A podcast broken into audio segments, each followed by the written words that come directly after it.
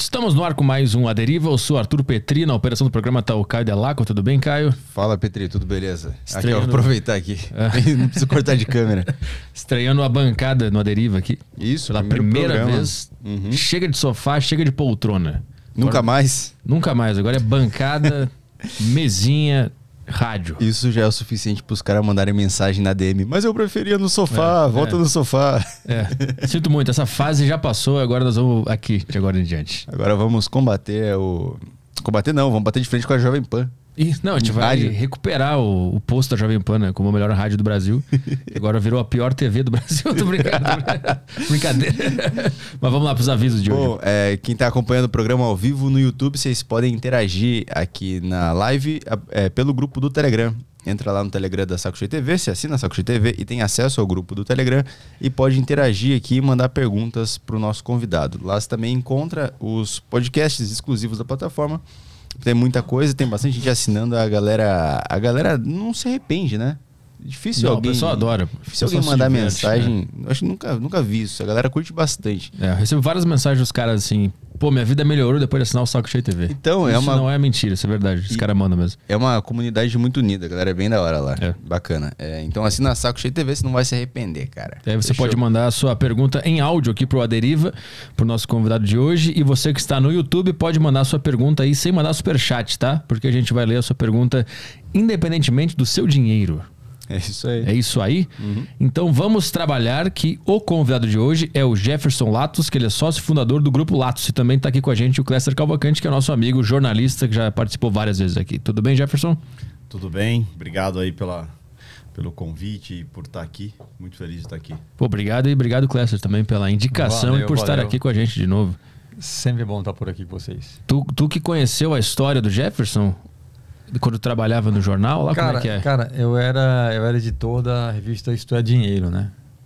E aí eu não fazia matérias, raramente fazia matérias, era mais para coordenar uma parte da revista lá. Mas eu sempre gostei de boas histórias, né? E aí a, a assessora do Jeff na época mandou, é, falou comigo, ah, tem uma história de, de, de um cara com quem estou trabalhando, tem uma história de vida legal, acho que você, você gosta de boas histórias, você pode curtir. Aí ela deu assim uma palhinha, falei, ah, tá, beleza, marcamos o almoço. E aí foi bacana porque já no almoço a gente começou a conversar e eu vi que a história do cara era legal pra caramba, mesmo, uma história de vida linda. E também rolou empatia, já viramos amigos ali mesmo, e aí até hoje a gente é meio que. Eu digo que ele é mesmo mais novo. Uhum. Um, um pouquinho só mais novo, mas. mas é um cara fantástico, uma história de vida muito, muito bacana, cara. Pra quem não conhece a tua história, Jefferson, tu, tu era pobre, ficou rico ficou pobre de novo é. e aí depois ficou zilionário. É essa, foi, foi, foi, a matéria que eu fiz. Esse é o resumo, essa. né? Eu, eu, eu li a matéria, esse é o resumo da tua história, né? É, acho que basicamente é nessa linha aí. Acho que. É, eu, eu, sempre falo que história triste todo mundo tem. Acho que todo mundo, se pegar, é, pegar a história de todo mundo, todo mundo tem uma história forte, passou por dificuldade e tudo. A diferença é que, assim, é a história de alguém que venceu, é, cometeu erros no caminho, né? E esses erros lutando por algo maior, aí acabou destruindo o que tinha construído de bom. Isso acabou sendo motivador de mais força ainda para lutar pela aquilo que fez ele perder tudo e que acabou construindo algo muito maior.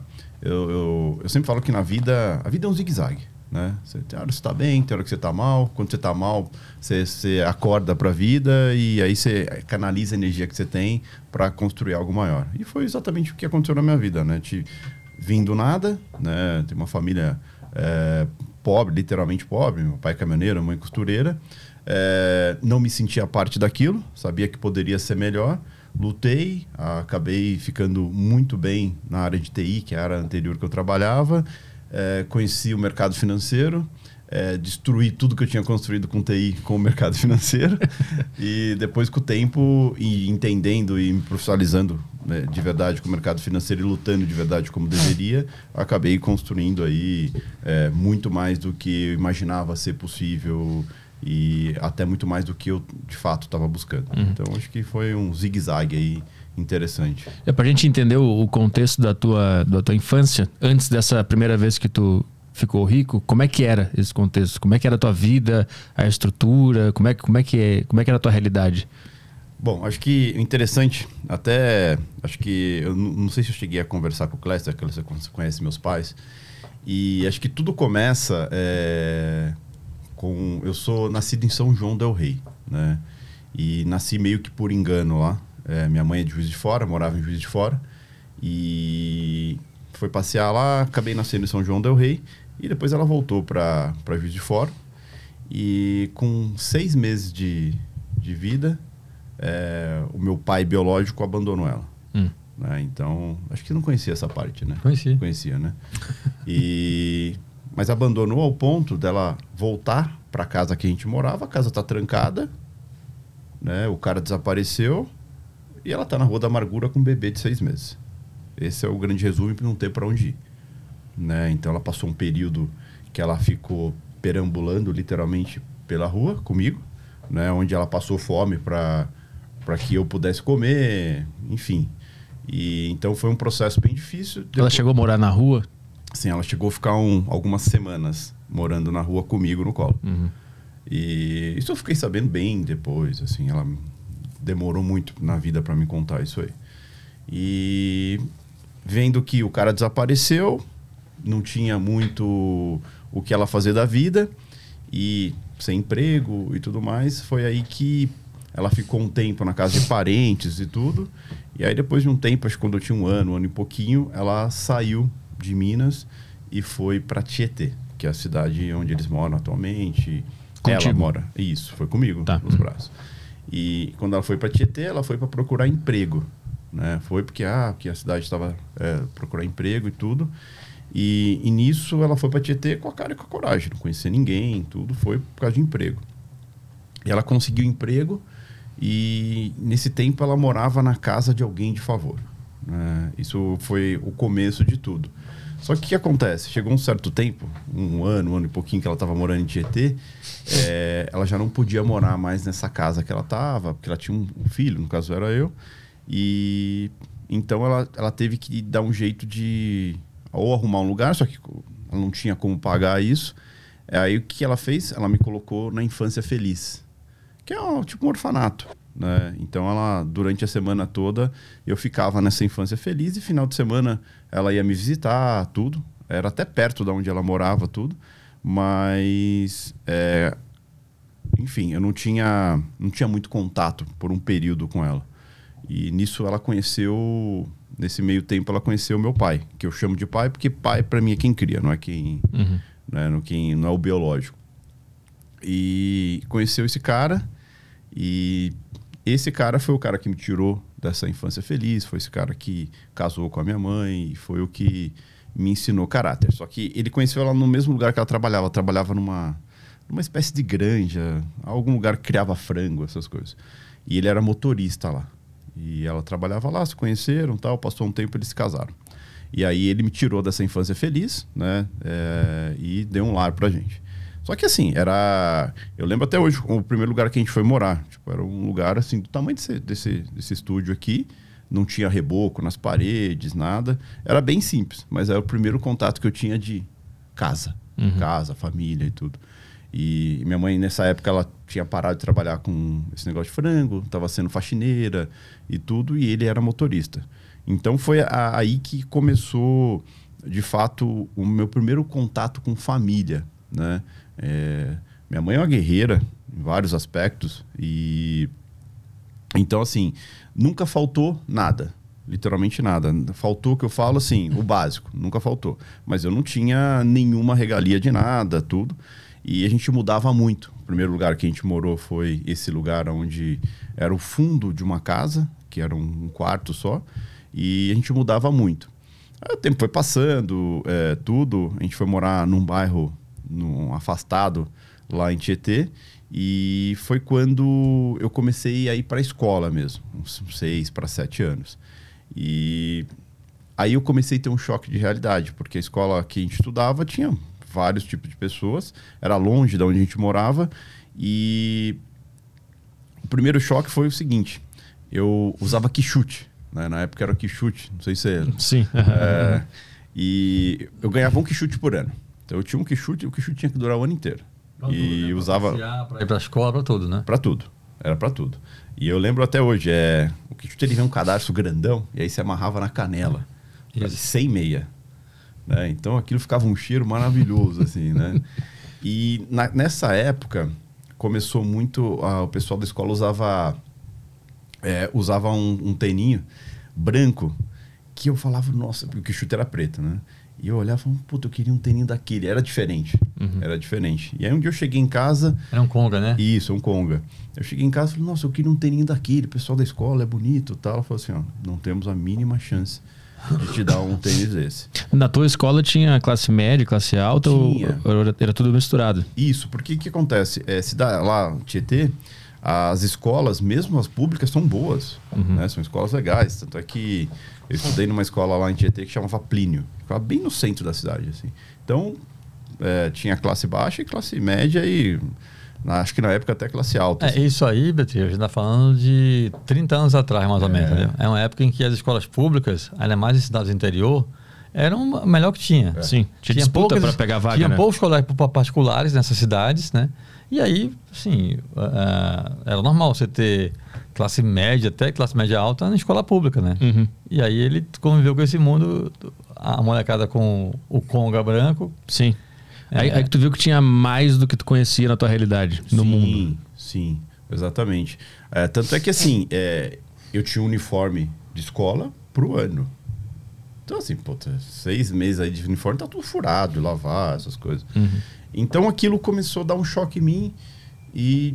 Só que eu entendi a realidade dos meus pais. Eu nunca fui aquela coisa, ó, que triste, que eu sou pobre, Que injusto. Coisa, que injusto. Eu nunca tive isso, nunca tive esse sentimento na vida. É, o que eu tinha, assim, tá. Como que eu consigo ter um Conga? É, isso eu tinha sete anos de idade, cara. E então eu falava com minha mãe e tal, e eu questionava muito assim, como que ganha dinheiro? Como que se tem, como que se ganha dinheiro? Né? Trabalhando, mas como que uma criança de 7 anos trabalha? Não trabalha. Né? E aí foi quando começou, que acho que começou um pouquinho a veia de empreendedor, ou de que, puta, tem que achar algum jeito.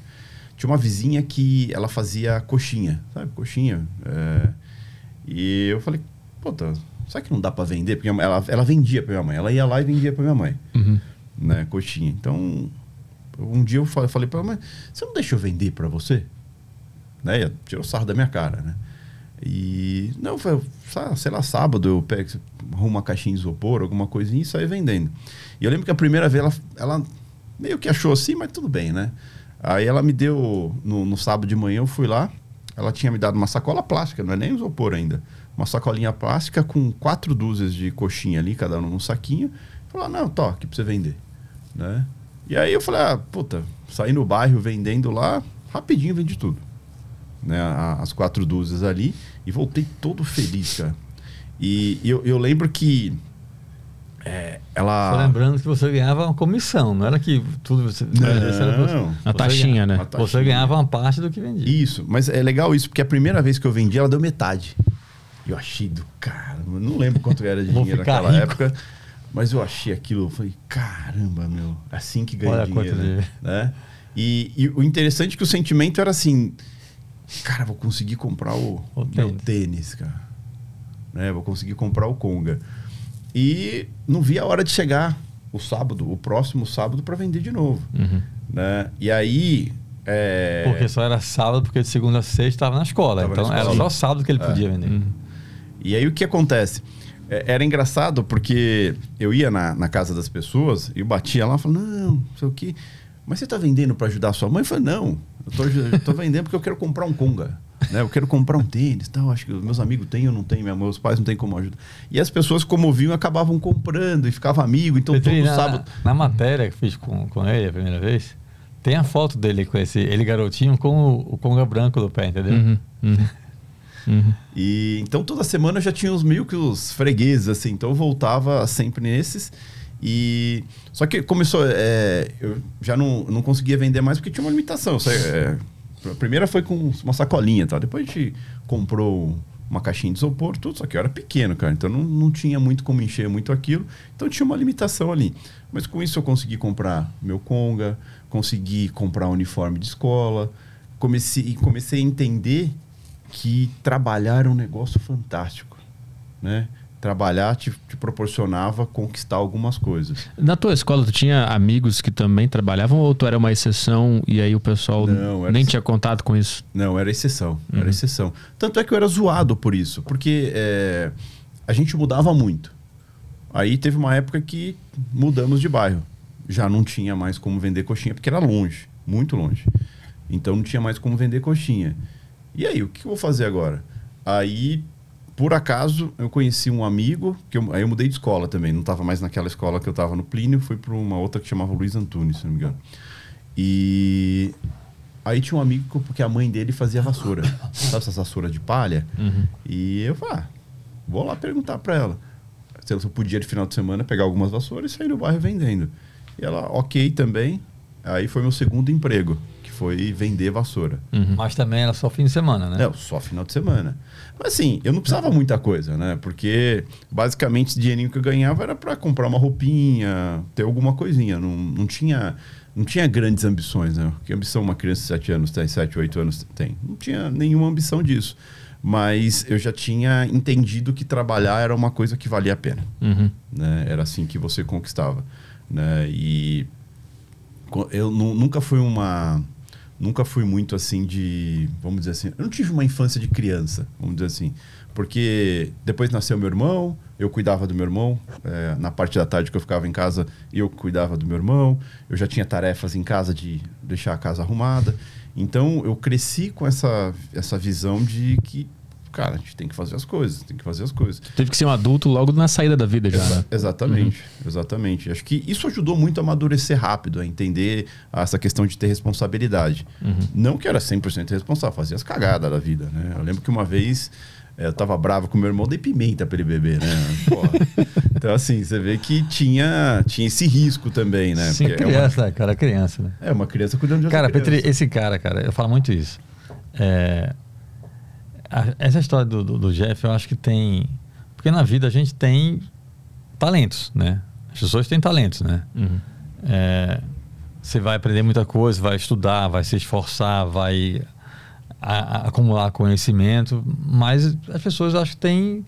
É que nem personalidade, você tem aquilo, você tem aquele talento para aquilo. É, eu, assim como o Jeff, também vim de família muito pobre. Eu tenho uma história, cara, que eu conto isso assim eu sempre contei essa história. Depois que conheci esse cara com a história da coxinha, você vê a diferença das pessoas. O Jeff, com sete anos, ele queria um Conga. Os pais não tinham dinheiro. Foi o que ele fez, foi vender coxinha. Eu, aos nove anos, não esqueça, é a única situação que eu lembro, assim, um trauma que eu tive na infância. Eu, com nove anos, no Natal, não ganhei nenhum presente, porque meus pais não tinham dinheiro. E eu fiquei muito mal, porque todos meus amigos, bairro pobre, eu sou do Recife, né? Bairro pobre, periferia do Recife, todos meus amigos da rua ganhavam alguma besteira. Uma bola de plástico que fosse, um carrinho ou uma camisa nova. Todo mundo ganhava um, um brinquedo, um presente. Nem fosse uma bobagem. Eu não ganhei nada.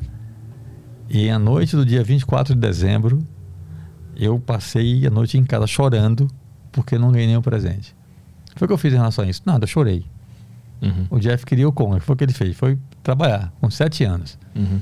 Entendeu? Por isso que hoje o Jeff está aí e eu estou lá preparado para trabalhar. É, é, mas, cara, é isso, assim. Uma criança de sete anos, cara, se ligar nisso. E é curioso, porque, assim, até o objeto de, de, de sonho era o mesmo. Eu também tinha um, um quichute que ia para a escola e no colégio eu jogava futsal. Uhum. E o Conga é um tênis muito legal para jogar futsal porque ele é mais maleável no pé, ele encaixa melhor, ele é mais leve, sei o quê. E a galera do time tinha o Conga. E eu jogava no futsal com o que chute que eu ia para aula. Sim. Que é péssimo uhum. futsal. Naquela época, não era o piso do futsal que é hoje, era cimento crespo, assim. Uhum. O, o chute tem cravos, né? Como chuteira. Então aquilo para jogar futsal era horrível, travava, você caía, era uma desgraça. E eu queria um Conga. Uhum. Foi o que eu fiz em relação a isso. Nada. Ficou chor... mas, Fiquei mas chorando. Por que, que tu teve essa, essa capacidade de visualizar? Tu acha que é uma habilidade natural mesmo? Ou eu acho que é. Eu acho que é. fato? é. Eu acho não, claro, tem conhecimento, ele estudou muito, assim. Eu acho que tem um tino pessoal dele, natural, para empreender, entendeu? Uhum. Eu empreendo de outro tipo. É, até já me disse isso. Meus projetos de livro, de roteiro para cinema, não sei o quê. Eu tenho minha carreira como jornalista de redação, né? Eu trabalhei já um monte de veículo E tem, você conhece meu trabalho autoral, tem meus livros, que são projetos que eu empreendo, não dinheiro meu, às vezes até coloco dinheiro meu para fazer, ah, produzir meus livros. Mas não é como o Jeff faz, né? De, de empreender. Você viu, aqui antes, a gente até pode falar sobre isso depois, ele dizendo que a Latos hoje investe em várias áreas. O Jeff tem essa visão. E uma criança aqui de 7 anos que sabe que se pegar a coxinha da vizinha para vender, vai ganhar um dinheirinho para comprar o tênis, Uhum. sa- esse, esse indivíduo tem uma visão É. muito além. né? É uma coisa meio natural, eu acho. Porque eu acho que a maior parte do ser humano ele é preguiçoso. Mesmo ele, se ele soubesse que se ele vendesse coxinha, ele ia conseguir comprar o tênis e ele ia preferir ficar deitado no sofá. Acho que é 90% das pessoas. Eu preferi ficar. É muito isso, e eu acho que tem um comodismo das coisas, né? É, eu acho que da onde você veio não define para onde você pode chegar. E muitas pessoas a- aproveitam o, da onde elas vieram para meio que usar como bandeira para ou desculpa para não lutar por nada novo ou não sair do lugar. E acho que desde novo eu tinha esse sentimento que assim, cara, dá para ser melhor. Tanto é que assim, cara, é, nos bairros na, que eu morava, é, você sempre faz amigos. A maioria dos amigos que eu conheci nessa época quando criança, nenhum deles está em algum lugar diferente. Alguns foram presos, outros ou então tem uma família e vive de um salário ali. Não que isso não seja é honesto isso tudo, mas eu sempre achei que eu podia mais e não sei de onde veio isso exatamente, mas eu enxergava as coisas de uma forma diferente e eu nunca fui de me lamentar de nada. Acho que isso faz muita diferença Hum. eh, na vida, sabe? As pessoas qualquer coisa usam qualquer momento difícil acabam usando isso como uma desculpa para ficar triste, para não lutar por nada, para não se mexer. E eu nunca lamentei de nada. Tanto é que, assim, tudo que eu passei na vida, eu acho que eu tinha que passar Uhum. para me tornar o quem eu sou, para pensar como eu penso, para enxergar como eu enxergo as coisas. E então eu não tenho mágoa de nada, nem mesmo do meu pai biológico que eh, depois de um tempo apareceu, depois que eu estava bem, Depois que a- apareceu no apareceu, jornal. ah, que eu vi ele no jornal, que eu vi isso, vi aquilo, queria conhecer ele. Para mim, só que é, é, aí entra a questão de entender o seguinte, cara, não tenho nada contra ele, nada. Só que nada a favor, para mim ele é uma pessoa que eu não conheço e pronto. Uhum, uhum. Entendeu? Eu Acho que meu pai é o cara que assumiu a bronca de, Uhum. de me dar uma família, me dar, um, me dar respeito, me dar hombridade, me dar, sabe, educação, me dar direcionamento, que é o cara que eu tenho orgulho, que é meu pai. Então a vida é muito isso. Eu acho que naquela época, eu lembro que assim, eu sou um cara muito observador. Né? Eu, desde pequeno, sempre um obs- observador.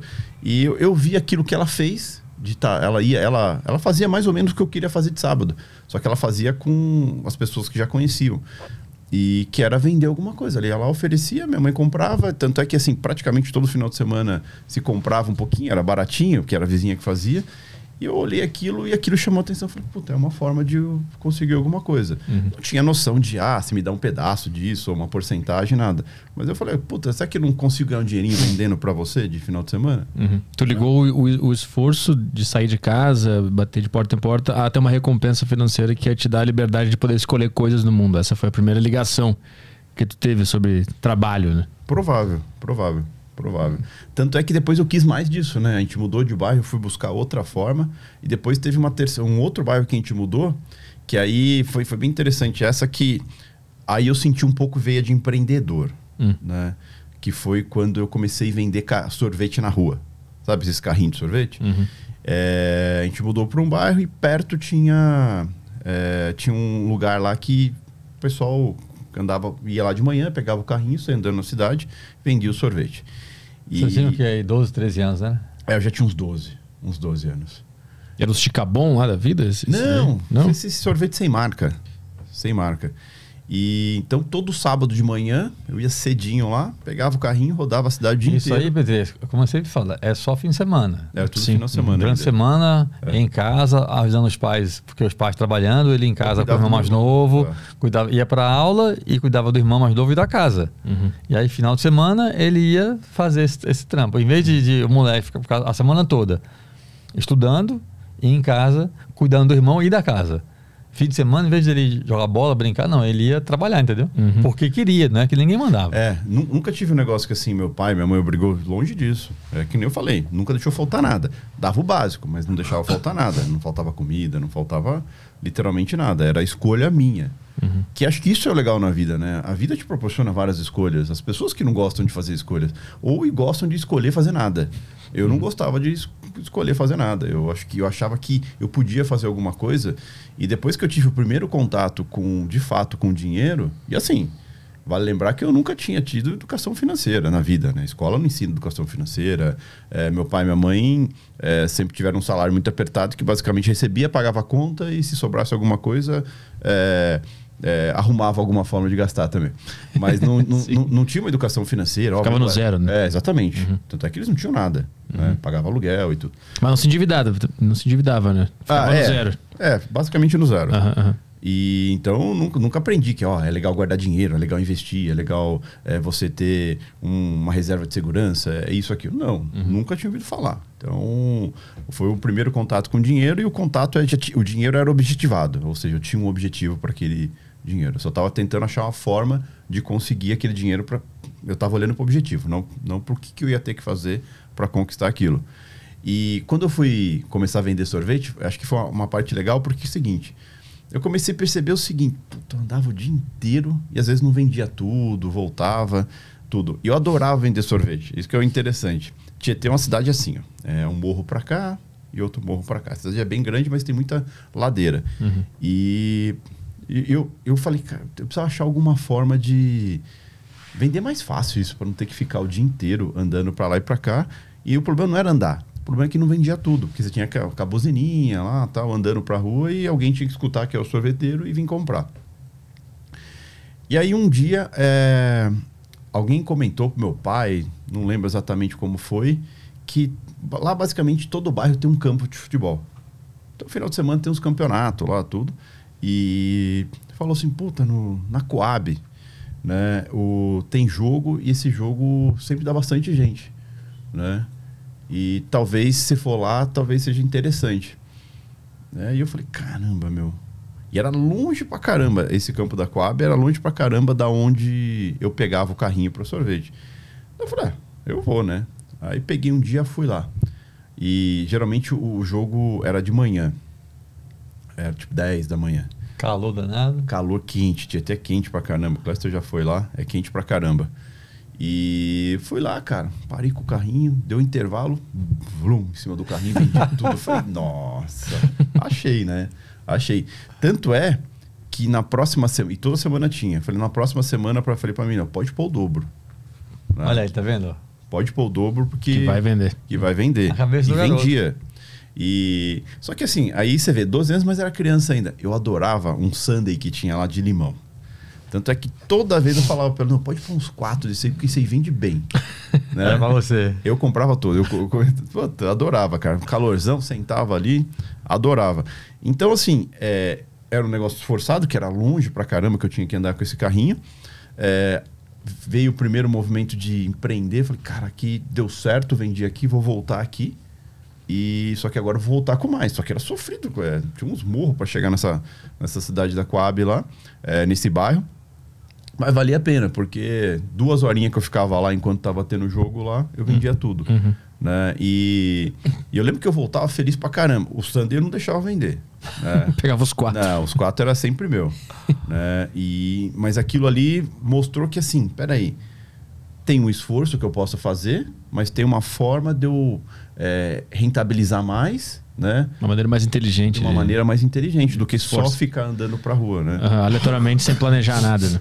Exatamente. Tanto é que aí, o, outra coisa que eu fazia também, né? é, de vez em quando, é, quando não tinha aula ou alguma coisa assim, eu ia em obras vender. Chegava lá com o carrinho na frente da obra, tem um monte de peão, essas coisas na obra lá e. Sim, os caras com calor lá. Exatamente. e acabava, acabei vendendo ali.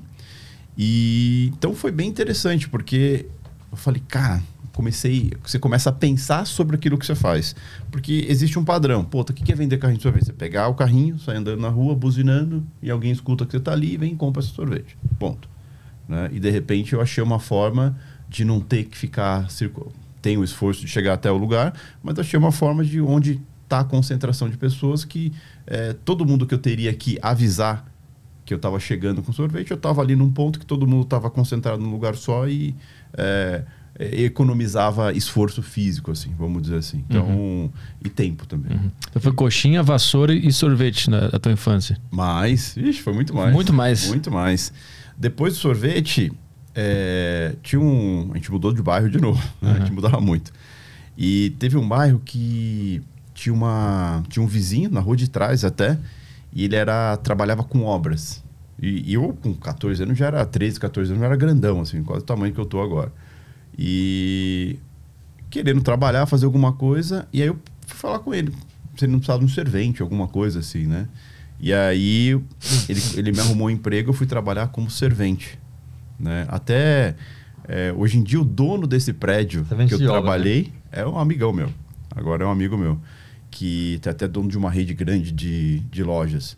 E nessa época eu fui trabalhar como servente nessa obra que era um tipo um, um mini shopping, um mini shopping. Eu fiquei lá uns oito meses Mas trabalhando. tu tinha, não tinha servente. conhecimento nenhum da, de como fazer, tu foi aprendendo na hora ali. É, foi, porque ser- servente é braçal, né? Uhum. É, você É só carregar uma levar as coisas, lata, né? levar tijolo. Ah, é só levar, não, é. de fato tu não É bota a mão de obra, é o cara que leva, Aham. tipo, o cimento, tijolo Isso. pro cara Saquei, que vai fazer a obra. E Ele quanto tempo tu ficava nessa aí, nesse trabalho aí? Então, nesse trabalho, na época, eu já tava.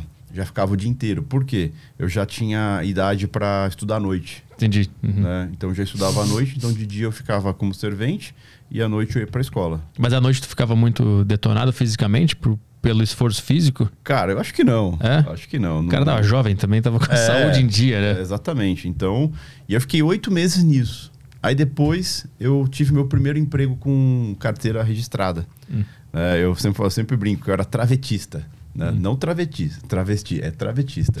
Que é que faz esse espaçante da calça aqui, sabe? Ah, onde sim. você passa a cinta. Aham. É uma máquina onde você dobrava o, trave... o, o passante e, e pregava em cima e pregava embaixo, que ela fazia um barulhão.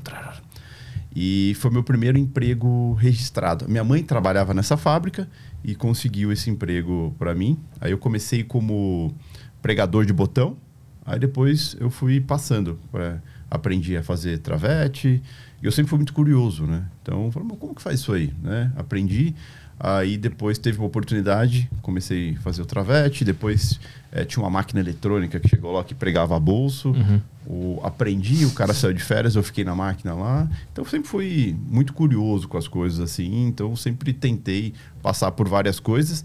E aí era interessante, eu trabalhava nessa empresa de segunda a sexta e sábado eu trabalhava em Tietê num caminhão de bebida. Lá tinha um caminhão de bebida que saía entregando bebida de casa em casa e eu trabalhava com esse caminhão também.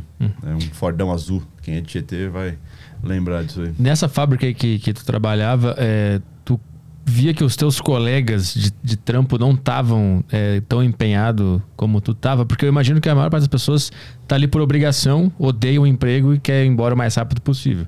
E aí isso deixa ela numa zona média na vida até, até o fim da vida dela, né? É, então, isso tem muito, Tu né? percebia que as pessoas não estavam acomodadas ou tipo assim que obviamente tu vai odiar esse emprego porque não é o teu sonho, né? Mas como é que se faz pra se sobrepor a esse esse esse puta, eu não queria estar aqui. Como é que faz pra eh, se, se distanciar desse sentimento e conseguir aproveitar ele de alguma forma? É pensando no futuro que tu consegue aproveitar? Eu, eu acho que é- eu, eu sempre falo que não importa onde você está, né? Importa o, aonde você acredita que você pode chegar. E eu sempre, sempre falo que qualquer lugar que você está, se você olhar em volta, sempre vai haver uma oportunidade a mais de aprender alguma coisa diferente.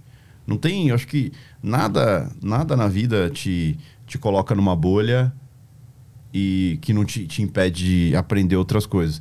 Se não for dentro daquele lugar, fora tem. Né? E o que, que eu falo fora tem? De você buscar, puta, vou fazer um curso de. Puta, eu não entendo nada de computador, vou fazer um curso de, de computação básica. Ou qualquer outra coisa, mas você olhar fora da bolha. E cidade do interior, ah, geralmente muita gente tem essa tranquilidade de, ah, tenho meu salarinho, consigo pagar minhas contas, consigo tomar minha cervejinha final de semana, consigo ir numa festinha ou outra coisa, tá ok. Eu nunca tive essa visão. Eu sempre falei assim, cara, beleza, entrei aqui pregar botão e tal. Puta, aquilo ali que eles fazem é legal, hein? E ganhava mais. Uhum. Então, ou seja, será que eu, à tarde eu não posso ficar um pouquinho depois do horário e aprender a fazer aquilo? Né? Puta, fui lá e fiz isso. O cara que, o cara que me ensinou a pregar botão, essas coisas, fazia cinco anos que fazia a mesma coisa. Mas isso era na- natural pra ti ou tu, tu tinha que ter um embate mental de, de, de pensar, puta, eu quero ir pra casa, eu quero ficar no sofá. Cara, Era eu- natural? Era natural pra mim. Era bem natural. Assim, eu, eu sempre quis mais, assim. Até hoje, eu sou um eterno inconformado com tudo. Eu sempre, eu sempre buscando sarna pra me coçar, sempre tô olhando o que, que eu posso melhorar, no que, que eu posso fazer. Enfim, eu acho que isso é muito importante pra qualquer pessoa, sabe? Você não tá... Nunca pode estar bom. Tem uma coisa, Pedro, que eu, que, eu, que eu vejo muito no Jeff, que isso eu também tem, que é o seguinte: não interessa o que colocarem em você para fazer, não interessa o que você estiver fazendo. Faça o máximo que você puder, entendeu? Essa, essa vontade natural de você realizar o que você está fazendo Uhum. com o máximo de empenho que você pode colocar. Sim. Dá sempre o melhor de si, entendeu? Cara, isso faz muita diferença. Muita diferença. Tem um- um- uma, uma filosofia atual que eu tenho até combatido, que é, é poética, mas não é verdadeira. Dizem o seguinte: já vi isso muita gente falando, muito coach, muita gente em podcast falando isso. Se você se empenhar de verdade, se você se dedicar de coração, vai dar certo. Não é verdade isso. É, Também não acho. Não é verdade. acredito nisso. Vai acontecer muitas vezes você se empenhar o máximo que você puder, dar o máximo que você puder dar, se esforçar o máximo que você tem condições de, de se esforçar e dá tudo errado. Sim. Uhum. A diferença é que assim, quando você se dedica totalmente, quando você entrega o máximo que você tem com um propósito, se der errado, você não se arrepende. Você sabe que fez de coração. Eu sempre faço, eh, falo isso comparando ao que eu passei na Síria. Na guerra da Síria eu fui fazer reportagem da guerra da Síria, fui preso, torturado, ameaçado de morte, foi um inferno aqui na minha vida, foi a coisa mais angustiante que passei na minha vida toda. E lá no meio da guerra teve um momento, como vocês sabem, já falamos sobre isso, um cara com a arma na minha, cabeça, eu tinha certeza que ia morrer, absoluta certeza que ia morrer. Cheguei a fechar os olhos, entregar a alma a Deus e esperar o tiro. E naquele momento eu não me arrependi de ter ido para lá. Em momento nenhum eu tive aquele pensamento de maldita hora que eu vim para cá, sabe? Sim. Uhum. Por ter ficado em casa, nunca, bicho. Isso não passou pela minha mente em nenhum instante. Eu estava lá, super angustiado, com certeza que eu ia morrer. Estava no corredor escuro, o cara com a arma na minha nuca, acabou, né? No meio da guerra, Uhum. acabou. Cara, não me arrependi, não surtei, não chorei, não me desesperei. Eu estava bem tranquilo, eu estava consciente. Eu, cara, eu vim aqui, eu sabia que tinha esse risco, vim fazer meu trabalho direito, com o meu propósito. Estou em paz com, com Deus, com as pessoas à minha volta. Quem eu amo sabe que eu amo. Quem eu errei já pedi perdão. Então, assim, eu pensei o seguinte: pelo menos vou morrer onde eu queria estar fazendo o que eu queria estar fazendo, entendeu? Uhum. Então, isso, cara, é- você só tem esse, essa, essa, esse sentimento quando você se dedica às coisas de todo o coração, com honestidade, com todo mundo à sua volta e com propósito. Sim, é quando tu ama o que tu faz é. Exatamente. Mas aí, quando é, é uma natural, parada é, que- que. é o que esse cara faz, entendeu? Mas aí quando é, uma, quando é uma parada que não é o teu sonho, tipo, tá na fábrica de costura, isso aí deve ter uma, uma- um esforço mental maior Mas pra aí conseguir. tem, tem outro ponto de você se dedicar ao máximo no que você está fazendo. Porque eu hoje, cara, eu adoro meu trabalho. O Jeff sabe disso, cara. Eu sou jornalista, escritor, roteirista, adoro o que eu faço. Mas eu não fui sempre jornalista. Eu fiz mecânica antes. Uhum. E eu não era nem 10% feliz do que eu sou hoje fazendo o que eu faço. Né? Mas eu dava o máximo que eu tinha para dar. Entendeu? Uhum. Não estava ali, nossa, que adoro esse trabalho. Não estava. Mas eu estava dando o máximo, e isso que o Jefferson fala. Essa vontade de aprender, de melhorar naquilo que você está fazendo, entendeu? Porque, cara, aí nisso eu creio.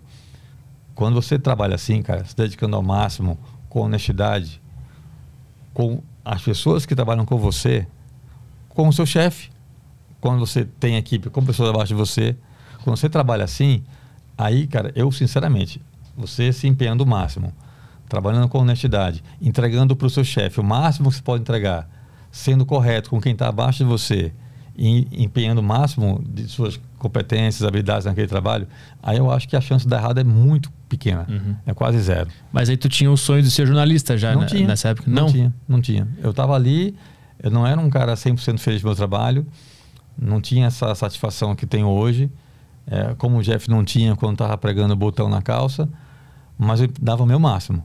Né? Eu vim fazer jornalismo muito depois, assim, conselho de pessoas que, cara, você é um cara comunicativo, sabe, gosta de escrever, não sei o quê, por que você não faz jornalismo?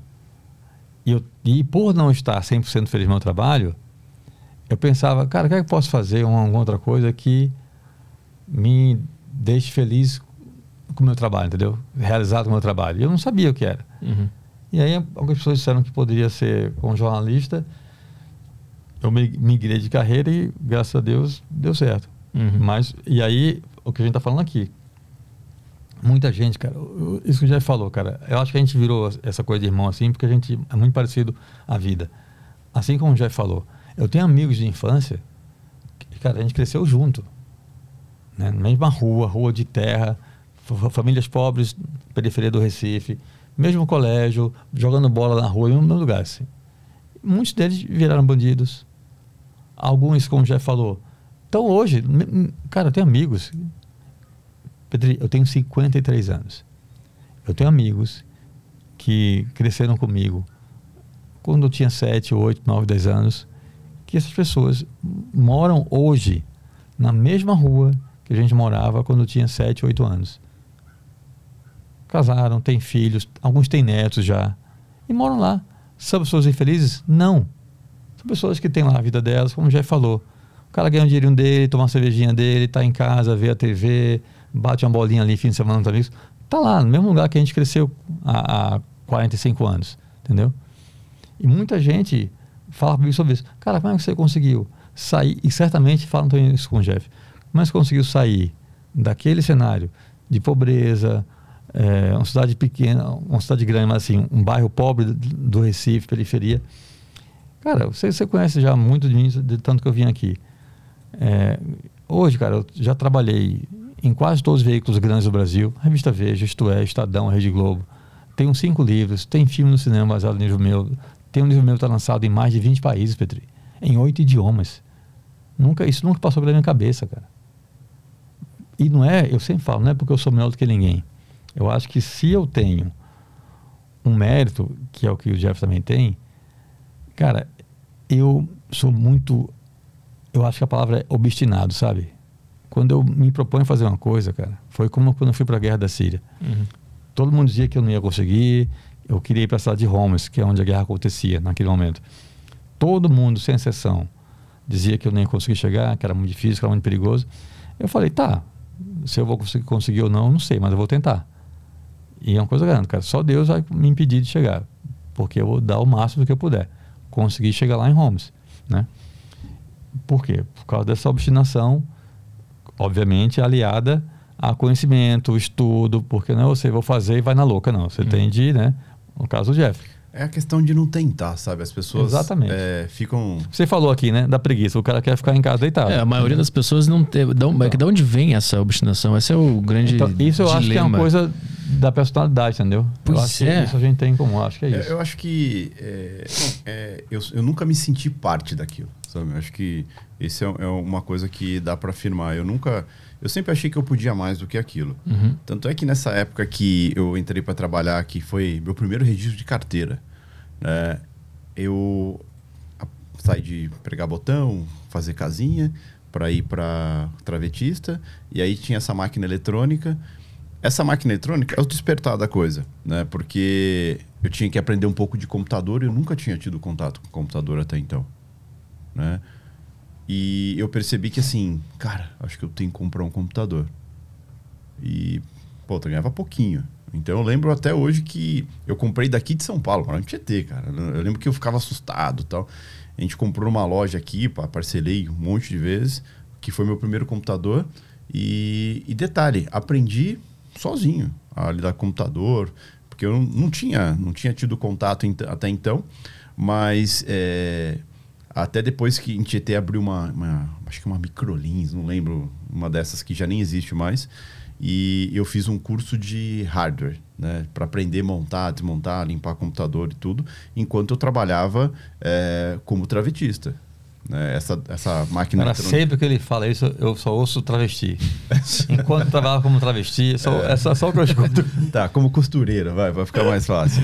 Eu não E- confundam, não confundam. Travetista, o cara tá achando que você. E aí o que acontece? O tempo livre que eu tinha de final de semana, porque eu- esse, esse caminhão de bebida eu trabalhava só de manhã. Então, eu tinha sábado à tarde e domingo o dia inteiro. Eu passava ali estudando, lendo, tentando aprender mais sobre computador. Então, isso, isso também, aí entra naquilo que eu comentei para você, que você, você perguntou, né, mas o pessoal ali, acomodado tal. A maioria é, tava ali com seu salário. Como eu comentei, o cara que me ensinou a fazer, pregar botão, essas coisas, fazia cinco anos que ele fazia a mesma coisa. E eu tava ali, eu já tava, já tava querendo aprender a, a fazer, a costurar, a pregar, pre, ser travetista. Quando eu tava travetista, já tava olhando para para evoluir para máquina de bolso, porque eu achava muito legal porque a máquina era mais simples o negócio. Só colocava a peça ali, programava, ela fazia tudo sozinho. Uhum. Então eu achei aquilo interessante, até porque você que tinha que aprender a programar. E foi na época que eu fiquei curioso com o computador que eu comecei a estudar essa coisa de computador, comprei meu primeiro computador, ou seja, eu estava ali, mas eu sabia que ali era só uma passagem. Uhum. Não sabia diretamente, vou falar para você, ah, não, eu estava ali, eu já sabia que ali. Não. Sentia. Auto, sentia automaticamente e estava tomando medidas, né? Estava fazendo coisas que em breve me tirariam dali. Sim. Como foi? Tanto é que depois de passar um tempo, eu fui trabalhar numa empresa de montar computador, uhum. né? Que hoje eu sou amigo do é, até hoje sou amigo do cara que era o dono da empresa lá. Então, ou seja, formatava computador, montava, desmontava, limpava, trocava peça e tudo. Uhum. Ou seja, já não estava mais Sim. nessa questão de costura. É que, é que tem para muita gente, muita gente não consegue enxergar a sua fase da vida como uma fase passageira. Para muita gente é aquilo ali, até porque ela não consegue ver perspectiva por causa do. Ela, ela vê aquilo como uma oportunidade, agarra aquilo com unhas e dentes e, e, esquece de olhar em volta. Mas isso não é meio que por causa do, do sistema que a gente tem, principalmente no Brasil, que tem muita pobreza e miséria, e o cara tá sempre à beira de estar na miséria. Então qualquer oportunidade ele pega e não pensa mais em nada. E ele fica ali porque, porra, se não for isso aqui, eu vou, eu vou morrer, vou me fuder, né? É mais do que isso. Eu, eu acho que isso tem, tem esse caminho também mas tem a questão de educação. O que, que acontece? Quando você, quando você começa a ter um salário, você automaticamente você vira um consumidor. Né? Uhum. Né? Porque você percebe que você consegue, é, você vai, com, vai começar a ter acesso a algumas coisas. Um celular, naquela época não tinha isso ainda. Mas hoje em dia você pega, o cara tem um, um, um emprego, ele, todo mundo tem celular, ele quer ter um celular. Só que o celular é caro. Uhum. Você pega um iPhone aí, é caríssimo. Vai pagar em quantas vezes não vai pagar? E aí, o emprego que você tem, você começa a comprometer o salário que você tem é, com coisas que você conquistou. Pequenas que seja, mas você conquistou algumas coisas. Aquilo te prende naquele emprego. Por quê? Simplesmente você tem, morre de medo de perder aquele emprego e não conseguir pagar as coisas que você tá, uhum. conquistou ali. Então aquilo prende o cara ali. Aí quando o cara, na cabeça do cara é o seguinte, quando eu pagar isso aqui, eu vou fazer um curso, eu vou fazer isso, vou fazer aquilo. Só que nunca faz. Uhum. E nisso o tempo vai passando. Né? Eu sempre falo que o, o grande problema hoje em dia é essa ignorância, essa ignorância que vem de base. Meu pai e a mãe nunca me ensinou educação financeira porque eles nunca tiveram educação financeira. Você pega aqui, cada um aqui tem uma profissão, cada um atua numa área. O que, que tem em comum entre a gente? Todos nós lidamos com dinheiro. E por que, que a gente não aprende a lidar com dinheiro na escola? Saca? Sim. Uhum. Então, é, é, isso que impede muita coisa. Porque ah, a gente, na escola a gente aprende biologia, aprende matemática, aprende uma série de coisas. Por que, que não aprende sobre dinheiro? Sendo que é a coisa uhum. que todo mundo, independente da profissão que escolha, vai lidar. É, a relação do brasileiro com dinheiro é muito esquisita, né? A gente está muito preso no consumismo e não na na organização de ver o dinheiro como algo que pode te libertar, né? Aí o cara fica numa roda de consumir e trabalhar, consumir e trabalhar, e ele fica preso nessa, nessa roda, porque ao mesmo tempo o, o, o sistema que a gente vive, ele te obriga a consumir coisas, né? Pra poder existir. O tempo todo. Te paga pouco no teu trampo e aí tu ficas nessa, nessa gaiola, preso cê, ali. Você não, você, não, não pode perder seu emprego, cara. E, é. e aí você fica preocupado em procurar um novo porque vai que não dá certo o novo, você vai ficar desempregado. Sim, isso, Aí, você aceita aquilo, aquela realidade. É. Aquilo vira a sua realidade. E aquilo vira algo que é normal, natural. No interior você vê muito isso. Né? As pessoas têm aquilo ali, aquilo paga as contas dela. Paga aluguel, paga o financiamento da motinha, paga o financiamento do carro, é, paga a cervejinha do final de semana, o churrasquinho.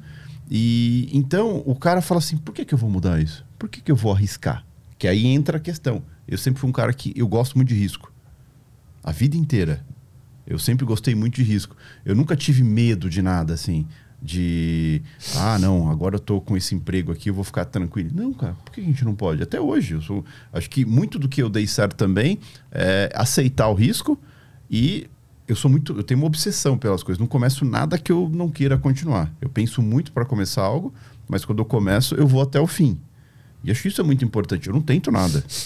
As pessoas são muito de, ah, vou tentar, se der certo, tudo bem, se não der, né? Ou a gente pensa assim, a gente tem uma um, um dos negócios nosso é o braço de educação, né? Que é educação financeira, especificamente, mas para quem quer virar profissional mesmo do mercado financeiro. Uma estatística simples. De 100% que compra, 30% conclui os cursos. Olha isso. Uhum. Desses 30%, 5% continua Uhum. se dedicando. Por quê? A pessoa compra, é tipo quando você compra um plano de academia. Na empolgação, né? Eu já fiz muito isso. Ah, vou pagar o ano inteiro, porque aí eu vou o ano inteiro e tudo mais. Só que assim, você condiciona algo. Ah, não, vou comprar porque aí eu vou. Não é bem isso. Você vai porque você quer. Tudo na vida é escolha. Né? Então, é a mesma coisa. Ah, vou decidir que eu vou começar a estudar mercado financeiro, um exemplo. Ou aí o cara fala, não, deixa eu pesquisar quem que é o melhor, do que, qual o melhor curso, qual que é o melhor tal. Né? Aí vai lá e compra.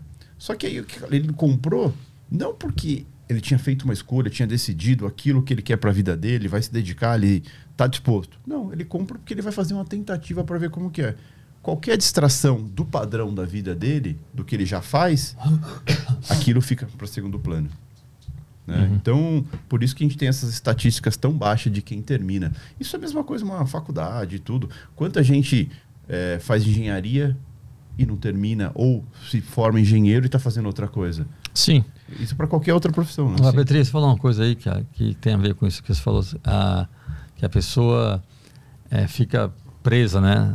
O Jeff falou, né? Tem seu salário, você começa a consumir e você fica com medo de perder o emprego e o salário e não ter como pagar as coisas.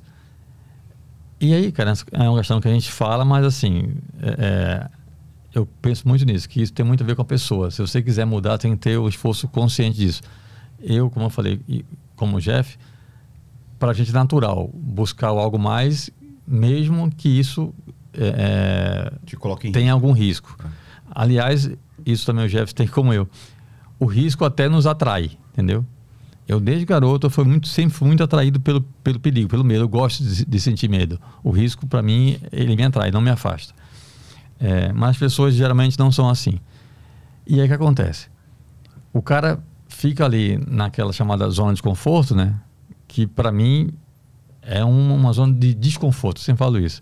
Se eu sinto a coisa está muito estabilizada, tranquila, calma, aquilo me incomoda. Eu quero sair daquele lugar, entendeu? Eu quero mudar.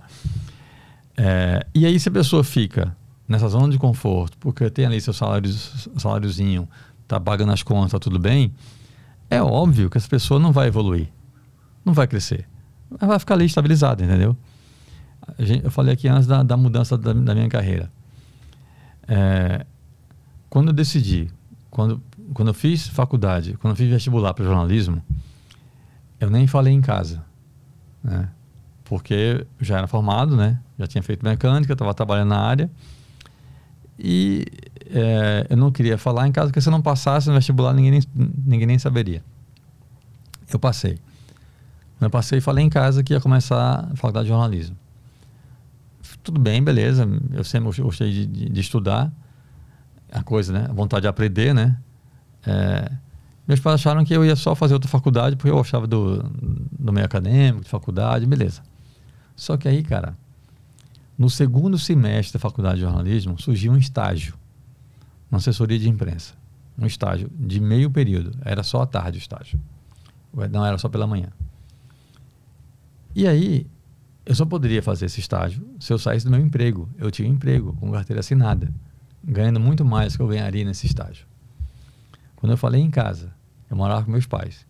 Quando eu falei em casa que eu ia sair do emprego para ir para esse estágio, meu amigo, foi um estresse tão gigantesco, você não imagina.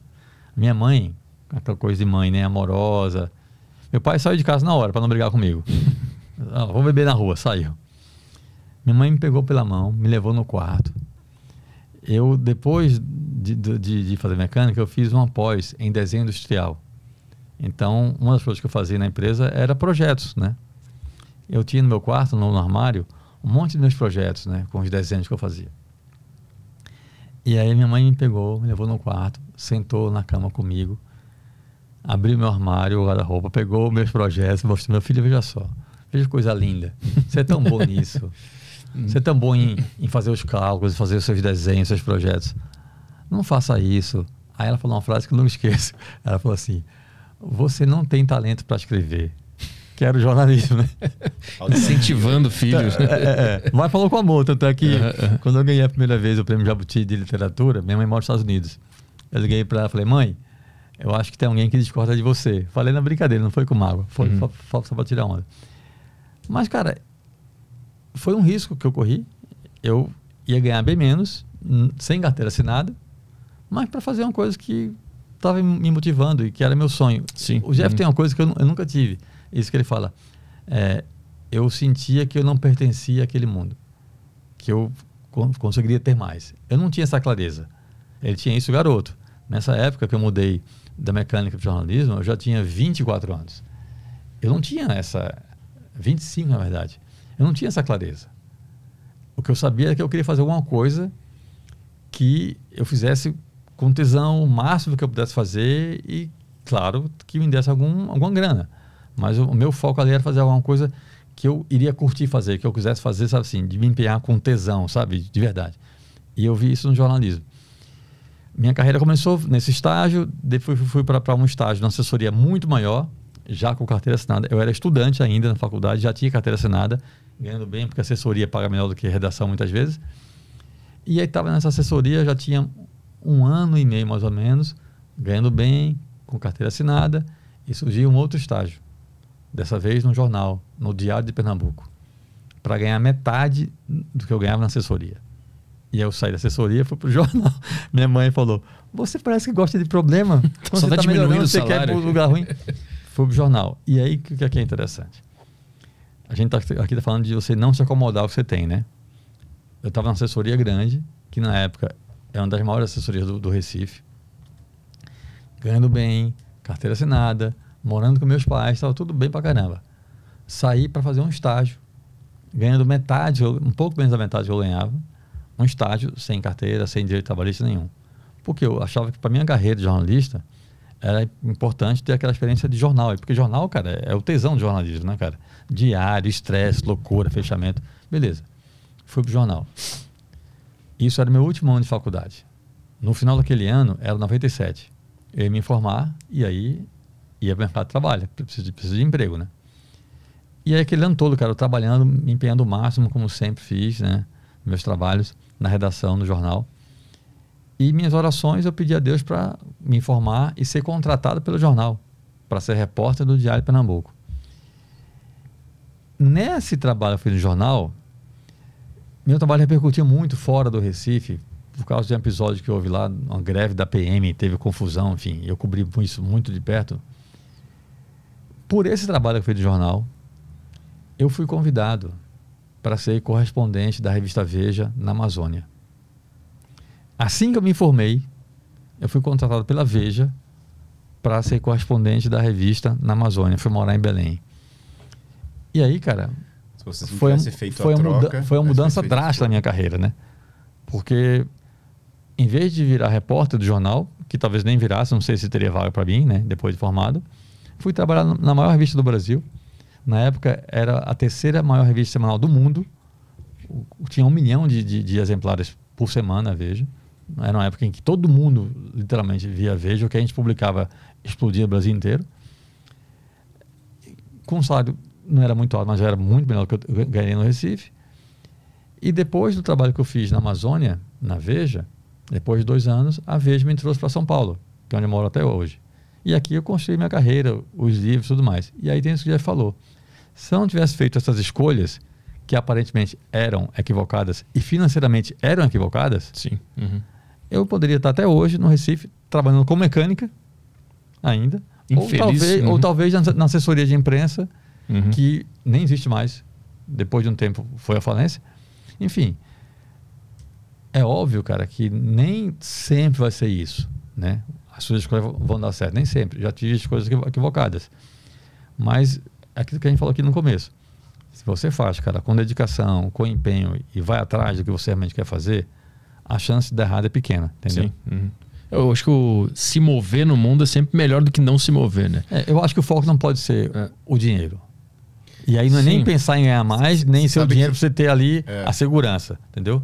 Sim, mas é que, é que tem gente que vive num nível de vida tão. Ele só vive na existência mesmo ali, que eu acho que ele nem tem o direito de correr risco. Assim. Mas Petri tem outro lado. A maior tem, parte do brasileiro mas é assim, Tem, né? tem outro lado. Tem gente que ganha muito e fica preso àquilo. Claro, O sim. Jeff poderia ter parado de trabalhar Sim. há uhum. 10 anos. Sim.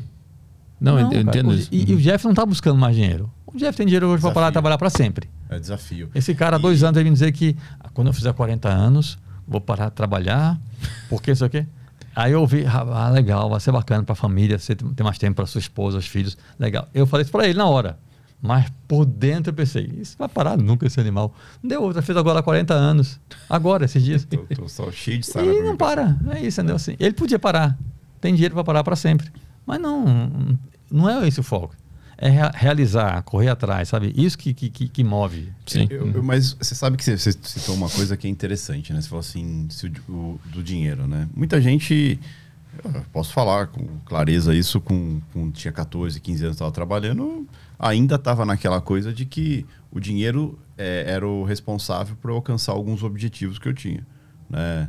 É, desde quando eu comecei, quando era, era o Conga, que eu percebi que realmente o dinheiro me proporcionava as coisas, mas o dinheiro trabalhando é, com 14, 15 ali, que quando- até o momento que eu cheguei para trabalhar com uma máquina eletrônica, eu precisava entender computação e quis, o meu objetivo era comprar um computador, né? E mas chega um certo momento, principalmente quando você está um pouco mais maturo, é, maduro e a maturidade começa a bater na porta. Alguns nunca encontram a maturidade, né? Porque vive tão, tão encranhado no, no mundo fechadinho ali que não, aquilo é a realidade dele pronto. E, mas muita gente, o grande objetivo da vida dela é só ter um salário melhorzinho. É, é é sempre dinheiro, faz alguma coisa por dinheiro. Não faz por escolha. E chega um certo momento da vida que você tem que aprender a ter escolhas. Né? Liberdade vem de escolha. Liberdade não vem de você ter dinheiro e tudo mais. Vem de você poder fazer escolhas, trabalhar com o que gosta e tudo mais. A gente pode falar assim, ah, mas a sociedade e não sei o quê não permite isso. Será que não permite? Talvez não permite na hora que você quer. Mas, é, é, porque eu sempre falo, ué, se eu for, parar a pensar, todos os trabalhos que eu tive foram exatamente trabalhos que eu gostaria de ter? Não. Mas foram trabalhos que, de degrau em degrau, foram me levando até onde eu pudesse começar a fazer escolhas. Né? E escolhas reais. Mas, por exemplo, ah, eu trabalho como entregador de, sei lá, entregador de comida. Um exemplo. Tá? como tem muita gente aí, acho que a gente depende muito disso, né? A pandemia mostrou muito isso. É, mas será que ele só precisa fazer aquilo? Será que ele não pode é, investir em algum custo de alguma coisa? Será que ele não pode buscar outra coisa? Só que aí, por que, que não? A maioria não. Porque 100% do que ele ganha, 100% comprometido. Sim. O custo de vida também é muito alto, né? Exatamente. É, é complicado é, conseguir chegar num patamar que tu pode tomar risco, né? É difícil para, acho que para a maior parte da, da população conseguir fazer, porque o cara trabalha 12 horas lá no iFood é, e tudo que ele ganha é para pagar aluguel, comida e não sobra nada, né? nem tempo nem dinheiro. Exatamente, nem tempo nem dinheiro. E ele também não tem nenhuma educação para poder fazer algum planejamento. Sim. Porque você pode falar assim, é, o ser humano é imediatista, ele quer tudo agora, né? Quando você fala assim, ó, faz isso aqui que daqui cinco anos a sua vida vai estar diferente. O cara olha e fala, daqui cinco anos? Eu preciso para amanhã, né? Eu preciso para amanhã. É. E, e tem aquela coisa do abrir mão do que você é pelo que você vai se tornar. Todas as vezes que na minha vida que eu mudei de patamar, eu tive que abrir mão de muita coisa para me tornar o que eu, para me tornar aquilo que eu tal queria que acontecesse. O risco novo que eu assumi para mim poderia não acontecer, poderia chegar lá na frente e eu entender que não era para mim, não era o que eu queria, não, não deu certo. Mas eu preferia chegar lá na frente e não, não ter dado certo do que aqui antes de tentar falar assim, Uhum. não, não vou tentar, não vou correr esse risco. Como o Cléster citou, acho que tudo que eu, tudo na vida é risco, né? E você precisa estar disposto a isso, né? Do- da coisa mais básica à coisa mais avançada, né? Eu acho que é, a pessoa confunde risco com fazer loucura. né? risco é quando você entende o que aquilo pode trazer para sua vida. E está disposto a encarar, né? É. E você compra aquele risco. Né? Loucura é quando, no susto do momento ali, você toma uma decisão. Sem pensar, sem, sem pensar e elaborar tudo nada. mais. O cara comprou um iPhone parcelado, isso é loucura. né? Isso é uma loucura. Isso é uma loucura. Porque o que acontece? Isso.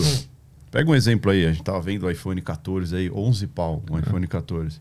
Você pega um cara que ganha, sei lá, 3 pau por mês. Que não é um salário ruim, mas é, é- é um salário apertado. Né? Quanto tempo ele vai ter que ficar pagando isso aí? Uhum.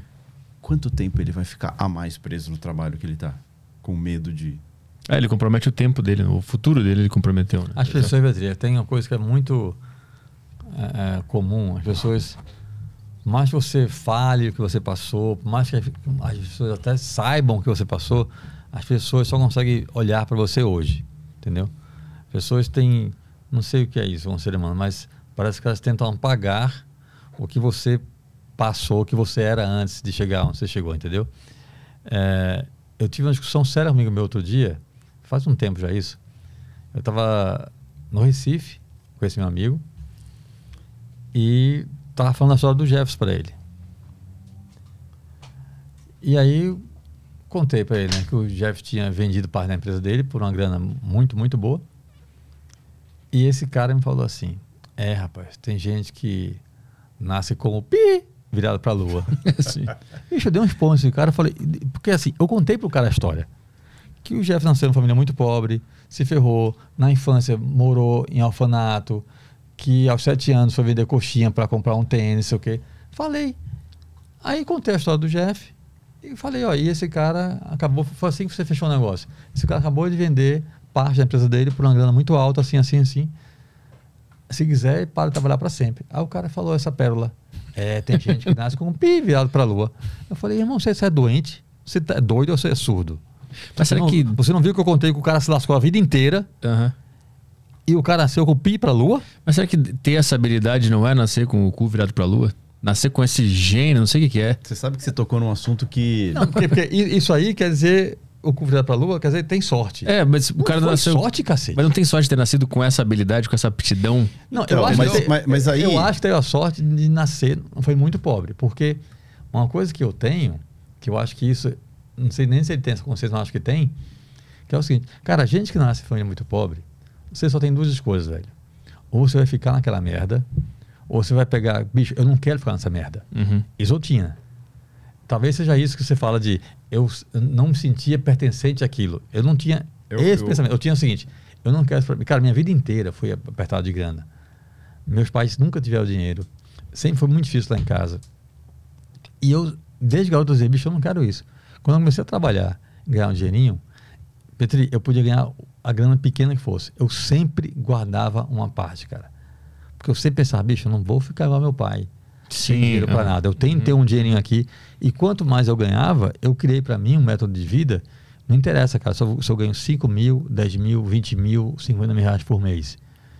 Eu não vou mudar o meu padrão de vida. Uhum. Isso é, isso é ideia essa, difícil. Uhum. Entendeu? Uhum. Eu não tenho essa, essa idiotice de, ah, porque agora eu tô ganhando mais, vou comprar um carrão para mostrar que eu tenho. Eu não tenho Então, isso, nunca mas tive isso. cara. é, isso aí é muito difícil, cara. Muito difícil. A maioria não consegue. É, a maioria tem um isso, upgrade isso de salário. consciência própria minha. Ela não- tem um upgrade de vida junto. Nunca tive né? como você, nunca tive educação financeira em casa. Isso foi, Sim. foi de ver o meu pai a vida inteira ferrado, sem Sim. grana. Uhum. Cara, meu pai, assim, eu morava, depois de sair dessa rua de terra que eu falei, onde eu cresci, a gente morou, eh, meu pai, a gente foi morar num conjunto habitacional no Recife, que é um conjunto gigantesco de pobre, conjunto habitacional. Tipo, como é que chama aquele que tem aqui em São Paulo, bem famoso? Que é o nome daquela Singapura? Singapura. Singapura. É tipo Singapura, só que 10 vezes maior, mas é nesse nível. É, e naquele universo de pobreza, a nossa casa, nosso apartamento, era dos mais pobres. Meus amigos tinham piso de cerâmica em casa, a gente não tinha. A gente, o piso na- na- do apartamento era que foi entregue na obra, aquele piso de cimento vermelho queimado, sabe? Aham, o Que pé- padrão que aqui. o pé ficava vermelho durante um tempo.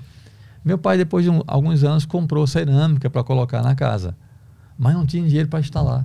Ficou na varanda um monte de caixa de cerâmica, até ele ter dinheiro para colocar a cerâmica. Uhum. Era assim, era muito difícil.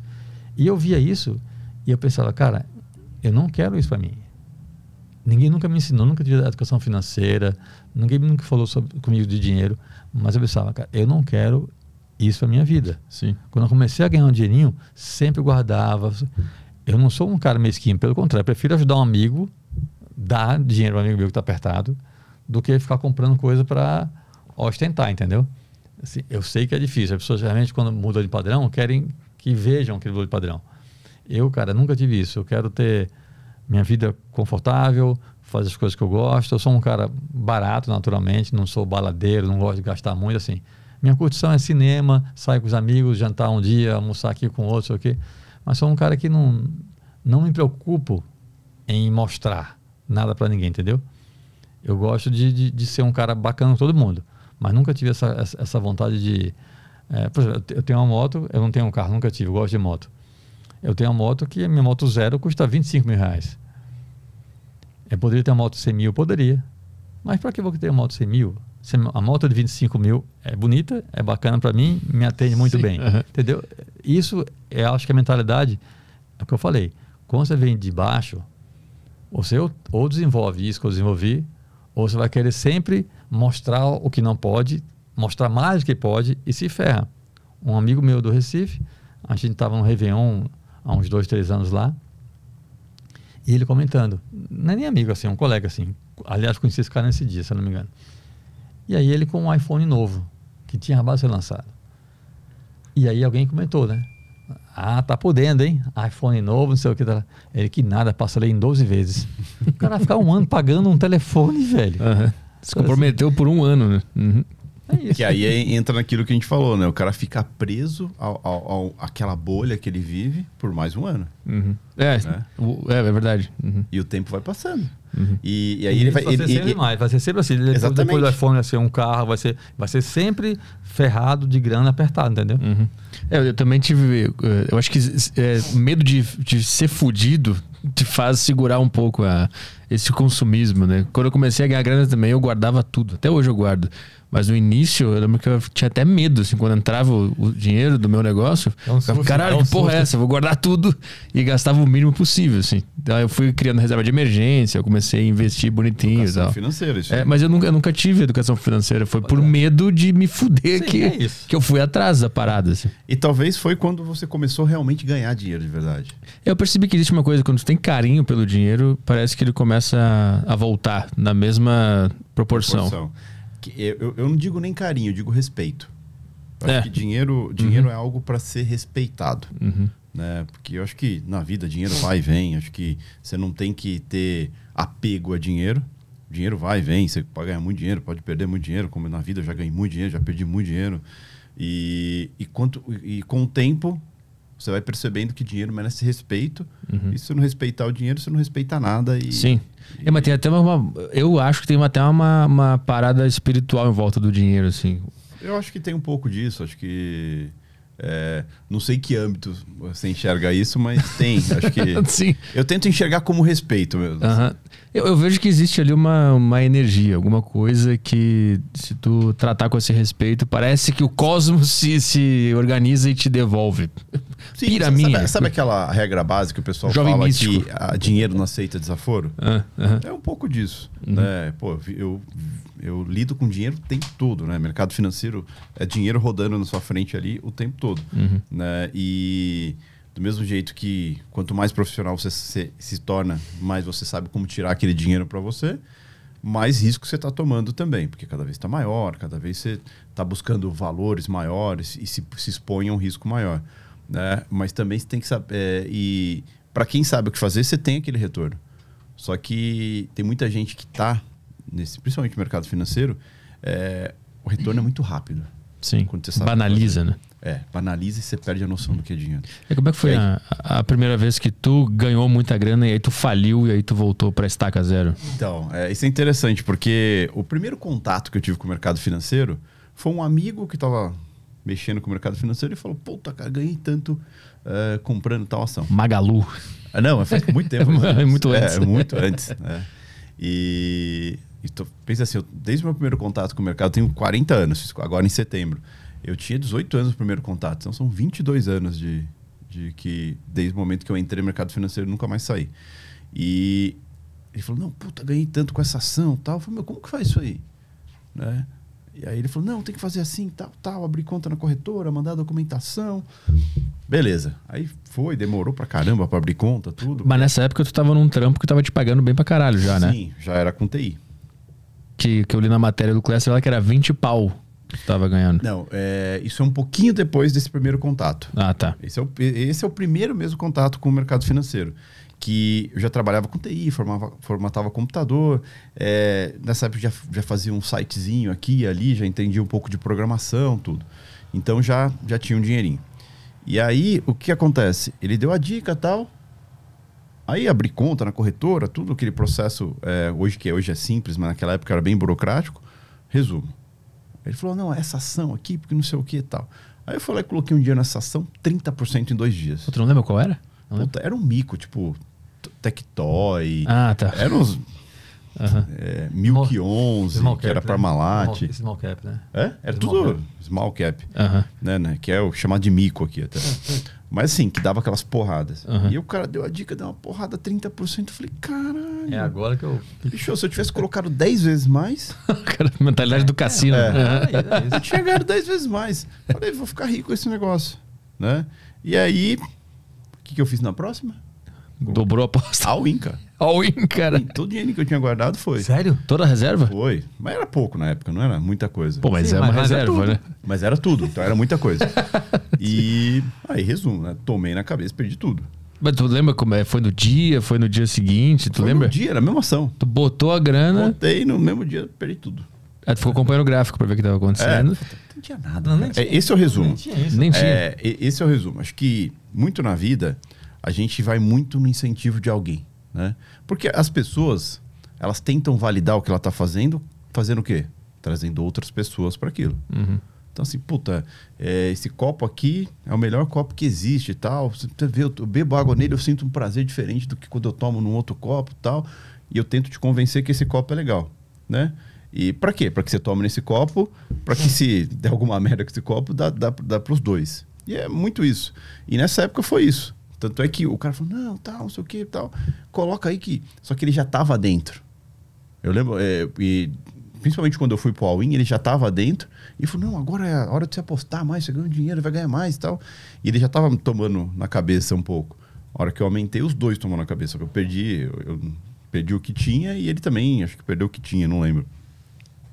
Porque ele tentou trazer, é, me trazer para validar o, o, A decisão tá- dele. A decisão dele. Né? Ele me fez um puta favor, porque ele me apresentou o mercado financeiro.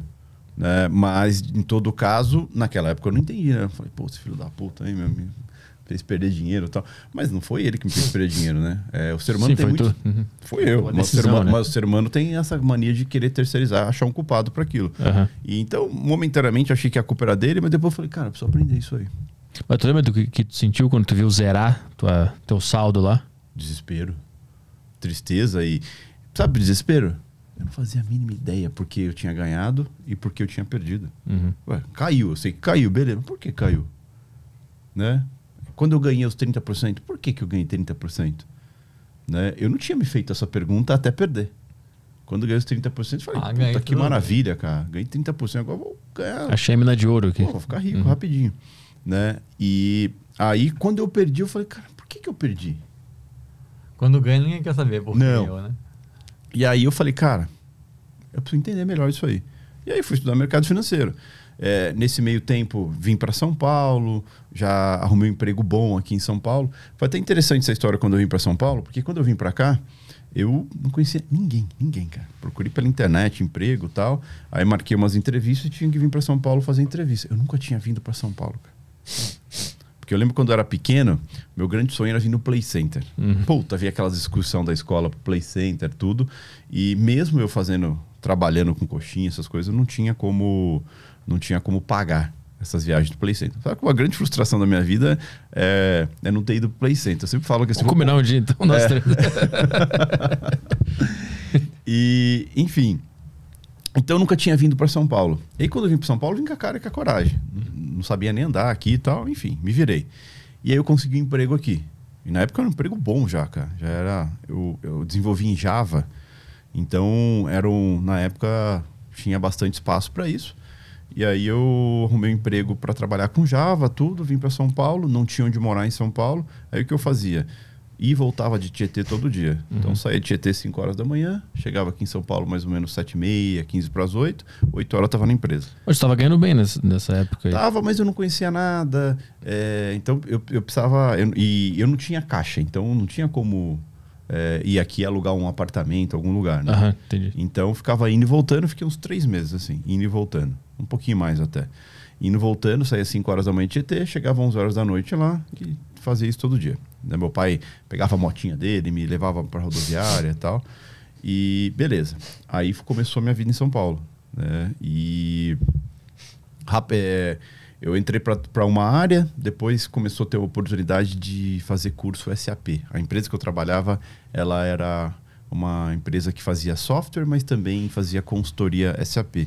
SAP é um RP alemão que as mega empresas usam, tudo. É, você pensa assim, uma implantação de um SAP custa 30, 50 milhões. Hum. Então, paga muito bem para quem é o profissional que faz a implantação. Ma- Mas, nessa época você estava ganhando quanto? Olha, eu entrei nessa empresa, por meu emprego eu ganhava 8 mil reais. Isso que eu quero entender, de de vender é, vassoura, salgado e tal, de, de costura, para ganhar esse salário Ah, então, grande. Como é que mexeu na tua cabeça isso? Então, é, eu saí de Tietê, eu já. Desde quando eu estava nessa empresa aqui de costura, que eu comprei meu primeiro computador, eu apaixonei por a área de TI. Uhum. Achei a área de TI fantástica tal, quero aprender sobre isso tal, e fui estudando, estudando, estudando. Então, quando eu saí de Tietê, que eu falei, ó, é, vou estudar, vou sair de Tietê tudo. Em Tietê eu já ganhava aí, sei lá, meus dois mil reais, mil oitocentos, dois mil reais. Que pra época era muito dinheiro. Uhum. Era bastante dinheiro. Em Tietê ainda mais, hein? É? Em Tietê ainda? É. Exatamente. Mas era- isso mexeu com a tua cabeça em algum momento? Não, não, não.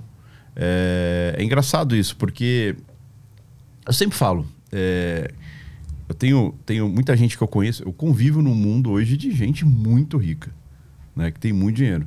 E alguns são extremamente fantásticos e outros extremamente podres, né? E a maioria e a maioria que era não tinha uma condição tão forte e era tranquilo e começou a ganhar dinheiro, ficou uma pessoa arrogante, complicada, me mostra, me, me, me dá total certeza do seguinte: dinheiro não muda ninguém.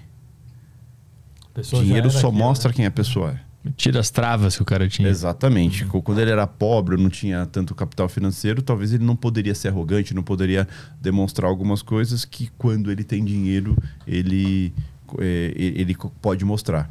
Se você me conhecesse há 20 anos atrás, você ia ver que é o mesmo cara. Até o jeito de vestir. Eu, eu, eu nunca gostei de marca, nunca liguei para essas coisas. É, eu até hoje uso só roupa básica. Porque é o meu jeito de ser, eu gosto. Acho que dinheiro não é feito para você esfregar na cara de ninguém, não é para você achar que você é melhor que ninguém. A gente sai aqui embaixo e aparecer alguém, der um tiro em você e em mim, a gente morre igual. Sim. uhum. Né? Mas mesmo assim, é... psicologicamente, pro ser atenção. humano ganhar Sim. mais dinheiro, ele fica. Sim. Tem um momento de, puta, tô ganhando uma grana, hein? Exatamente. Então, assim, é, na, na minha cabeça era vinha muito aquela coisa. Vou guardar.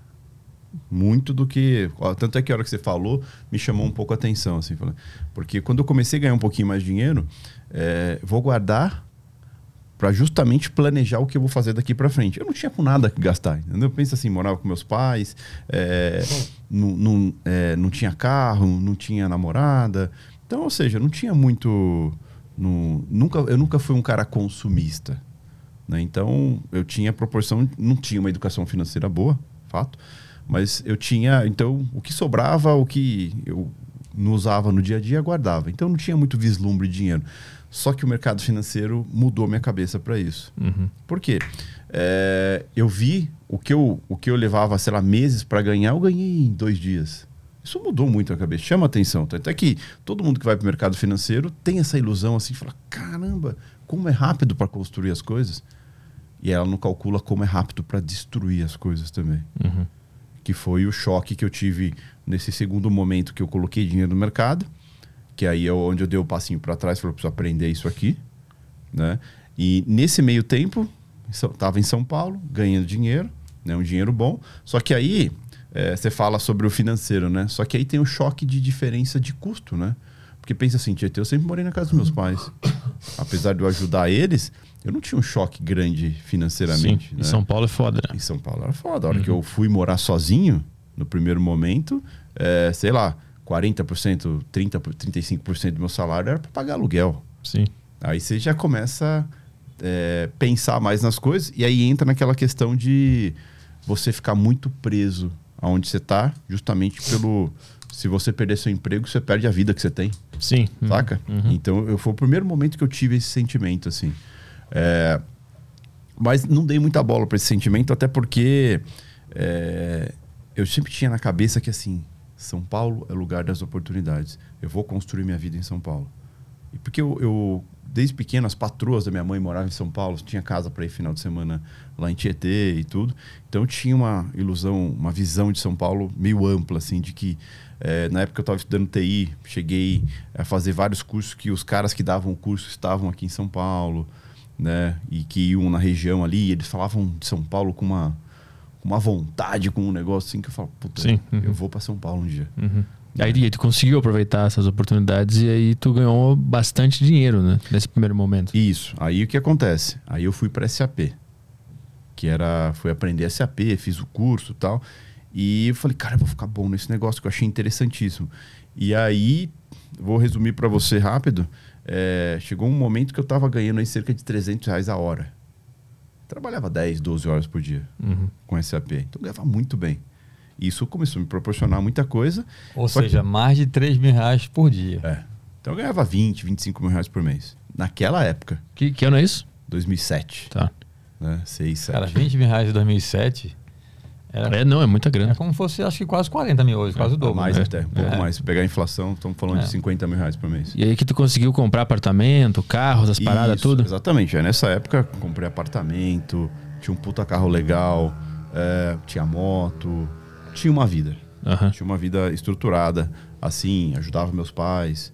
Então, que era um dos objetivos, de sair de Tietê e dar uma vida que eles mereciam.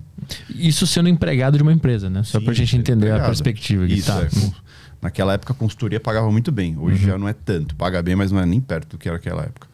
E, e nesse meio tempo fazendo curso de mercado financeiro, botava dinheiro, tudo, mas não massivamente. Só que chegou uma época que eu comecei a colocar, a comecei a apostar mais no mercado, né? Porque comecei a ganhar mais, sobrava, mesmo pagando apartamento, pagando carro, pagando moto, sobrava dinheiro.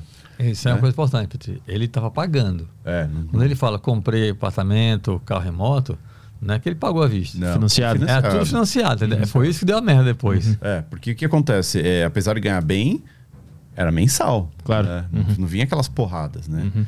E então tinha tudo ali, sei lá, pag- mesmo pagando tudo, eu comprometia, sei lá, 50% do meu salário. O resto estava livre. Uhum. Né? Então, estar livre, fazia curso, estudava, botava no mercado, perdia tal. Só que chegou uma época que eu comecei a fazer umas apostas maiores porque eu achava que eu estava melhor. Que eu sabia já e estava pronto para aquilo Aham. né? E aí como eu comecei a tomar umas porradas. Porrada ao ponto de que assim, eu já não conseguia pagar as coisas, não conseguia pagar apartamento, não conseguia pagar carro, nada. E aí, nesse primeiro momento, o que eu fiz? Banco. Ah, pegar dinheiro no banco. Hum. Ele pegava dinheiro emprestado para investir mais na bolsa para tentar cobrir o buraco. É. Só que aí investir errado, e em vez de cobrir o buraco, o buraco aumentava, entendeu? Sim. E aí pega os juros aí e já é, era. porque é, eu entrei numa fase no mercado que é. per- Mercado financeiro é louco, porque você entra numa espiral de perda que você fica maluco. E aí eu, na minha cabeça era o seguinte: se eu tiver mais dinheiro, eu vou conseguir recuperar. Porque aí eu vou acertar essa e vou cobrir. Ex- Exatamente. Todo dia eu achava que eu amanhecia, aquele dia eu ia ficar rico. Aham. Né? E o que me faltava para acertar a grande tacada ali era dinheiro. Então o que eu fiz? Quando eu comecei, eu comecei a não pagar algumas contas, pegar o salário inteiro, pá, na corretora, para tentar é, alavancar e ganhar uma grana. Resultado? Perdia. Né? Aí eu falo, puta, agora não consigo pagar apartamento, pagar isso aqui, puta, vou pegar o empréstimo. Aí parte desse empréstimo, é, sei lá, vamos, vamos- vamos dar um exemplo para você aqui. Teve uma vez que eu peguei 150 pau no Itaú Cara. né? E eu, eu tinha que pagar, tinha uns 30 que eu tava devendo, Uhum. que nem paguei os 30, peguei os 150 e botei na corretora. Né? É, Aí perdeu de durou novo. dois dias, cara. Meu Deus, mas tu, tu lembra? Isso é 2007 que a gente tá falando, né? É, é, dois, esse, esse, esse processo é de 2007 até 2010. A- a- aquela crise de 2008 impactou nessa. ajudou Cagada também a toda tomar aí. porrada pra todo lado, porque eu não sabia o que estava acontecendo. Porque por mais que eu tinha feito vários cursos e tudo mais, é, eu, eu estudava a técnica, né? Que é o que tinha disponível naquela época. Eu não, esti- não estudava o porquê aconteciam as coisas. Uhum. Que é o, é o grande mal, até hoje em dia, de quem estuda mercado financeiro e acha que mercado financeiro é técnica.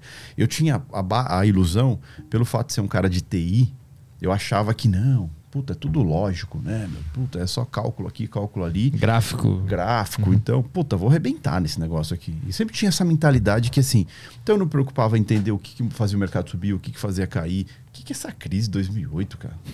Que, é isso? Vou saber o que é.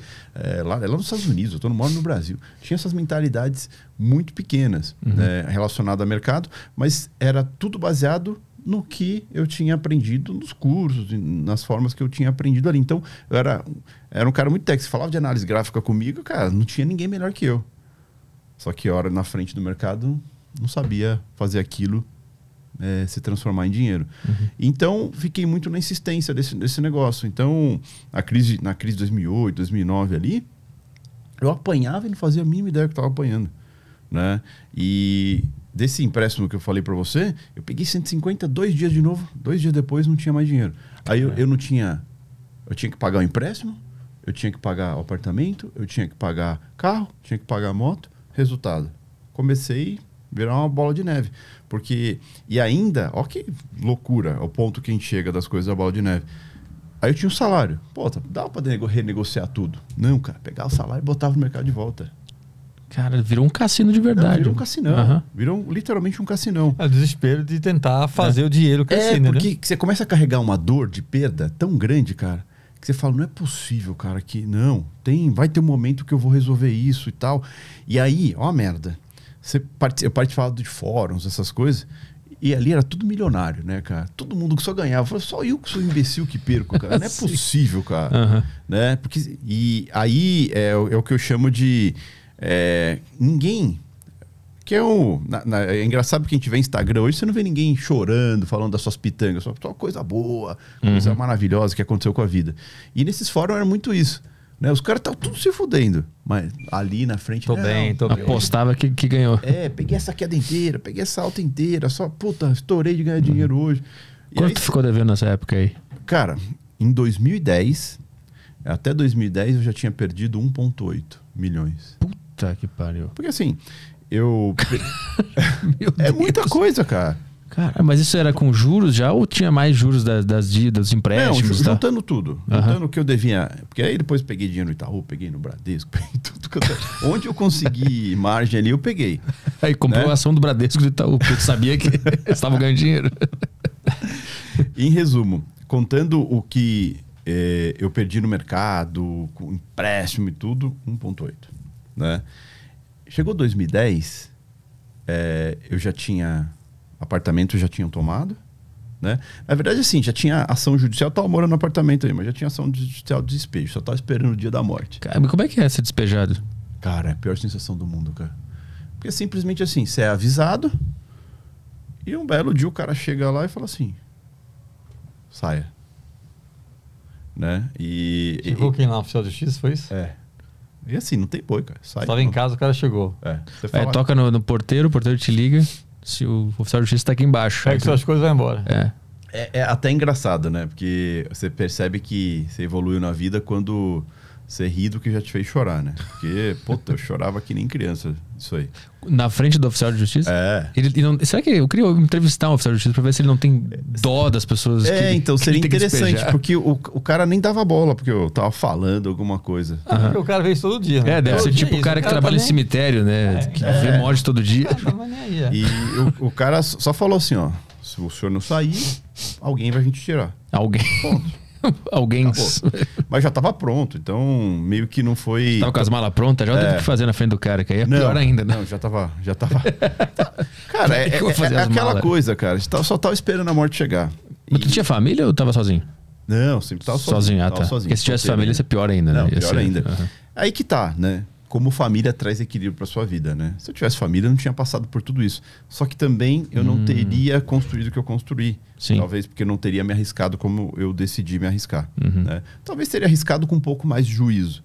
Né? Mas talvez o resultado não seria o mesmo Uhum. de hoje. Então, fica uma grande incógnita. E acho que se eu, se eu tiver, se eu parar para pensar assim, nossa, que bom que eu não tinha família naquela época, não sei. Sim, porque a, a experiência desse, dessa situação aí te trouxe muito conhecimento, né? Exatamente. Uhum. Então tem um desequilíbrio aí.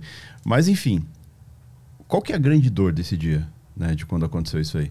Quando minha mãe e meu pai, porque eu não tinha mais carro, já tinha perdido carro, moto, tava fudido, literalmente fudido. E o salário que eu tinha eu ainda botava no mercado ainda, cara. Mesmo sendo despejado. Sim, porque você carregava aquela dor da perda, cara, e você queria de alguma forma. Aí, que, que acontece? É, quando aconteceu isso, eu fui morar numa república. E quem me levou nessa república foi meus pais.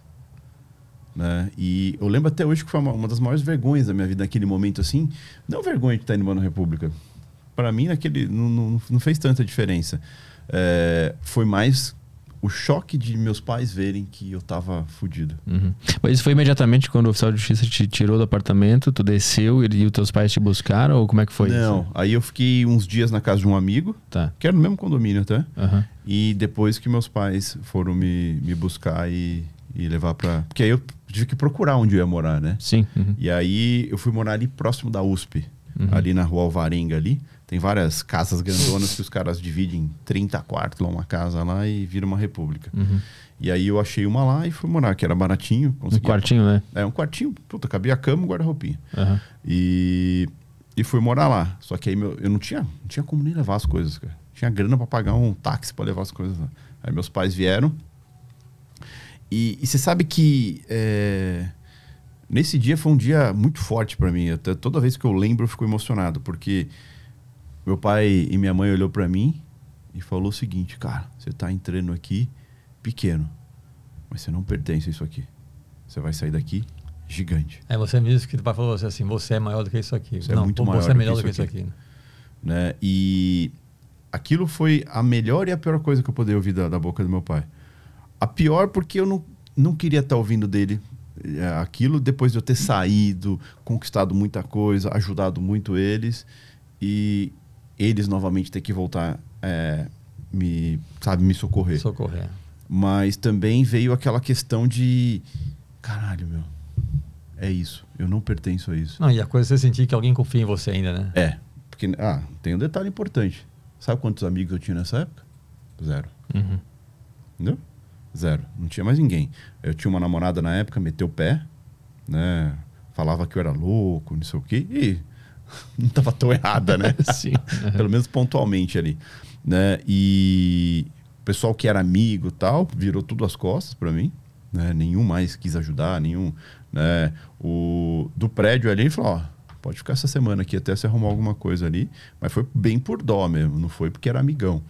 Né? Então, a única pessoa que de fato me apoiou mesmo foi minha família. Que é o que importa, né? A família tem um poder enorme de mudar a pessoa, né? Gigantesco. De afundar ou de melhorar, né? Exatamente. Se seu pai te olha com uma cara de "Puta, que filha da puta, É, também. tá aí já acabava a tua É, vida ali. exatamente. Tipo, ele fala assim: puta que bosta, né? Que vergonha, né? Que vergonha, sabia que ia dar merda isso É, aí. aí já era, aí o cara vai pro buraco. né? Entre eu conheço os pais desse cara, velho. São duas pessoas, assim, Fantástico. cara. Fantástico. São pessoas maravilhosas. Você, você vê, sabe por que ele virou o que ele é, cara? Uhum. O pai desse cara é uma figura maravilhosa. A mãe desse cara, que mulher incrível, dona Sandra, cara. Sabe assim? Amorosa, sempre divertida, alto astral pra caramba. Nossa, essa pessoa é maravilhosa, cara. Uhum. E, e como é que paga uma dívida de 1.8?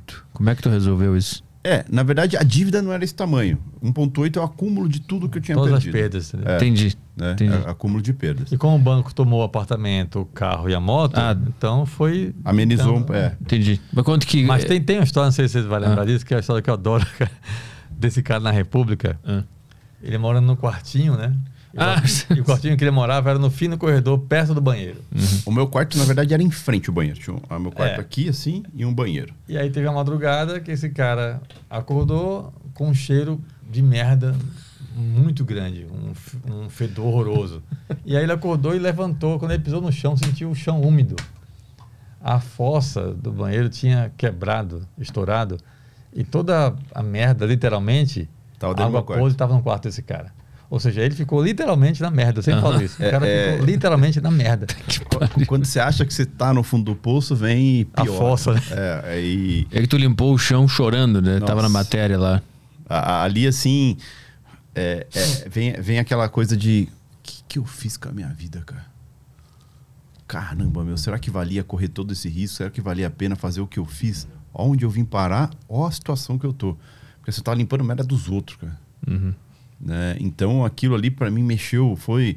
E, e detalhe, tudo isso foi na mesma semana, não fazia meses que eu morava lá, cara. Eu tinha ido pra lá, meu pai tinha me deixado, já tinha dado aquele choque de realidade na minha vida. É, aí acontece esse episódio da merda, sabe? Aham. Parece que tudo vem pra, Sim. pra mostrar o quanto você é forte. Eu sempre falo que é na dificuldade que você percebe que é forte, não é quando tá tudo bem. Né? E ali fala, caramba, e agora, né? E eu já não tinha muito mais nada a perder na vida. E aí eu falei assim, cara, e agora? Porque eu tinha meu emprego ainda, tava morando ali, fudido de dívida, e ou bem ou mal, já fazia aí, sei lá, 10 anos que eu tava no mercado financeiro Uhum. que estava estudando e tudo mais. E aí veio veio o sentimento que eu assim, falou, cara, isso vai ter que acontecer na minha vida. Porque eu eu tava, eu tava entre o ápice de desistir do mercado financeiro e focar 100% é, em TI, né? Ou é, o que, que eu ia fazer ali. Só que eu cheguei à conclusão que assim, se eu ficasse só em TI, eu nunca ia resolver o problema da minha vida. Eu nunca ia pagar minhas dívidas, eu nunca ia, talvez eu nunca saísse daquele buraco. Eu tinha esse sentimento. E como é que funciona esse negócio da dívida? O, o- a justiça consegue bloquear parte do teu salário? Como é que funciona isso É, tu então, pagar? O, o, o que, que acontece? É, quando você trabalha como consultor, você trabalha meio como PJ. Então Aham. você, tem um, você é um prestador de serviço. Então, até então, tudo que eu tinha feito era na física. Então, não atingia diretamente a empresa. Então, eu estava recebendo. Mas eu morria de medo de um momento os caras falam assim, ó... Você vai bloquear tudo desse cara e não, não chegou nesse nível. Então, é tudo que entrar vai direto pra pagar Isso, a dívida. Exatamente. Aham. Mas não, não chegou nesse nível. Aham. E, e aí foi o momento que eu falei assim, cara, eu tenho que dar certo. Será que alguém vive de mercado financeiro? De fato, porque eu já estava desiludido com tudo, não acreditava mais no mercado financeiro, não acreditava mais na vida, assim, nas pessoas. Eu estava num momento bem complicado. E foi quando eu falei, cara, eu vou me dar mais uma chance. Acho que na vida é muito importante isso. Você aprender a se dar mais uma chance e aprender a se perdoar também. E foi o momento que eu decidi me dar mais uma chance e me perdoar sobre tudo que eu tinha feito. E porque assim, até então eu fiz mal para mim, não fiz mal para ninguém. Mas eu fiz, eu fiz mal para a pessoa mais importante que existe, que sou eu mesmo. Se eu não for importante para minha vida, quem é? Né? E então foi um momento que eu comecei a ficar mais próximo de Deus também, mais essa coisa espiritual. E foi o momento que eu decidi, vou me perdoar e vou ver, vou recomeçar. E o recomeçar, para mim, eu não conseguia ver outra forma de recomeçar que não fosse o mercado financeiro. Que não fosse, de fato, entender o que era o mercado financeiro. E aí fui atrás de ver se tinha gente bem sucedida nisso. Se tem, o que, que eles fazem que eu não fazia? Foi aí que eu conheci um lugar que ficava ali na, na Boa Vista, no centro de São Paulo, onde os caras mais bem sucedidos no mercado financeiro estavam lá. Que era um pessoal que era do pregão Viva Voz, do mercado financeiro. Lembra aquela gritaria e tal, que era o mercado os antes? telefoninho. Isso, que encerrou em 2008 isso. E aí, parte dessa galera que migrou para o eletrônico foi para esse lugar que era uma corretora. Tinha dois andares, um andar o cara fez, um andar era a corretora, o outro ele fez uma sala gigante de autônomos, né? E os caras bons mesmo estavam lá de verdade, né? Aí você fala, puta, agora agora sua vida vai começar a funcionar, né? Puta, agora vai bem. Só que o que acontece? Para sentar e ter uma mesa ali, custava 18 pau por mês. Caralho. Eu tinha que pagar pra. Pagar Pra poder tá lá, operar ali. Pra poder operar ali. E aí fala, aí veio de novo, né? Porque nessa época eu tava, tava na dúvida, e aí, começo a dar um jeito de negociar, pagar as dívidas, né? Aí me aparece isso aí. Eu falei, cara, se os caras bem-sucedidos que realmente fazem dinheiro, tão, dão certo no mercado, estão ali, eu preciso estar ali, cara. Mas como é que isso apareceu na tua vida? Como é que tu descobriu isso? Eu fui procurando, falando com um, com outro, com um, com outro, que já, como eu já estava inserido, conhecia muita gente no mercado, e todo mundo falava, não, os caras estão lá. Os caras estão lá. E nem visitar podia.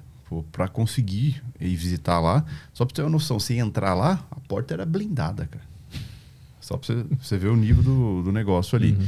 E aí foi, foi, consegui visitar, né? E depois que eu fui visitar, é, eu fiquei fascinado, né? Falei, cara, preciso estar ali. Só que a hora que eu descobri o quanto precisava estar ali, tinha lista de espera, tudo. Tanto é que, assim, depois que eu conheci, demorou um tempão para eu conseguir, é, de fato, uma vaga ali. Mas eu não entendi porque que é 18 pau para estar ali. Então, vamos lá, a gente vai chegar lá. É, lá, quando você pagava para estar lá, você tinha uma mesa que eles te forneciam, com um computador, com duas telas, com a plataforma que você utilizava para operar. Na época era uma plataforma francesa, chamava Sangar, é, GL Sangar. E então tudo pronto para você operar. Então você pagava pelo ambiente. E aí era tudo fresco, lá tinha chazinho importado, bolachinha, uhum. garçom é, e tudo. Então era um ambiente elitizado mesmo assim. Então era só pro, os caras bons estavam lá. Uhum. E enfim, consegui. É, eu, na época estava consultor, eu estava num, num, num cliente europeu, então eu conseguia na parte da manhã não ir para o cliente depois ia para o cliente depois e ficava até um pouco mais tarde, por causa do fuso horário até. Se não me engano, era italiano ou espanhol, o cliente não lembro na época. E aí eu ficava de manhã nesse lugar e pagava isso. Aí o que acontece? A única coisa que eu pagava, pagava república e, e comida. O resto ia para pagar para esse ambiente. Uhum. Então meio que eu ia lá só ver o ambiente, porque eu não tinha dinheiro para poder ficar operando tal. E quando sobrava um dinheiro, colocava, perdia de novo. Né? Então é, foi um ciclo bem complexo. Só que esse lugar mudou minha vida. Por quê? Ali eu não, não ganhei um real. Todos os seis, sete meses que eu fiquei ali, eu não ganhei um real. Mas eu aprendi o que é ser um profissional daquela área. Como o profissional se comporta, é, o que, entendi o que é mercado de verdade. Lá tinha uma coisa muito interessante que um ambiente gigante, um andar inteiro, no meio desse lugar ficava um senhorzinho com computador, um monte de tela e com plataforma de notícia, Bloomberg, Reuters, Broadcast, CMA. E toda vez que ia sair uma notícia, ele, ele apertava um botão, saiu, o som saía no ambiente inteiro, ele avisava, ó, oh, saiu tal notícia, olha, daqui a pouco tem um indicador econômico, ó, daqui a pouco o Ben Bernanke vai falar, ah, presidente do Banco Central americano, ah, enfim, ele, ele, ele orientava todo mundo do que, que poderia gerar motivação e movimento no mercado. E eu falei, caramba, por que, que tem esse cara aí? E aí, curiosão, sentei, colei nele e falei, cara, por que, que é isso aí? Por que, que você lê notícia? Por que, que é importante? E eu notava que quando ele falava a notícia, eu olhava na tela, o mercado movimentava. Falei, não é possível, cara.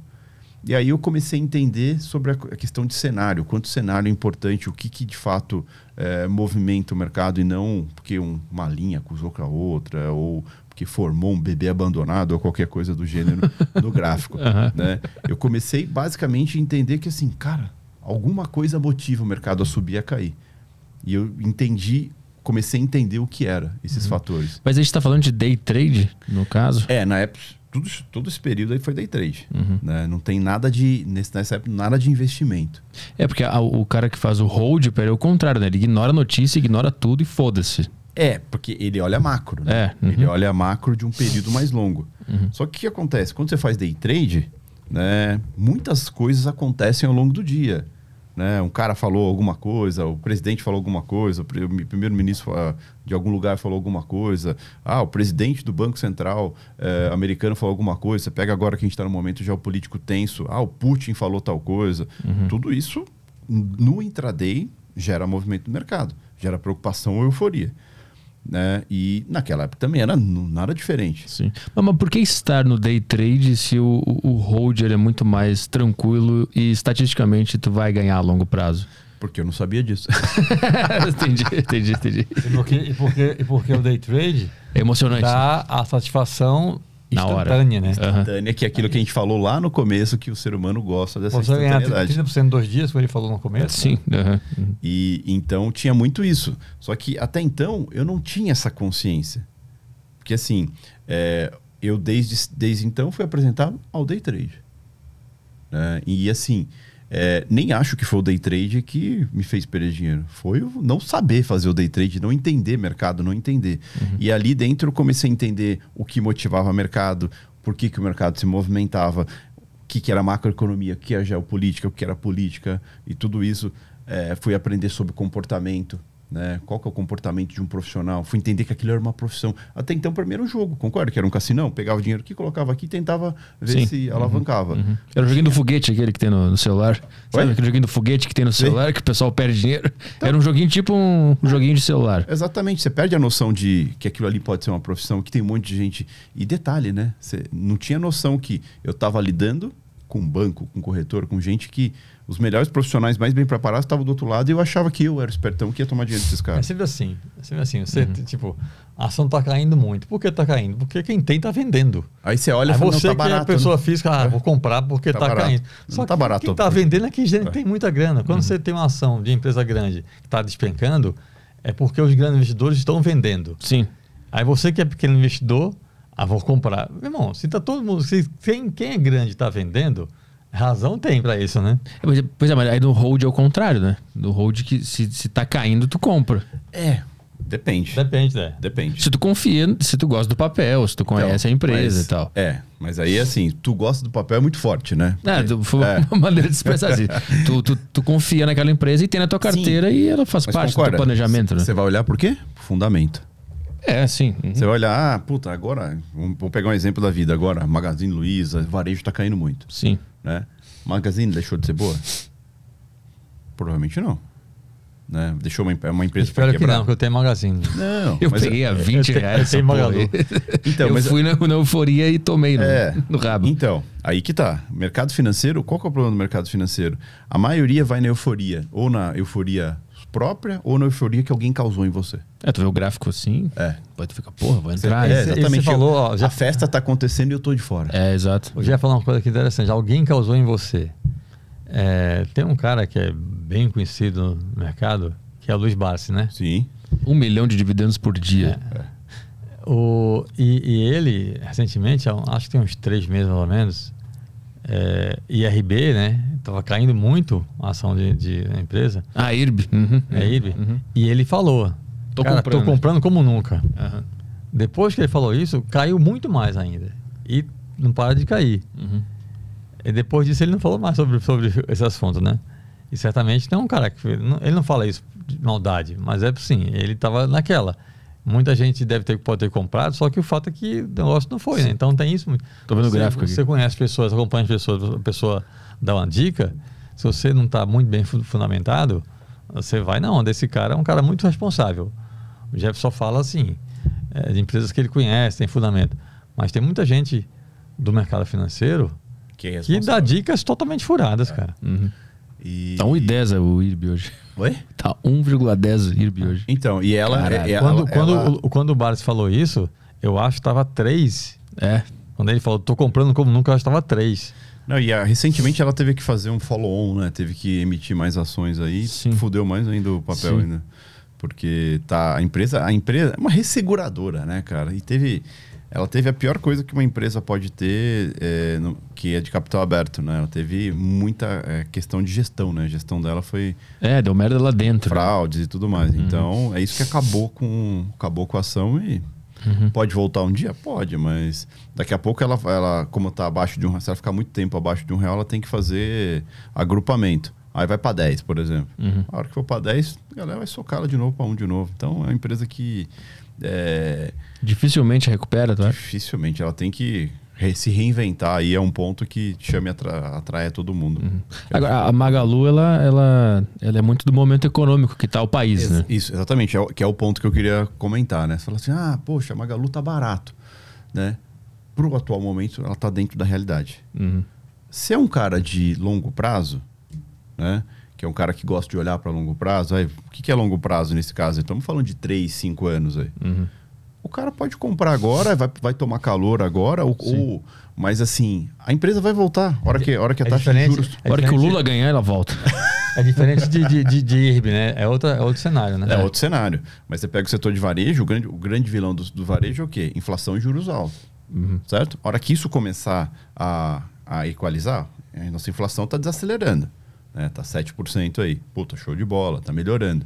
Né? Mas é, passando a eleição, seja quem for é, o, o presidente, a hora que o país começar a se recuperar e começar o ciclo de corte de juros e o mundo não entrar em recessão, que acho que o externo também tem um peso muito grande A gente está muito bem no momento que a gente está agora, dados de inflação baixo, é discutível o motivador dessa desaceleração da inflação e tudo mais, mas a gente tem um momento onde essa, é, o varejo apanha muito. Sim. Varejo, turismo. É, o dinheiro tá caro, né?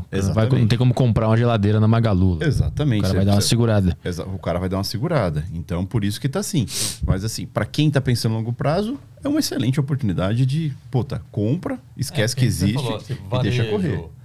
Turismo, viagem. Então, assim, ações de empresa aérea, CVC, Magalu, quando a coisa estabilizar, tendem a subir bem, né? Entende? É, mas elas só, elas só ficam. é, elas só valorizam se a economia do país, de forma geral, estiver boa, né? De- exatamente, de- depende do país. Só que tem que lembrar que o país depende de outros países. É, exato. Então é, é um ciclo. É. É, por isso que o- a gente olha para macro e microeconomia. Então eu.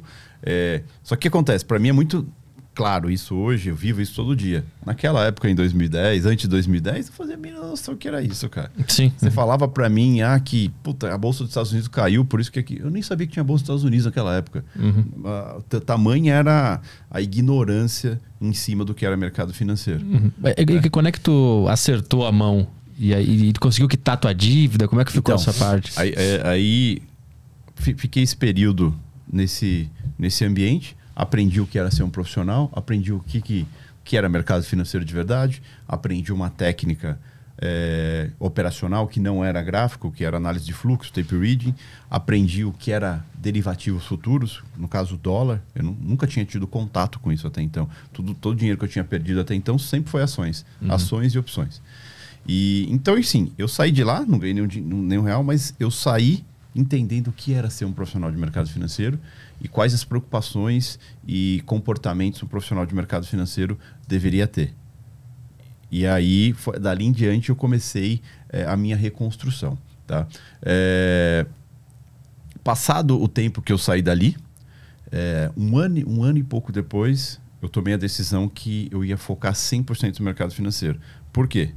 Porque eu já fazia dinheiro no mercado, só que eu ficava no famoso alt tab. Pô, tu tava lá com a plataforma operando, no caso só dólar, com fluxo, tudo. Aí aparecia alguém do lado, chefe, ou alguém, ou o cliente. Lá. Aí mudava. Tava dividindo o trabalho. Isso, exatamente. De certa forma, estava roubando meu patrão. Sim. É, de certa forma, esse era o sentimento. Estava roubando meu patrão. E aquilo me fazia perder dinheiro, aquilo me impedia de ganhar dinheiro. Já estava fechando o mês positivo, já estava ganhando dinheiro. Não tirava meu salário, mas já fazia dinheiro. Já sabia o que fazer, já entendia mercado, já me preocupava com as coisas certas. Aí, tudo. aí tu focou na compra e venda de dólar. Foi nesse Isso. mercado que tu se deu bem. Exatamente. Mas sabe explicar por quê? Cara, porque eu, primeiro de tudo, é, a liquidez. O mercado de dólar é muito líquido, então isso te traz muita oportunidade. É um mercado de motivos. Ninguém compra ou vende dólar à toa, porque ah, amanheci vou comprar dólar. Não, o cara tem um motivo para isso. Esse motivo pode ser interno, pode ser externo. Ah, então os indicadores são mais claros. Pode Exatamente. saber o que fazer. Ele, é, o dólar é a moeda. A, é 85% das transações comerciais do mundo são feitas em dólar. Então é, o- é a moeda do mundo. Então ele reage muito à política, geopolítica, é, tanto externa quanto interna. Sim. Então, ou seja, você consegue entender por que ele se movimenta. E esse é o grande X de qualquer um de mercado financeiro. Cara, se você investe em algo, você atua em algo que você não entende por que só porque cai, você está completamente errado. Você tá, é um cassinão. Então você precisa entender o contexto da coisa. E quando eu aprendi isso, como eu comecei a entender isso, comecei a me preocupar de verdade com isso, que é o que eu aprendi, né, quando eu fui para esse ambiente, eu comecei a entender que assim, caramba, cara, e eu achava que estava tudo numa figura. Na verdade, é o que está por trás da figura, é o que forma, a figura é o que passou. Uhum. E o que forma aquela figura? O que motiva aquela alta, aquela baixa? E aí que eu fui buscar entender. E o dólar é o cara que mais refletia isso. Por isso que todo mundo que estava lá operava dólar. Sei lá, de 300 pessoas que tinha lá, cara, é, 98% operava dólar. Uhum. Dólar futuro. Né? Aí eu olhava a correlação com o S&P 500, né? como que estava a bolsa lá fora. Ah, vai sair uma notícia, ah, o S&P está caindo, quer dizer que o dólar vai subir, tem uma correlação, tudo. E aí eu fui entendendo isso. E aí eu fui entendendo o que era mercado. Ué, um ativo ele reflete alguma coisa. O que é essa coisa que ele reflete? Né? Ah, mas ele subiu porque alguém achou que tinha que comprar. Não, não existe isso. Subiu porque alguém tinha motivo para comprar. E esse motivo não é para um, é para todos. Dólar futuro é uma aposta do que que vai acontecer com o dólar. É quando? Qual é o prazo desse futuro? O contrato futuro de dólar ele, ele é mensal. Né? Então ele, ele- todo mês muda o contrato. Ah. Então ele é, começa no primeiro dia útil, ele começa com um spread de juros, uma diferença de preço com o dólar à vista, que é o dólar balcão que a gente chama aqui no Brasil. Dólar balcão é o dólar transacional. Você quer mandar dinheiro para os Estados Unidos, por exemplo, você tem real, certo? Você vende real e compra dólar. Esse dólar que você está comprando é o dólar balcão, não é o dólar futuro, tá? E então, puta, alguém, um, um fundo quer investir no Brasil, ele tem que entrar por essa ponta à vista, que é esse dólar balcão, via banco. Então ele vende o dólar dele e compra real. Aí o real valoriza, o dólar cai. É uma divisa Sim. né? O dólar futuro é quanto esse dólar balcão vai estar daqui 30 dias. Então, começou o primeiro dia útil do mês, você tem um contrato futuro, esse contrato futuro tem um spread de tempo. Ou seja, ele é mais caro que o dólar balcão. Uhum. E de acordo que passa o mês, esses juros vai diminuindo até o último dia útil do mês. O, tanto o dólar futuro quanto esse dólar balcão estão o mesmo preço. O dólar futuro derivativo ele foi criado para quê? Proteção. Pensa assim, você é um exportador, certo? Você vende algum produto e comercialmente você recebe em dólar. Certo? Só que você não recebe, ah, mandei o produto e já recebi. Você vai receber daqui 20, 30 dias. Você sabe quanto o dólar vai estar daqui 20, 30 dias? Ah, tá. Você não sabe. Sim. Então, Uhum. ou seja, é, só que, se eu, um exemplo, vendi dólar, vendi uma máquina de 100 milhões, só que eu vou receber daqui 30 dias, mas hoje o dólar tá 5,20 e para mim tá bom, Sim. certo? Mas tu trava. Eu preciso travar. Aham. Como que eu travo? Mercado futuro. Geralmente você vai no banco, tudo faz essa trava, né? Faz um hedge. Mas você pode também, ou você pega uma JBS, empresas grandes que faz muita transação de exportação ou importação, elas têm mesa própria de travar isso aí. Hum. Não sei se você lembra daquele episódio da Sadia. Da Sadia, Qual? Não, não lembro.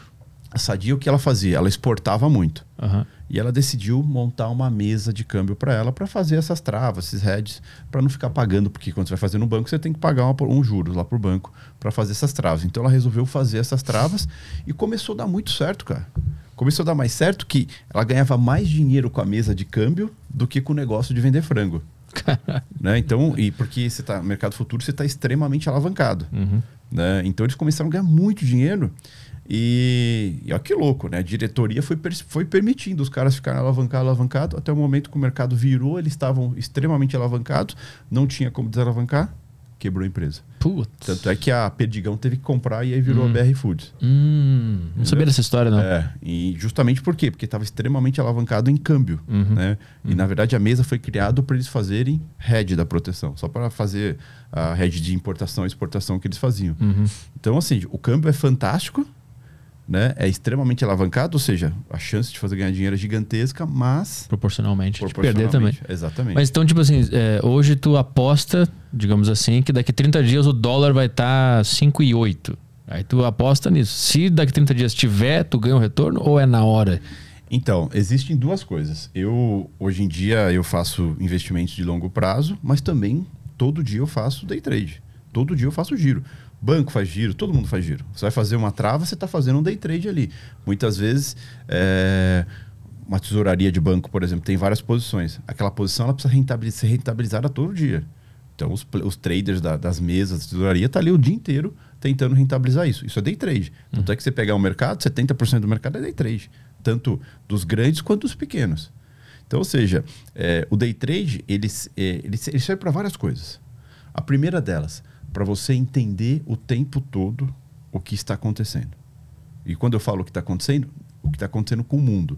Né? Por isso, só para ter uma, uma noção, uma, uma lógica, eu chego no escritório todo dia às 5 e meia da manhã. Todos os dias. Esse cara põe todo dia no Instagram um story ele chegando 5 e meia, 5 e 37, Puta, 5 isso e é bom, né? 42. Que horas tu acorda? Quatro, quatro e Puta, pouquinho. isso é bom, queria fazer isso também. É. E porque eu consigo Puta, é fazer meu dia render muito mais. Sim. uhum. E mais do que isso também, como eu opero muito nos Estados Unidos, né? Ah, o fuso. 5 cinco e meia da manhã, a Europa está aberta e eu tenho noção do que aconteceu. Eu vou- é o momento que eu vou entender o que aconteceu com a Europa, o que aconteceu com a Ásia, para entender o que, que isso pode trazer de. De Movimentação pro qual dólar, né? reflexo pode ter aqui. Aham. Se o dólar pode abrir forte, pode abrir fraco, qual a motivação que ele pode ter ao longo do dia. Porque apesar de a gente achar assim, ah, eu opero B3, 6 horas, fechou o mercado, só amanhã eu vou olhar. Não, cara. Depois que a B3 fechou, abre Ásia, abre Pacífico, sai notícia, futuros americanos funcionam praticamente 24 horas por dia. Então, amanhã, o mercado de amanhã é completamente diferente do de hoje que fechou. Uhum. Eu preciso entender o que aconteceu, saber qual é a motivação disso. O cara que faz day trade, ele obrigatoriamente, que é profissional disso, obrigatoriamente ele tem que saber tudo isso. A, a grande. Aí entra por que tão pouca gente dá certo nisso. Que aí entra a questão de. A maioria acha que olhando para aquela tela cheia de figura, é ali que ele vai entender o mercado, é ali que ele vai saber tomar decisão. Análise gráfica. É. E não tá ali, não tá no gráfico a resposta. Exatamente. O problema não é nem o gráfico, tá? O gráfico é uma ferramenta útil para você, por exemplo, a gente foi analisar como que estava a ação ali, você pegou o gráfico rapidinho, você bate o olho, você sabe como foi e tal. Ele é feito para isso. Sim. Uhum. Não para você tomar uma decisão. Hum. Né? E a galera confunde. Né? Ah, tem, eu tenho que tomar decisão por isso tal, e fica ali naquilo. Na verdade, o que acontece, cara? Tem indicador econômico. A gente está no momento, por exemplo, de onde a, o grande drive do, do, do, mundo é o seguinte: a gente tem um problema geopolítico né, entre Rússia e Ucrânia, pós uma pandemia que chacoalhou os mercados, que fez com que todos os bancos centrais cortassem juros e injetassem dinheiro na economia, né, para não deixar as economias sucumbirem, para estimular a economia. Passou a pandemia, todo mundo tem que começar a subir juros, por quê? Injetou muito dinheiro na economia, deixou dinheiro barato, todo mundo vai lá, pega esse dinheiro e consome. Consome, gera inflação. Aí os bancos centrais têm que subir a taxa de juros para quê? Para tentar controlar a inflação. No meio disso, pensa assim, eles estão tentando controlar a inflação. Aí no meio disso, uma Rússia vai e ataca a Ucrânia. Né? A Rússia é o quê? Uma grande produtora de commodity. E então, sempre quando tem uma guerra com algum produtor de commodity, essa commodity sobe. O que, que é essa commodity? Petróleo, no caso petróleo sobe, sobe. Tudo, sobe tudo. O petróleo sobe e começa, começa a deixar o combustível mais caro. E mais caro para quem? Para quem importa muito combustível. Estados Unidos, o maior importador de combustível do mundo. O maior consumidor e o maior importador. É o maior produtor e o maior consumidor e o maior importador também. Ou seja, 50% de tudo que os Estados Unidos consome, ele importa. Se ele importa combustível e a guerra deixou o combustível mais caro, ele está importando inflação. Hum né? Mas no momento que ele está tentando combater a inflação, saca? Então aí o mundo começa a entrar é, em conflito. E nisso a Europa também. A Europa com questão de gás que vem da Rússia é, e tudo começou a ficar muito caro o gás, começou a ficar muito caro o petróleo, a inflação lá também explodindo. Aí você pega assim, a maior economia do mundo sofrendo com inflação forte, é, o maior bloco do mundo sofrendo com inflação. Né? E então tudo isso deixa o mercado enlouquecido. Porque se fala assim, bom, a inflação está forte, os bancos centrais vão ter que ser duros com juros. A economia europeia, no momento que por décadas tinha juro negativo, já está com juros positivos e vai continuar subindo juros porque a inflação está muito forte, só que esse juros positivo e forte na Europa vai colocar ela em recessão. Assim como o mundo teme que os Estados Unidos eh, vai entrar em recessão também. Uhum. Cara, eu sou profissional de mercado financeiro, eu preciso saber disso. Eu preciso entender o que, que tudo isso impacta, se isso faz a bolsa subir, se faz a bolsa cair, se faz o dólar subir, se faz a, o dólar cair o tempo todo. E o cara que é do que, que é do giro, que faz operações todos os dias, seja operações para ganhar dinheiro ou só operações para rentabilizar uma posição que você já tenha, ele precisa saber disso tudo. Para saber se hoje o dólar pode cair, se o dólar pode subir e tudo. Então não, não posso simplesmente acordar 8 e meia da manhã, mercado futuro abre às 9 sentar ali e falar, vamos ver o que acontece. Uhum. Não, cara, às 9 horas eu já estou 4 horas acordado, sabendo exatamente o que, que pode acontecer, uhum. como que o mercado pode abrir e o que, que tem para sair ao longo do dia de notícia, indicador econômico, fala de presidente do Banco Central. O foco agora é política monetária.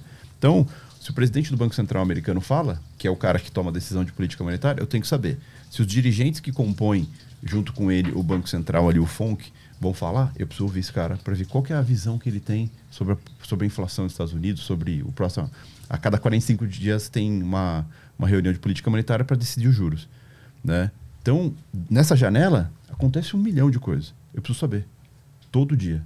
Então, o cara que é, faz day trade, né, que é, é um pouco banalizado até, ele precisa saber tudo isso. E detalhe, é, chega um certo momento que você tem um capital tão considerável que não dá mais para fazer day trade com esse capital. Uhum. Que aí você vira um, um, cara de longo prazo, um investidor. E o fato de você se tornar um investidor não mitiga o fato de você saber o que está acontecendo. Uhum. E o day trade te proporciona isso. Por isso que eu gosto, mesmo tendo posições grandes de longo prazo, eu preciso saber todo dia o que está acontecendo. Uhum. E o day trade me permite isso. Por isso que eu chego cedo na empresa, por isso que eu saio tarde da empresa, porque o tempo todo eu estou analisando isso, entendendo o, o que está acontecendo, até para saber assim, puta, deu uma merda, cara. Se eu não sair dessa posição que eu estou pensando para longo prazo, eu vou perder muito dinheiro.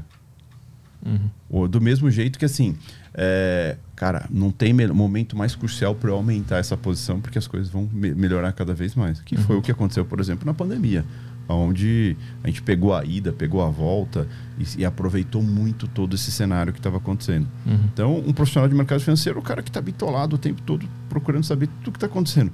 Não só aqui, mas externo. Então, um profissional de mercado financeiro, é, até então eu não tinha essa noção, mas é um cara que entende de geopolítica, entende de política, entende de economia externa, economia interna. Quando deu a pandemia, tu disse que tu, tu ganhou muito naquela época, né? Porque tu apostou na alta do dólar, né? É, é eu, ou na baixa? Eu odeio a palavra aposta, porque parece que o mercado financeiro, uma coisa que eu aprendi, ah. que não existe aposta no mercado financeiro. Existe você saber o porquê tomar aquela decisão. Mas não é meio que Tu, espera que o que tu analisou se concretize daqui tanto tempo. Então, mas a aposta é quando você não tem embasamento para tomar aquela decisão. Entendi. Entendeu? Entendi. Aposta é você falar, ah, tomara que dê certo. É porque aposta Eu tem, acho que vai acontecer um isso. de sorte, né? É. Vou na sorte. E, é, no caso é isso que e quando fala. você toma é, isso que a gente está falando, você está embasado. Você sabe por que, que pode acontecer aquilo e busca. Por exemplo, na pandemia, quando tava todo aquele temor, ainda não era uma pandemia e tal, a gente foi estudar o que aconteceu na época que saiu o SARS-CoV, na época que teve a gripe espanhola, como que os mercados reagiram àquilo, para a gente saber se o impacto poderia ser grande ou não.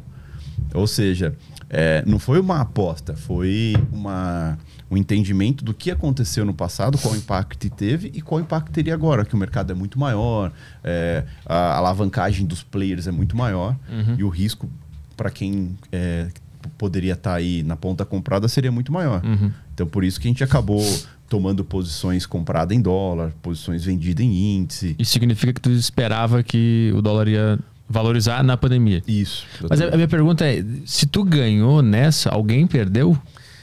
Sim e não. é, porque é, o pessoal pensa muito que mercado financeiro é soma zero, né? Puta, para eu ganhar, alguém tem que ter perdido. Sim. Não necessariamente. Porque, por exemplo, ah, comprei dólar a, a 5 porque eu achei que iria para 5,50, certo?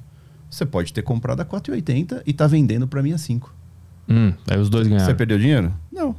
Então, assim, é, como tem o cara que vendeu a 4,80, né? E ele tá me ajudando a ganhar dinheiro porque ele, a 5, ele topou a operação dele e fez o mercado subir mais. Hum. Enquanto eu estava comprando e empurrou minha posição para cima. Então tem todo. Tem, tem para eu ganhar alguém perde, mas também do mesmo jeito que o momento que eu estou ganhando, não necessariamente quem me vendeu aquele contrato está perdendo. Uhum. Né? Mas, claro, o mercado financeiro é. Eu sempre falo, o pessoal se preocupa muito, assim, por exemplo, o tamanho que eu opero no mercado financeiro. Hoje em dia é um tamanho considerável, né? um pouco acima do, do padrão, mas assim, nem perto do que um banco, do que um fundo atua. Uhum. Ou seja, é, de certa forma eu pego o resto desses caras. Esses caras estão lá buscando milhões todo dia. Uhum. E eu não estou buscando milhões todo dia porque minha capacidade é, e, e, o meu tamanho de risco não é do tamanho dele. Os caras têm bilhões, eu não tenho. Tem que nadar junto com as baleias, né? É, exatamente. então, ou seja, é, apesar de entender tudo o que acontece, eu nunca tomo uma decisão sozinho. E o que, que eu quero dizer com isso? Eu sempre espero os grandes mostrarem que estão fazendo aquilo para que eu possa seguir junto eles. Um dos motivos de eu gostar tanto da análise de, de, de fluxo, né? que é o tape read. Você consegue ver em tempo real os caras tomando decisão. Né? A, a, parceria, todos tomando aquela decisão, baseado numa notícia que saiu, um indicador, numa fala, alguma coisa. Os caras tomaram decisão, em conjunto, eu também tomo a decisão com eles. Eu sou hum. um parceiro deles, eu não sou o cara que puxa ele. Eles me puxam, eu não puxo nunca eles. Tu consegue ler o que, que os grandes investidores estão fazendo. Exatamente. É isso, e aí tu vai na deles. Eu sei o motivo porque eles estão tomando aquela decisão e consigo ver eles tomando a decisão. Então, primeiro eu sei o motivo. Quando aquele motivo acontece, eu espero eles tomarem a decisão. Quando eles tomam a decisão, eu sei porque eles estão tomando a decisão e vou tomar junto. Uhum. Né? Ou seja, eu sei porque eu estou tomando aquele risco. Uhum né? Porque eles estão tomando, mas eu sei por que eles estão tomando também. Uhum. Isso te dá não é- muito mais segurança. É você vai só na onda dos não, caras. Não, Tem um negócio Pedro, que eu, que eu vejo muito no mercado que, que é a chão da, da, da vida mesmo. As pessoas têm muita resistência em admitir que perderam, em admitir que erraram. Né? Isso é muito comum no ser humano, né? Resistência a admitir a derrota, né? E aí isso leva, por exemplo, pessoas a ficarem é, é, no emprego que são infelizes porque não querem admitir, putz, isso aqui não tá legal. É, fica num, num, casamento falido porque, ah, não vou. Tem muito isso, né? A dor do, do fim de um casamento, né? Uhum. Nossa, você admitir que tudo aquele tempo foi em vão, enfim. As pessoas têm muito essa mentalidade. E do mercado financeiro tem muito isso, né? O cara tá perdendo. Eu, sim, eu também sou, sou investidor é, e já errei muito por isso. Você compra uma ação, ela vai caindo. Aí você, o que, é que você faz? Você compra mais para melhorar o preço médio. Ela continuou caindo.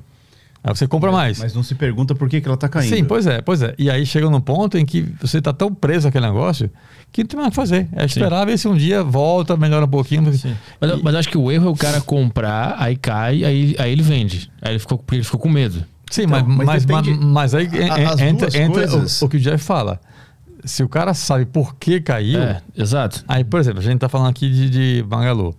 Magalu caiu bastante. A Magalu, acho que há uns dois, três meses, bateu dois reais e pouco. Uhum. E um monte de analistas, eu li isso, não, não compra porque não vai dar. Bicho, está cinco reais e tanto hoje. Ou seja, mais do que o dobro que estava três, quatro meses. Sim. Uhum. E um monte de especialistas disseram que era para não comprar.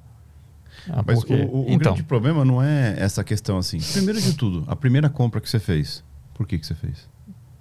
Porque aí, se você sabe o porquê que você fez, se ela continuar caindo, você sabe se vale a pena você zerar aquela operação porque mudou o motivador que você te fez comprar ela, uhum. ou se vale a pena você comprar mais. Ah, o, aí entra a questão de você entender um pouco de mercado. Sim, é que eu acho que o mais comum é o cara comprar porque ele foi na onda isso. e aí cai e ele vende ele porque vende, ele não sabe que ele comprou. É, exatamente, porque ele não sabe que ele comprou. É. Então tem muito isso. O que o Clester comentou, é, que também é um erro, na minha opinião, ah, comprei, aí caiu. Eu não sei porque eu comprei, eu não sei porque caiu, mas como eu tenho um pouquinho de dinheiro, faz o quê? Vende para reduzir mais. danos. Né? Ou então mais. compra mais para melhorar é isso, o preço compra mais para reduzir os danos. É. Uhum. Ah, com a falsa ilusão de que, ah, não, se eu comprar mais, quando chegar se lá, eu comprar a mão, é. quando voltar na metade do caminho, eu já estou no isso. zero. Uhum. Só que aí o que acontece? Se o motivo que fez ela cair vai fazer ela continuar caindo. Exatamente. E aí? Uhum. Você vai fazer o quê? Você tem dinheiro infinito? Não tem. Uhum. É onde a, a, maioria se arrebenta no uhum. mercado. Né? Ainda ações, você comprou ação, meu, você consegue carregá-la para a vida, porque é o máximo que ela pode chegar a zero. Se ela chegar a zero, você perde tudo que você tem. Mercado futuro, né, derivativos, você está extremamente alavancado. Então, a, é, pensa assim, ó, você operar 10 mil dólares, 10 mil, é, 10 mil dólares no mercado futuro de dólar, você precisa de 150 reais. Hum, mas aí tu fica devendo. Se, então, você corre. É que assim, hoje em dia as corretoras têm robô com 70% de perda do capital ali. Uhum. Mas pensa assim, ó, cada ponto, que é o dólar movimentado em ponto. Né? Cada ponto que o dólar movimenta, cada mini contrato que você tem, são 10 reais. Então, se ele andou um ponto para frente, você está com um, um mini contrato que você precisa de 150 reais, você ganhou 10 reais. Se você parar para pensar, quanto você ganhou com a movimentação de um ponto? Hum, 7%. Qu quanto por cento em cima do seu capital? 7%, é? mais ou menos, né? É, exatamente. 6 a, pontos. Um movimento pequeno do dólar aí, para movimentar pouco, 4 pontos. 3, 4 pontos. Ou seja, pode ganhar 25% rapidinho. Em segundos. Entendeu? É, essa é a lindeza do mercado futuro. Você consegue ter ganhos muito rápido porque você está alavancado. Uhum. Só que você consegue ter prejuízo muito rápido se você é, não souber o que você está fazendo. Uhum. Por exemplo, eu opero o contrato cheio do dólar, que é um pouco. exige uma margem maior. É, para cada contrato, lote que você opera, ele precisa de R$ 3.700, certo? Só que cada movimento que ele faz são 250 reais. Se ele dá um movimento de 10 pontos, que é super normal no dólar, eles estão falando de 2.500 reais. Em poucos Em poucos segundos. Pega uma notícia, um indicador econômico, que é algo movimenta muito. Né? O indicador econômico ele chega a movimentar de 30 a 50 pontos em segundos. Em 2, 3 segundos.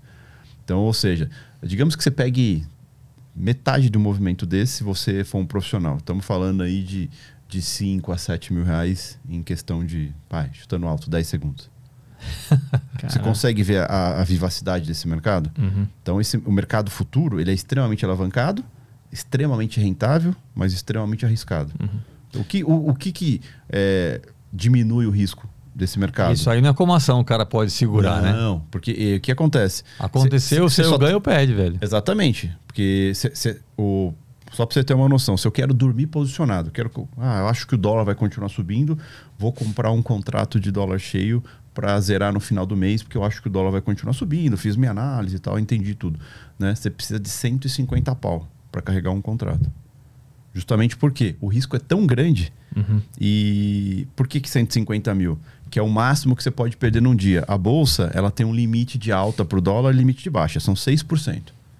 6%. Ele só pode subir máximo 6% ou ele só pode cair no máximo 6%. E aí a bolsa faz um cálculo o seguinte: se o cara tiver com um contrato dólar cheio, é, 6% de alta equivale a quanto de patrimônio? Ah, mais ou menos uns 130 mil reais. Então, por isso que elas chamam uma margem de 150 mil. Se tudo der merda, você vai perder aqueles 150 mil. Uhum. Tá? Vou dar um exemplo para você que aconteceu isso. É, você lembra quando teve o impeachment Sim. Uhum. da Dilma? O Temer assumiu. O Temer começou a dar um jeito nas coisas, começou é, reforma, tributa, é, reforma da Previdência tal. O mercado estava animado com, com o Temer, que ia aprovar a reforma da Previdência, criou teto de gastos, fez uma série de coisas para meio que organizar ali a, a bagunça que o PT tinha deixado naquele momento com a Dilma. Né? E então o mercado estava confiando no Temer, confiando que a economia ia retomar, o dólar estava baixo, não estava tão caro e a bolsa estava ganhando força. Aí saiu aquele, numa, no, saiu aquele fatídico áudio que o Temer estava com o Wesley Batista. Joesley Day. Isso, Wesley Wesley Day. Day. O que acontece no dia seguinte, quem estava vendido em dólar, acreditando Se que o dólar ia continuar a cair, quem estava comprado em bolsa, acreditando que era festa, tudo, o dólar já abriu com 6% de alta. E a bolsa rebentou para baixo. Né? É, Aí o que acontece? Pode falar, ah, não, mas quem estava dormindo posicionado, a margem que estava chamando ali, a limite de 6%, não dava para perder mais que aquilo. Tinha tanta gente querendo sair do mercado, querendo estopar as suas posições vendidas, que teve que pedir para a bolsa aumentar a margem do dia. Saiu de 6% para 9%. Ou seja, a galera que estava com a margem apertada, ah, 6% é tranquilo, ficou devendo. Porque aumentaram o limite. Então, ou seja, você podia prever isso? Não. Mas E você fica devendo, fica devendo pra quem? Pra corretora? Pra, pra corretora. Para corretora. Porque a corretora, o que acontece? Quando você abrir uma corretora, você precisa depositar uma margem lá na bolsa, justamente porque a bolsa não quer correr o risco de, de se enrolar, Uhum. né? de ficar devendo. Então, quem fica devendo, a você fica devendo para a corretora, mas a corretora obrigatoriamente tem que cobrir a margem lá na, na B3. Então, por isso que a corretora, quando você abre uma corretora, você tem um montão de dinheiro que você tem que deixar é, em segurança lá, para caso seus clientes fiquem insolventes. Uhum. Da- Na época aquela que tu disse que tu começou a participar daquela mesa lá, que tu Uhum. pagava pra participar e tal, qual foi a tua, a tua primeira vitória, a tua primeira mãozada que deu certo lá? Foi, porque o que acontece? Como eu comentei, eu não ganhei dinheiro naquela época, Hum. mas eu entendi o que era ser um profissional. Ah, tá. Então- Quando é que tu começou a ganhar mesmo? E, e quanto? Que a gente, quanto a gente tá falando? Então, aí em 2012, né, meados de 2012 ali, foi quando eu comentei com você que eu já ganhava dinheiro, mas ficava naquele alt tab. Meu trabalho estava atrapalhando eu ganhar dinheiro, de fato, no mercado. E já fechava mês positivo. Pensa assim, ganhava 20, fechava mês com 5 no mercado. Já fazia uns 5 pau no mercado. E aí eu tomei a decisão mais acertada, mas mais difícil da minha vida, que foi pedir demissão. Pensa assim, ó que louco. Aí entra aquela questão do risco que o Cléster correu. É, citou. Eu tava saindo do certo, que eu ganhava bem, 20, 25 pau por mês, para ir ganhar 5, que é o que eu ganhava até agora. Né? Mas é, eu sentia que eu sabia que eu não ganhava mais porque eu ficava naquele alt tab, não conseguia me dedicar. Sim. Aí o que eu fiz? Fui lá pro meu chefe e falei, cara, é, preciso de sua ajuda, precisava que eu preciso sair. Preciso sair, vou focar no mercado financeiro. E ele era o meu maior crítico do mercado financeiro, cara. Ele sempre falava, meu, essa bosta aí, vai te fuder, não sei o quê. Cassino. É, literalmente. Eu falei, não, eu tenho certeza do que eu quero. E ele, ele olhou pra mim e falou o seguinte, cara, eu vou te ajudar. Mas eu não dou três meses você tá aqui vindo pedir o emprego de volta pra mim, né? E você vai ganhar muito menos do que você ganha agora. Nesse momento tava sem dívida já? Não, tá fudido. Tava com as dívidas tudo? Ah, tô fudido. Eu, eu, eu pedi, eu pedi demissão, em teoria, no pior momento. Morava na República, devia pra todos os bancos e tudo. Limpando cocô. limpando cocô e tudo. entendeu? E só que eu, eu, eu sabia que eu precisava tomar aquela decisão, Porque senão ia ficar na- justamente nesse ciclo. Ganhava um pouquinho no mercado, mas ficava com medo de perder. Tanto é que assim, é engraçado, porque é, durante o processo que eu fui perdendo dinheiro, toda vez que eu colocava dinheiro no mercado, ah, se tinha um dia que eu ganhava dinheiro, nossa, nossa, semana que vem vou pedir demissão se continuar assim. Sabe? Que você ficava empolgado Ficava com a situação. Uhum, uhum. Aí você tomava uma porrada no mercado, aí você voltava, trabalhava Não, mais melhor ficar no emprego. né? Aham. né? E fiquei muito tempo nesse ciclo. E depois que passou esse tempo, que eu cheguei e pedi demissão para ele, eu falei, cara, eu preciso desatar esse nó, cara, que é o, do o nó do salário, sabe? Ficar preso aquele salário. E foi quando eu pedi demissão, puto, o cara me deu um sermão, tal, duvidou da minha capacidade naquele momento, falou que eu tava fazendo uma puta cagada e que em três meses é, eu estaria de volta. Eu falei, ah, cara, nem fudendo, né, meu? Só ver só, eu vou provar que, que não vai acontecer. Aí, puta, ele fez um acerto comigo, até peguei um dinheirinho que, que era para começar esse processo. Aí o que eu fiz? Fui na República, paguei um ano de República, né? Para ficar tranquilo um ano. É, peguei, ajustei mais umas coisinhas, separei um dinheirinho que era para comer, o resto tudo para corretora. Ó que louco. Uma semana, uma semana, perdi 80% do dinheiro que eu tinha. Puta que pariu. A primeira semana que eu abandonei tudo, perdi 80%. Qu- Quanto? Ah, sei lá, eu tinha, com acerto, com tudo que eu fiz, eu tinha uns 90 pau, Aham. né? Fiquei com 12. Aí, beleza, já tinha pago um ano de, de, de república, tinha alguma coisinha para comer, só que eu não tinha, eu já não tava confiando mais em mim. Uhum. Aí eu falei, cara, não é possível que aquele japonês estava certo, né? Que era o, o chefe. Falei, não, não, não tá certo, cara. Vou ter que dar um jeito. E aí foi quando eu aprendi a respeitar dinheiro. Porque o que acontece? Puta, respirei, passei um final de semana de merda. Imagina o final de semana, né? Porque tinha, tinha feito um planejamento, aquele planejamento teve que jogar tudo fora. Aí, puta, final de semana chorei pra caramba. É, eu brinco que eu passei boa parte do final de semana em posição fetal, né? Deitado na cama em posição fetal. Mas eu falei, cara, não posso voltar atrás, cara. Ó, olhei pra trás, já, ó quanta coisa que eu passei. Então, precisa começar do zero, ser humilde e começar do zero. Cara, abaixo do que eu tô não dá não dá pra descer. Então, é daqui pra cima. Então, vamos pensar em alguma coisa. Porque eu já não tinha emprego. Né? Quando eu achava que não podia ficar pior, agora eu não tinha emprego mais, cara. E se eu voltasse a pedir emprego lá, com certeza eu ia voltar ganhando muito menos do que eu ganhava. Né? Então, peraí, vamos fazer essa escolha dar certo. Aí o que eu fiz? Tirei uma parte para comer, o resto foi tudo para corretora. Só que pela primeira vez eu comecei a dar valor pro dinheiro. Né? Então, tanto é, que, tanto é que assim, a minha primeira meta inicial era 50 reais por dia. Né? Ó que louco, né? É... Ganhar ou investir? Hã? Ganhar 50 ou investir 50? Não, ganhar 50 por Tá, dia. certo. Investi, eu peguei dos 10 mil reais, que é o que tinha sobrado, que é o que precisava de margem. Naquela época a margem era caro. Hoje é baratinho, mas naquela época era caro pra caramba. Uhum. E é o que eu precisava para poder operar com um ou dois contratinhos ali. Então, é, eu coloquei assim, como meta na primeira semana, ganhar 50 reais por dia. Se eu ganhar 50 reais por dia, eu terminava a semana com 250 reais. Aí, assim, é, comecei isso e eu coloquei para mim, eu vou aumentando essa meta na meritocracia. Ou seja, a cada duas semanas que eu fechasse no positivo, eu tinha dinheiro para aumentar o mais um contrato. E quando eu aumento mais um contrato, eu poderia aumentar minha meta também. Né? E fui, fui nessa. E o que eu fazia? A hora que eu chegava nos 50, 80 reais, eu, a República dava bem de fundo com a USP. O que eu fazia? Pulava o muro e ia andar, correr na USP. Justamente para não ficar na frente da tela. Hum, Porque várias vezes você ficava na frente da tela, você devolvia o dinheiro para o mercado. a ganância pega e aí tu não para. Exatamente. Principalmente quando você acaba conquistando, é, batendo o, o seu objetivo do dia muito rápido. Aham. Você fala, não, puta, hoje eu tô voando. Né? E Tu acha que é uma coisa cósmica que tá acontecendo? Exatamente. Aham. Exatamente. Ah, você acha que, puta, mas- nas- baixou em você o melhor operador do mundo. Aham. né? Então eu aprendi a, a me regrar quanto a isso. Então chegava na meta, pulava o muro e ia correr na USP. Até porque, cara, é, se eu não batesse essa meta, se eu não respeitasse aqueles 50, 80, 30 reais, Uhum. eu não comia no dia seguinte, cara. Se tu não valorizasse aquele cinquentinha que tu ganhou, Cara, por E- falar em USP, não sei se você falou aqui, eu não ouvi isso falar. é, quando ele estava lá na, na, Na na República. República, né? Mora lá no quartinho. Uma história bacana que ele conta. que ele chegou, né, começou a investir direito, estudar, fazendo certo, sei o quê.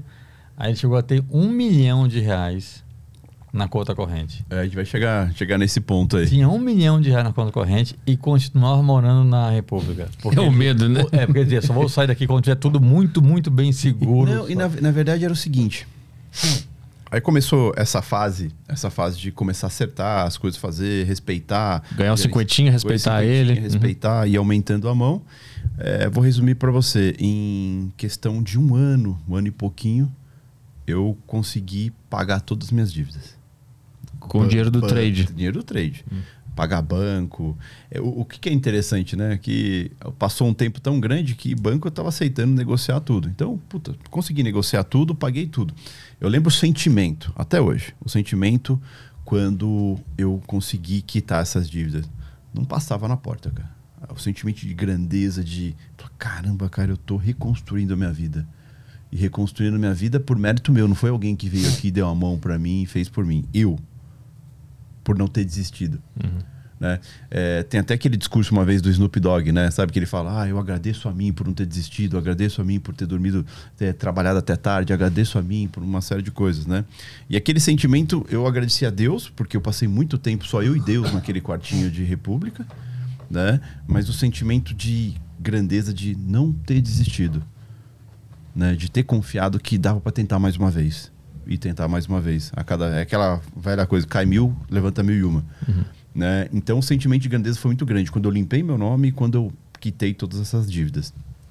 E aí eu, eu tinha colocado um propósito para minha vida, que eu só começaria a obter bens e sairia da República quando eu tivesse é, o mesmo capital que eu perdi.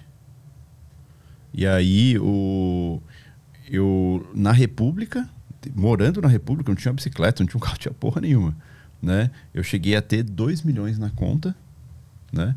Que é o dinheiro que eu falei, esse dinheiro aqui eu vou colocar em algum investimento eterno que eu nunca vou mexer. A partir daqui eu vou começar a conquistar coisas, né?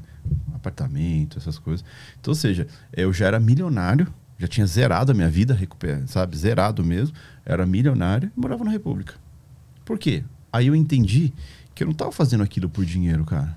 Eu estava fazendo aquilo é, por liberdade. E liberdade é você poder fazer escolhas. Escolher o que, que você quer fazer hoje. Né? Vou levantar e hoje eu vou pro escritório às 5 e meia da manhã. Se eu pudesse escolher, eu era isso que eu ia escolher? Saca? E, e é. Uhum, uhum, Exatamente isso. Eu levantei aquele horário porque é uma escolha. uhum. Então, a liberdade é isso. Né? Você ter escolha. Não é você ser rico. Não. É você poder fazer escolha.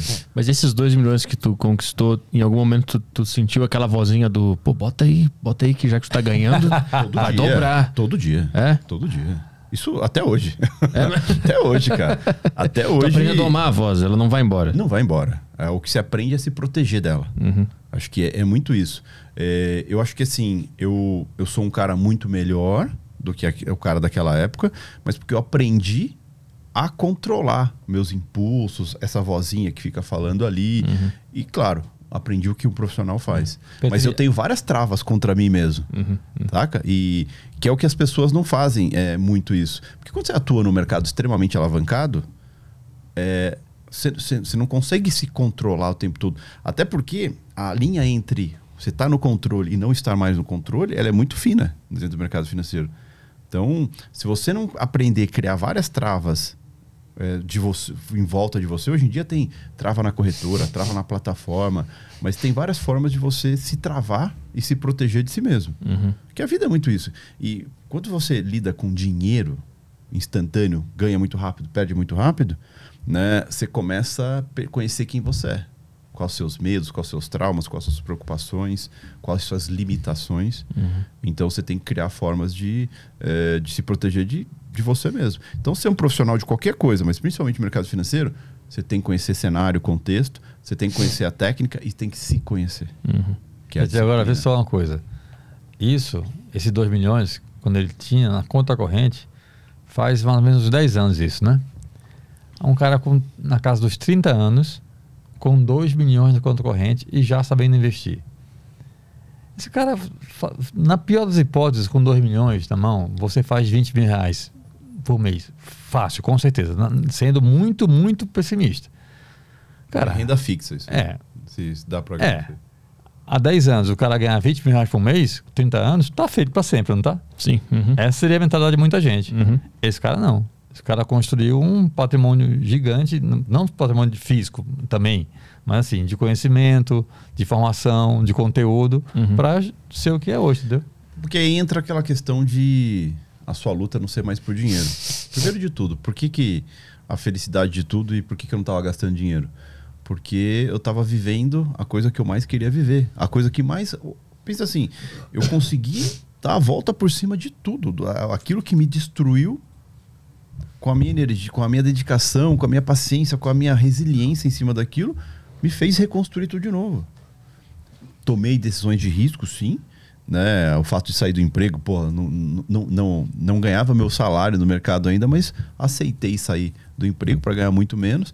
É, a primeira semana, a pressão de tudo me fez perder quase tudo. Mas também, eu, eu sempre falo que as pessoas se vitimizam das coisas ruins que acontecem na vida dela. Eu sempre tentei tirar o lado bom e usar aquilo como degrauzinho para mim olhar um pouco mais por cima do muro.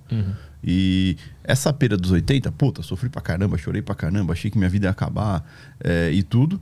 E, mas depois, na hora que friamente você pensa nas coisas, que não adianta você pensar em tomar decisão enquanto você tá nervoso, enquanto você tá tenso com alguma coisa. Quando eu pensei friamente, foi o momento que eu entendi assim: cara, eu nunca dei valor para dinheiro. Agora que eu praticamente não tenho nenhum que eu entendo a necessidade disso. E nenhum ao ponto de quase não ter o que comer. Então agora é hora de. é, sabe? É, ressignificar algumas coisas. Inclusive o que é o dinheiro de verdade. Por isso que o tempo foi passando, eu fui construindo as coisas e o dinheiro não, não era o objetivo final. E sim, é, tá vivendo aquele sonho, tá vivendo aquilo que eu lutei tanto, que me fez sofrer tanto, mas que me tornou um cara muito mais forte, muito mais resiliente, muito mais que confiava, que achava que era capaz. Uhum. Aí depois, aí quando tu guardou esses 2 milhões, é, tu investiu ele direitinho lá, deixou ele num lugar seguro. Tá lá até hoje. Tá até hoje, rendendo lá. Aí, aí tu começou da estaca zero de novo pra abrir negócios e investir em outras Isso. coisas. Aí o que acontece? É, Veio 2013, crise Europa, eu voando na crise Europa, ganhando muito dinheiro mesmo. E aí, muita. Tanto é que assim, é, eu morando na República, eu fui lá e aluguei um, escritório para mim para sair da República, tudo, porque eu já já estava lidando com dinheiro maior. Eu não precisava, não podia ficar correndo risco só da internet da República e tudo. Então aí eu aluguei um escritório e todo dia eu ia pro meu escritório. E, cara, voando, voando mesmo, ganhando dinheiro, crise e tal, dólar tava movimentando pra caramba. E muita gente que já me conhecia tal, queria saber o que que. Porque o que acontece? É, o mercado mudou muito de 2011, 12 para 13. Entrou robô, o mercado ficou mais líquido, as movimentações eram diferentes. Então mudou a forma de você atuar nesse mercado. E eu fiquei bom nesse mercado, mercado veloz. E a galera que era boa no outro mercado começou a patinar. Então muitos vieram, pô, o que, que você está fazendo? O que você está enxergando? Aí ajudava um, ajudava outro, ao ponto que muita gente queria que eu ajudasse e eu não tinha como ajudar, né? E aí, é, eu falei, cara, o que eu faço agora, né? E aí um amigo falou, ó, cara, cobra. Cobra desses caras, cara. Monta uma turma, porque pelo menos você gasta seu tempo uma vez só, Abre um curso, né? é, com esse pessoal cobra dos caras. Fala, mas puta, eu ganho dinheiro com o mercado, não quero saber desse negócio, não. Fala, doa esse dinheiro, faz alguma coisa, mas faz isso, que é a forma que você vai ter de ajudar todos ao mesmo tempo, senão você não vai viver daqui a pouco. E, e tava começando a atrapalhar no meu dia a dia mesmo, operacional, sabe? Porque o cara ia lá no escritório, ficava lá, enquanto tava operando, concentrado, o cara ficava perguntando coisa e tal. Aí eu falei, tá bom. Aí em 2014 eu fundei a Latos. Foi a primeira turma, eh, juntou ali 30 pessoas ali e fui dar curso para esses caras. E, puta, aí foi um sucesso, a galera gostou, tudo. E aí nasceu um negócio novo, que era, que era a empresa Latos. Mas nisso eu já era muito bem sucedido no mercado financeiro. Eh, Aí lancei a Latos, a Latos foi crescendo junto com, com o processo, como eu como profissional de mercado, mas também como empresário, e aí as coisas foram crescendo. Hoje em dia, a Latos, é, eu vendi uma parte dela para um grande banco brasileiro, que é nosso sócio, ela atua em vários segmentos, a gente tem área de investimento, a gente tem a área de... A gente criou, é isso que é interessante, o nosso escritório hoje, o escritório que eu fico, é igual ao escritório que mudou minha vida. Hum. Aquele lá dos 18 pau, aquele. Exatamente. Tanto é que, assim, é, esse escritório é você é estudante da Latos. Você fez algum curso da Latos. Isso aqui é um escritório para você operar profissionalmente, do lado de profissional, do meu lado, que eu fico lá no escritório também. Você tem a possibilidade de alugar uma mesa. Só que ela não custa 18 mil reais. Custa quanto? Mil reais. Ah, mais acessível do que aquela. É, exatamente. Maneiro. E é um escritório gigantesco, que é também um negócio nosso, que é o Latos Hub. Né, onde putz, você é aluno e você quer viver esse negócio do dia a dia, de profissional e tal. Você pode ter uma mesa lá por um período curto, um período longo. Né? O problema é que não tem vaga, tem lista de espera lá. Mas é um ambiente profissional onde eu tô o tempo todo. Eu tenho um microfone que, quando eu falo, sai no ambiente inteiro também, né? Com orientações e tudo, é, do dia a dia. Então, é um puto ambiente. Fora isso, a gente tem a laço educacional, tem a, a parte de investimento, tem é, a parte de equity também. Então, assim, tem uma série de coisas muito legais. Tem os investimentos que eu tenho nos Estados Unidos também, que a gente opera muito nos Estados Unidos. Então, vi- virou um negócio gigantesco. Mas é, a essência principal, que é essa questão de operar, eu faço todo santo dia.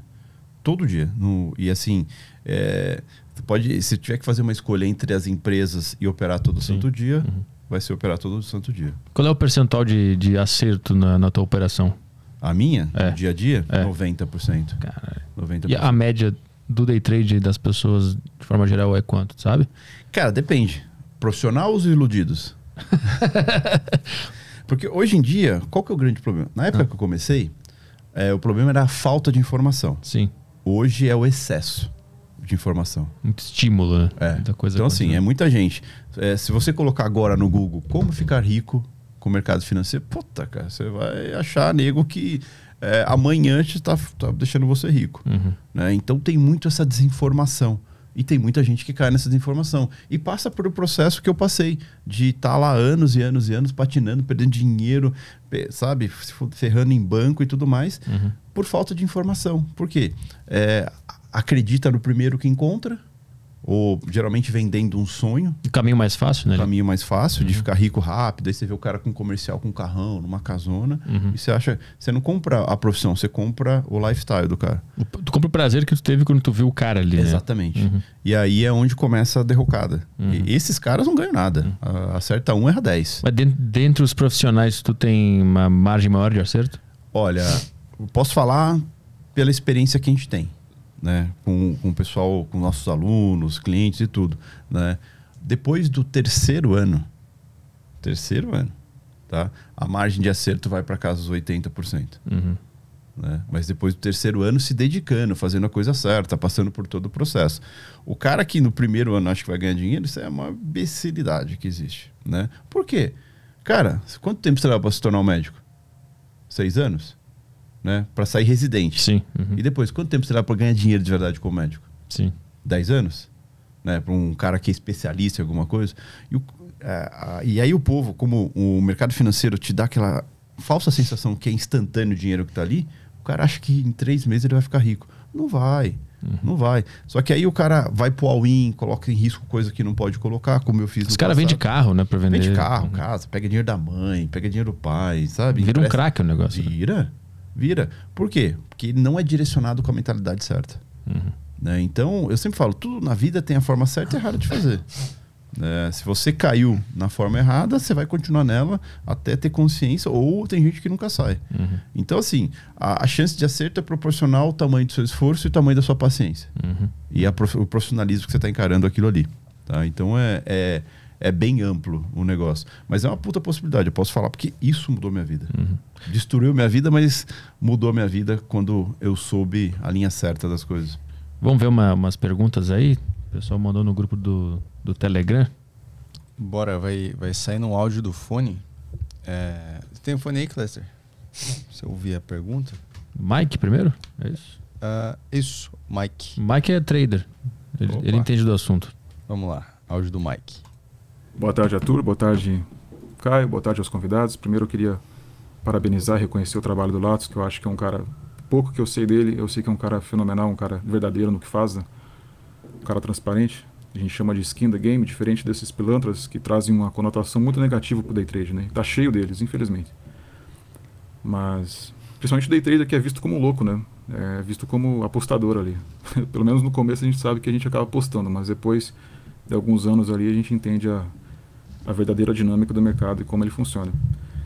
Mas eu queria perguntar para o Latos, eu já opero S&P 500 futuro há alguns anos já, eu acho interessante é, dolarizar o patrimônio, né? pelo menos a renda provinda do day trade. Por isso eu acabei migrando para a CME, né? para a Bolsa Americana. E eu queria perguntar para ele uma questão mais mental, já que day trade realmente é algo muito mental, o que, que ele faz assim antes de operar e o quão importante ele acha é, o desenvolvimento psicológico é, para se dar bem, para ter sucesso no day trade. Né? Você acha que é importante ter uma rotina? É, você chega a meditar, fazer meditação? Eu não sei se você conhece o pessoal, os Andrés, o André Antunes e o André Hanna, eles, eles passavam algumas meditações, né? Porque o day trade é como se fosse uma atividade de alta performance, né? E atletas de alta performance também acabam meditando, acabam tendo que tranquilizar a mente ali, porque é o, é o teu principal inimigo, né? Que vai fazer, é o diferencial entre você ser um vencedor e um, e um perdedor. Então, queria perguntar para ele se hoje ele mantém ainda uma rotina, se ele corre, se ele, sei lá, faz bike, se ele treina, se ele medita, e o quão importante ele acha, é, qual o grau de importância ele dá para isso no sucesso é, do day trader. Então é isso aí. Um abraço a todos aí e te vejo no book, o, o. Abraço. Isso aí. Sensacional a pergunta.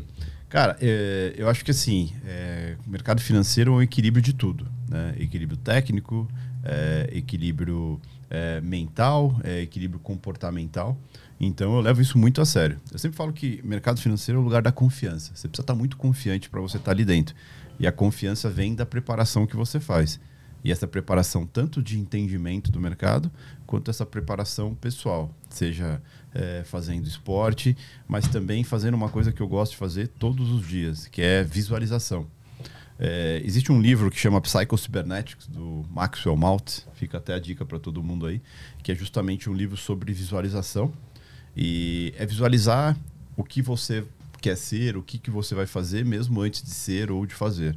Né? Porque justamente a, a mente humana, depois que você está é, zen, né? concentrado e está visualizando alguma coisa, você não sabe a diferença se aquilo é real ou visualização.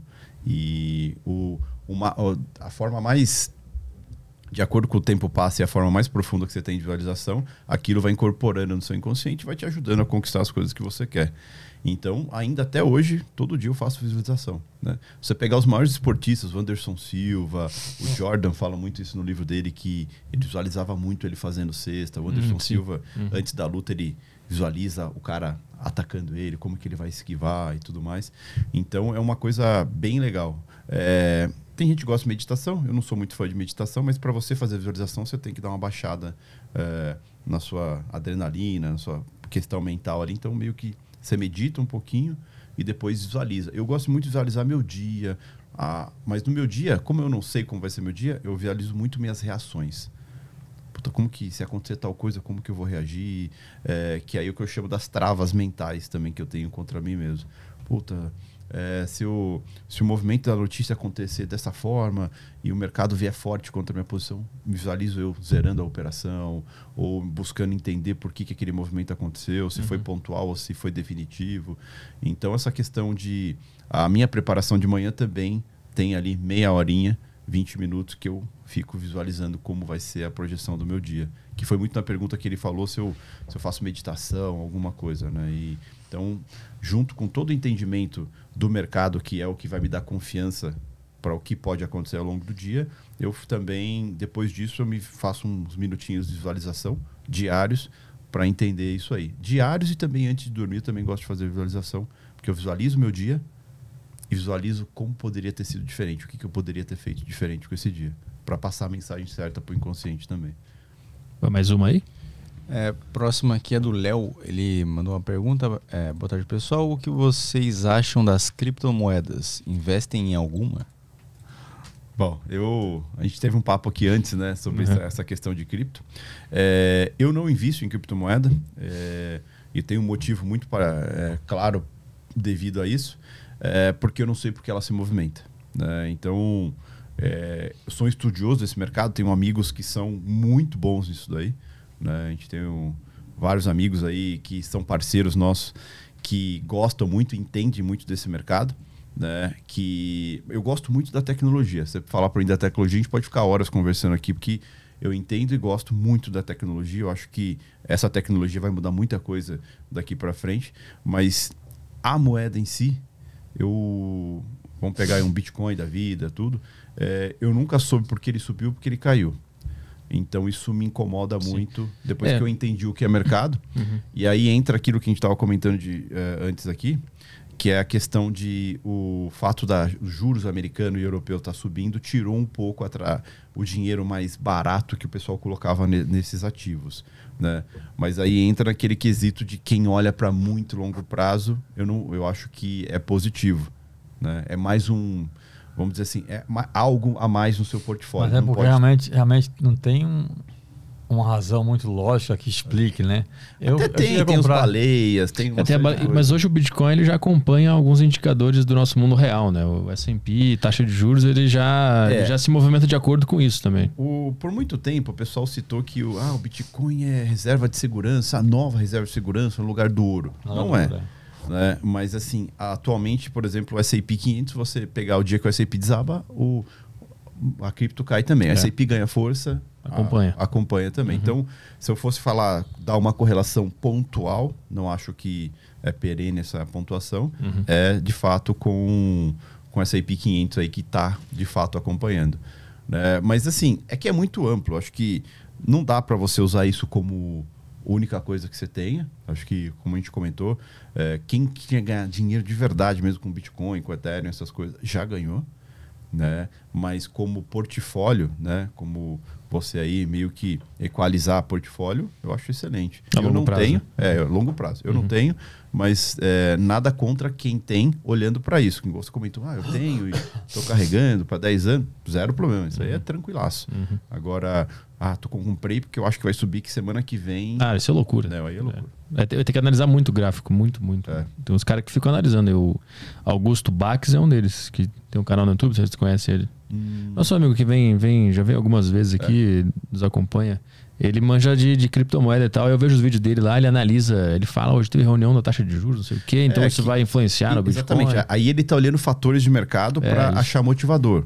Show. É, ele encara com uma forma mais profissional. Aí é show de bola. É, esse é o caminho. Agora, o cara que. Ah, não, porque eu vi no fórum lá que. Ah, sim, é loucura. É loucura, entendeu? Manda ver mais uma aí? A próxima é do Léo. Ele mandou: Jefferson, você investe em alguma startup? Se sim, qual a expectativa de tempo que você espera de retorno financeiro da empresa? Cara, é, quando você investe em uma startup, eu sempre falo que a Latos é uma startup, cara. A gente está no primeiro minuto do primeiro tempo ainda. A gente tem, a gente cresce muito ano a ano, mas a gente tem muito que crescer. Né? Vou pegar um exemplo básico só para você entender por que eu falo que a gente está no primeiro minuto do primeiro tempo. Bolsa brasileira, cerca de 6, vai, daqui a pouco 7 milhões de pessoas que investem no mercado brasileiro, num país que tem mais de 250 milhões de pessoas. Estados Unidos, é, existem mais de 200 milhões de pessoas que investe no mercado financeiro. Uhum. Qual que é a diferença? Ah, brutal, né? Brutal. E como que lá tem tudo isso aí? Educação financeira que tem lá, que aqui não tem, que a gente aos poucos está criando projetos e tudo, com parcerias, para trazer educação financeira gratuita para quem quiser ter educação financeira. Por isso que eu falo que a gente tem muito espaço para crescer ainda. E uma startup é isso. Ah, quando você investe em uma startup, geralmente você investe numa ideia. E essa ideia, geralmente, ela precisa de dinheiro para poder ser materializada. E essa materialização, algumas acontecem muito rápido, outras é, demoram mais. Eu tenho startups que eu invisto aí que estão gigantescas, mas não dão lucro ainda. Né? E que vão dar lucro daqui a alguns anos ainda. Então, eu sempre falo que qualquer investimento que você faz, é, seja físico ou dentro do mercado financeiro, é, eu não acho que o retorno de verdade vem em menos de dois anos. Né? É, a não ser que você tenha muita sorte. Uhum é, um, uma porrada, aí, principalmente pensando em startup. Então é de dois a cinco anos aí para você de fato ter, ter um, um retorno interessante para uma startup. Acho que menos que isso é, é sorte. É, é, sorte de mercado, ela está bem posicionada naquele momento ali. Até porque uma, uma startup depende da ideia, principalmente da área de tecnologia, ela depende de muito capital. né? Muito capital. E agora, nessa época de juros mais altos, esse capital minou um pouco. Sim. Gente que aceitava colocar é, um risco maior numa startup já não põe mais, né? Vê um exemplo do SoftBank, né? Os prejuízos que ele vem tomando aí de bilhões aí, justamente porque se alavancou muito em startup. né? Vai mais uma aí? Próximo áudio é do Jonathan. Boa tarde, senhores. É, eu gostaria de perguntar ao Latos como ele enxerga o Brasil no cenário atual. É, ele é um dos poucos países que tem se destacado economicamente. É, então, eu gostaria de perguntar se ele acredita que essas medidas que o atual governo tem tomado são sustentáveis a longo prazo ou se são apenas temporárias. E, e também o que ele tem feito para se defender e se proteger diante de tudo isso que tem acontecido no mundo. Bom, show de bola. É Pergunta ampla essa. Você tem tempo, né? É, acho que assim, a gente está no meio de, de, uma, de um pós-pandemia, no meio ainda de um conflito de guerra, que é onde a gente pode se beneficiar muito com isso ainda, caso esse conflito, esse conflito continue pressionando as commodities. Né? Vale lembrar que o Brasil exporta muito, principalmente petróleo. Tanto é que no meio da guerra, quando a, guerra estava no ápice, a gente eh, se favoreceu um pouco, a nossa bolsa eh, se movimentou um pouco mais porque a nossa concentração de bolsa é commodities. Né? Se a gente pegar 50% da nossa bolsa é petróleo, mineração, varejo e banco. Isso é 50% da nossa bolsa.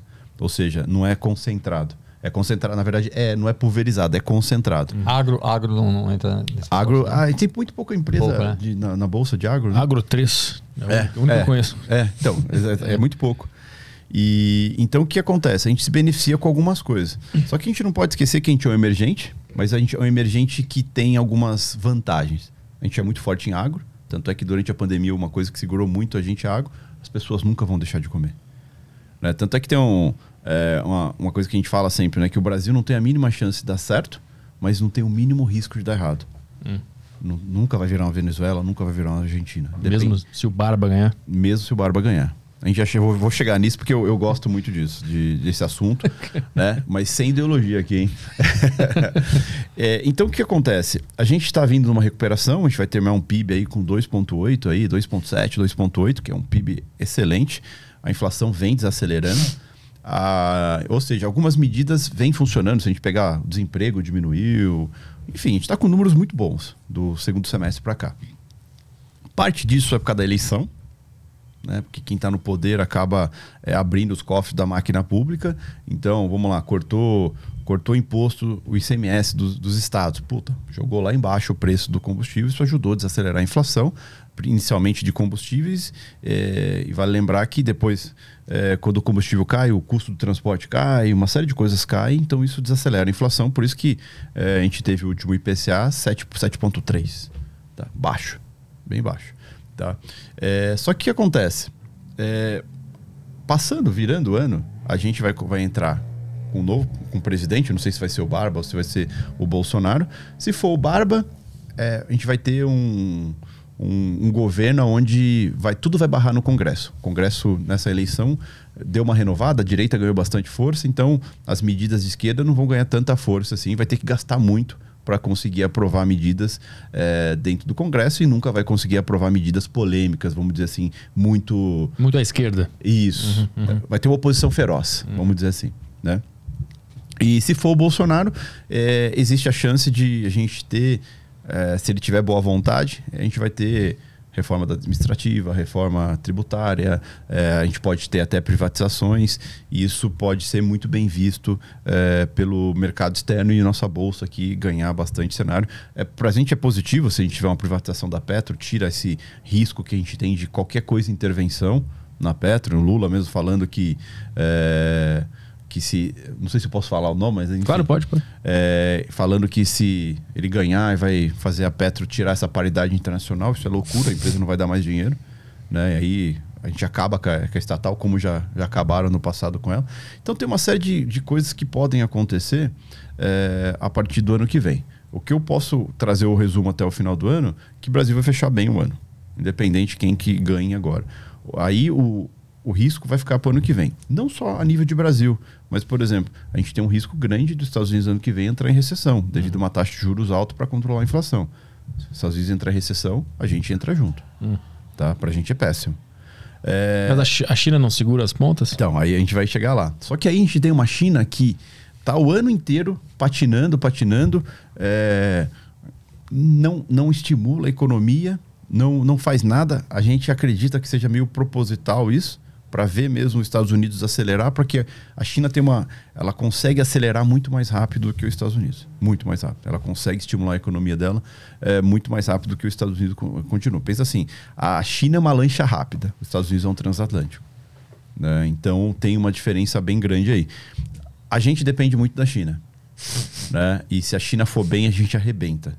Por quê? Ela vai consumir muita comida nossa, vai consumir muito minério de ferro nosso, vai consumir muito petróleo nosso.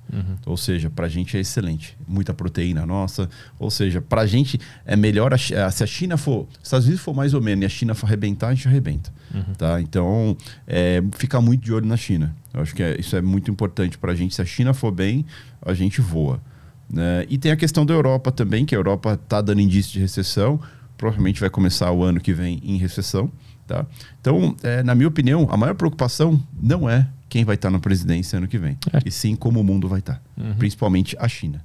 Se, a, se a China, é, eu acredito muito que a partir a- nesse último trimestre, a partir do ano que vem, a China vai dar uma rampada. Vão começar a criar estímulo para o setor de construção, aí vai consumir muito aço e muito minério de ferro, vai começar a estimular outras áreas ali que a gente vai acabar se beneficiando bastante disso. E talvez a gente ignore um pouco uma crise maior que venha a ter nos Estados Unidos, uma recessão nos Estados Unidos por alta de juros grande ali. Então a gente acabe surfando bem, ignore um pouco a questão política aqui interno. Né? Claro, internamente você vai ter que olhar muito para o fiscal, né? Porque, ah, Bolsonaro ganhou. Como que ele vai, como que ele vai administrar as dívidas, né, o gasto a mais que teve durante esse pleito eleitoral, aumento de auxílio, uma série de outras coisas que não É, está a- no orçamento. A PEC kamikaze não chama kamikaze à toa, né? Exatamente. Como que vai ficar essa, essa PEC kamikaze? Como vai ficar o orçamento secreto? Que, é, enfim, tem uma série de coisas a serem resolvidas politicamente aqui interno que, se for Bolsonaro, se for Bárbara, vai ter coisas a serem ajustadas. Mas, de fato, não vai ser isso que vai acelerar ou desacelerar o país. Tá? Pode trazer é, pontualmente alguns conflitos, algumas preocupações, principalmente pensando no mercado financeiro, mas o externo vai ditar muito mais do que o interno. Então, eu sei, eu, eu- eu, é, a gente é do mercado financeiro, a gente é capitalista. Esse é o resumo. Então, A ou B, ideologia, isso, aquilo, eu sempre falo que fica da porta para fora, fica no grupo do WhatsApp da família, fica no papo fechado entre amigos. É, quando a gente está no mercado financeiro, a ideologia não conta muito. E sim entender o que é política, entender como a política funciona. É, eu, sou um- eu gosto de estudar muito política mesmo. Né? Então, eu sou totalmente. Não te- eu não tenho partido. Né? Eu tenho um, um amigo que fala que o partido dele é o PIB. Né? E eu, É bom. É, exatamente. Então, assim, eu não, eu, não, eu não dou muita bola à política. Eu entendo a política, eu gosto de entender como é a medida de todo mundo, o que, que faz, como funciona, como o Congresso funciona. O pessoal não sabe que o Congresso é muito mais importante do que o próprio presidente, tem muito mais poder do que o próprio presidente. Governa de verdade, né? Exatamente. Por isso que você tem que entender. Se você quer entender política, vai entender o Congresso. Vai ver com como que é a artimanha dos caras, como que é a divisão entre eles lá. É, agora com essa, esse primeiro turno a gente teve aí bastante a direita, ganhou, aumentou o seu, sua- seu corpo ali, então a gente vai ter uma oposição maior. É, o pessoal está muito preocupado com o Barba ganhar. Será que ele vai conseguir governar como ele gostaria, com todo o poder que ele gostaria, mesmo comprando todo mundo? Então são coisas que. E vai ter uma pressão popular enorme se É, ele ganhar também, né? Por causa do histórico, né? Exatamente. Ó, eu, sinceramente, assim, do ponto de vista político, eu sou que nem o Jefferson, eu não tenho partido. Eu falo mal de todo mundo. É, mas tem uma questão que eu acho que, assim, o Lula foi presidente já durante oito anos, né? E não teve nada. O Lula deu muito mais dinheiro para os bancos do que para o Bolsa Família. É. Né? Então, assim, é, Lula não tem nada de, de comunismo, nem de socialista, nada, nada. E, e é um cara que entende o jogo, né? Entende muito bem o jogo, muito mais do que o Bolsonaro. Em relação ao jogo É, político, é, o Lula. jogo político, ele é um cara muito, ele é um cara muito político. E Se ele sentar aqui, ele E a consegue gente- agradar os E a três. grande força do Congresso, isso que o Jeff estava falando, é o Centrão. E o Centrão, amigo, o Centrão vai para quem está no poder. O vice-presidente do Lula era do Centrão, Zé Alencar. Era do, do PMDB, que hoje é MDB. Tanto é que muita gente do, do Centrão já está negociando com o Lula, considerando que se o Lula ganhar, já está com ele. Vai ser isso.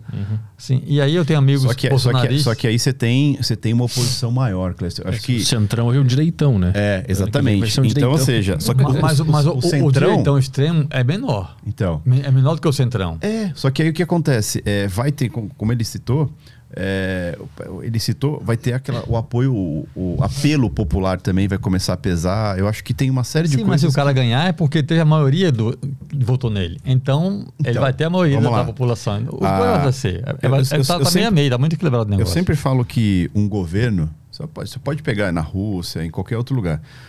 Qual que é o grande trunfo de um governo? Quando a sua população não tem educação suficiente para entender o que, se o que ele fez é certo ou errado.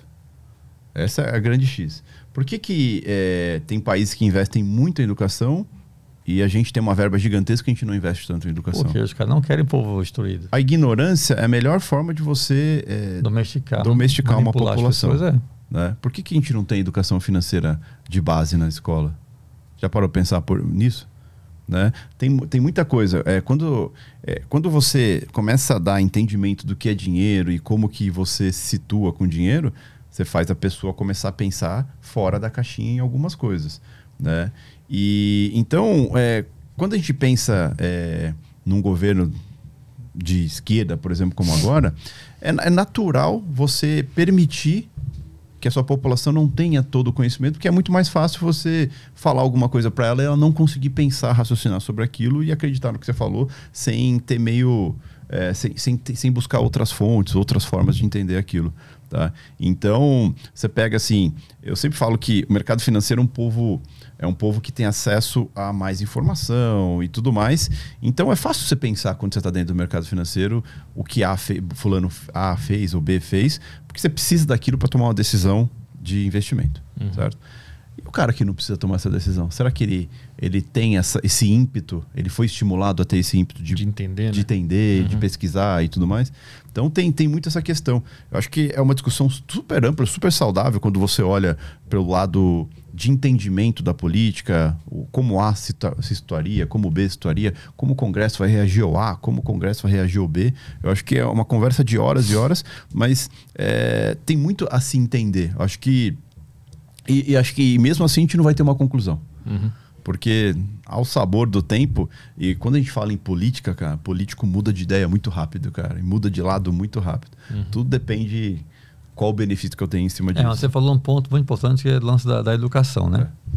É, por exemplo, o Bolsonaro acabou de cortar mais de 2 bilhões da educação federal no Brasil. Mais de 2 bi foi que foi cortado do, do orçamento. Aí depois a imprensa denunciou e aí mudou o discurso. Não, vamos, vamos reverter isso aí. É de contingenciamento. É, é, é, mas é isso. Você contingencia, está cortando. Dinheiro que ia não foi mais. Aí mudaram o nome. Trataram como um corte, eles disseram que foi, foi contingenciamento, que é um corte.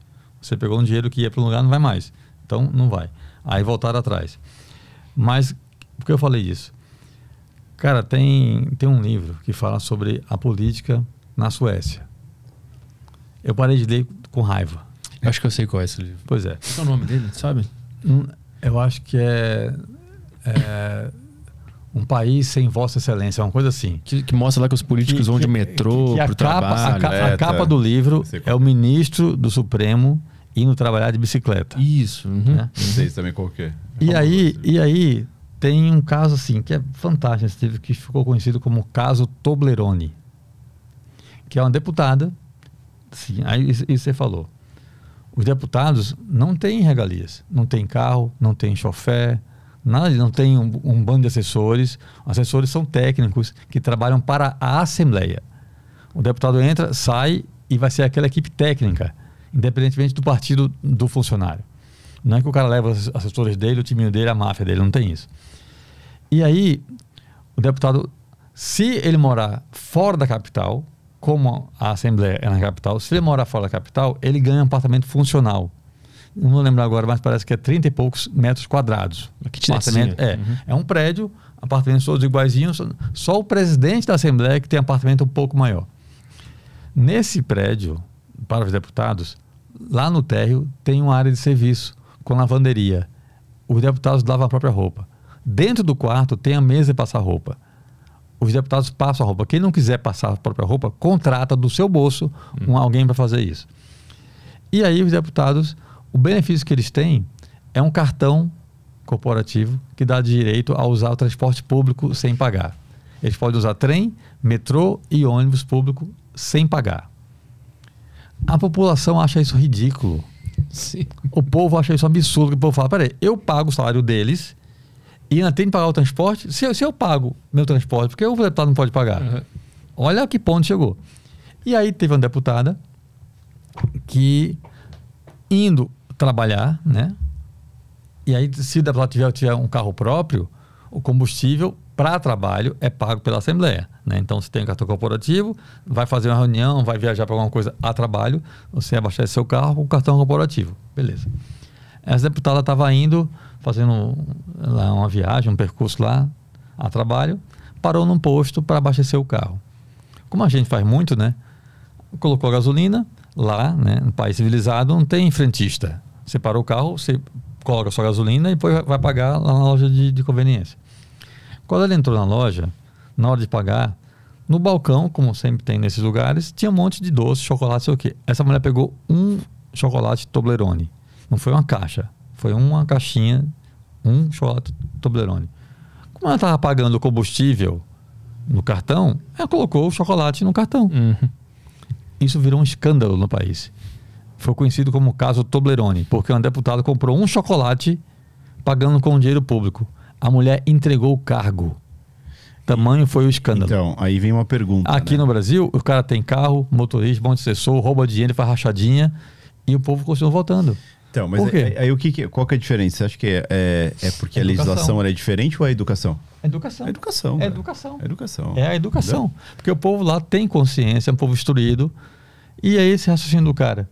Cara, se eu trabalho e parte do meu dinheiro, dos impostos, já pago os políticos, e se eu pago meu transporte público, por que, que ele não vai pagar? E lá o imposto é altíssimo, né? Na, Altíssimo. na Suécia, né? Então, assim, é, Mas é isso que já mas- falou de, mas- de educação. Os governantes brasileiros não têm o menor interesse em ter um povo educado. Eu acho- eu acho que eles também porque são um povo sem, do- Porque um povo sem educação é mais fácil você manipular, entendeu? Mas tu acha que existe essa conspiração? Eu acho que, é- eu acho que eles também refletem o que o povo é. Eu sou do Recife, eu sou- eu sou pernambucano. Quando eu era menino, eu tenho 53 anos, como eu falei aqui. Quando eu era garoto, o governador de Pernambuco era o Miguel Arraes. Hum. Virou prefeito, virou um monte de coisa. quê. Eu era menino.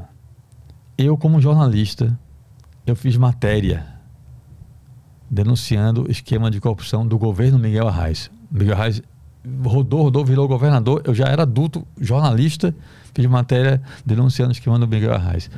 Está tendo eleição agora para governador. A neta do Miguel Arraes é candidata a governadora. E o prefeito do Recife é neto do Miguel Arraes. Uhum.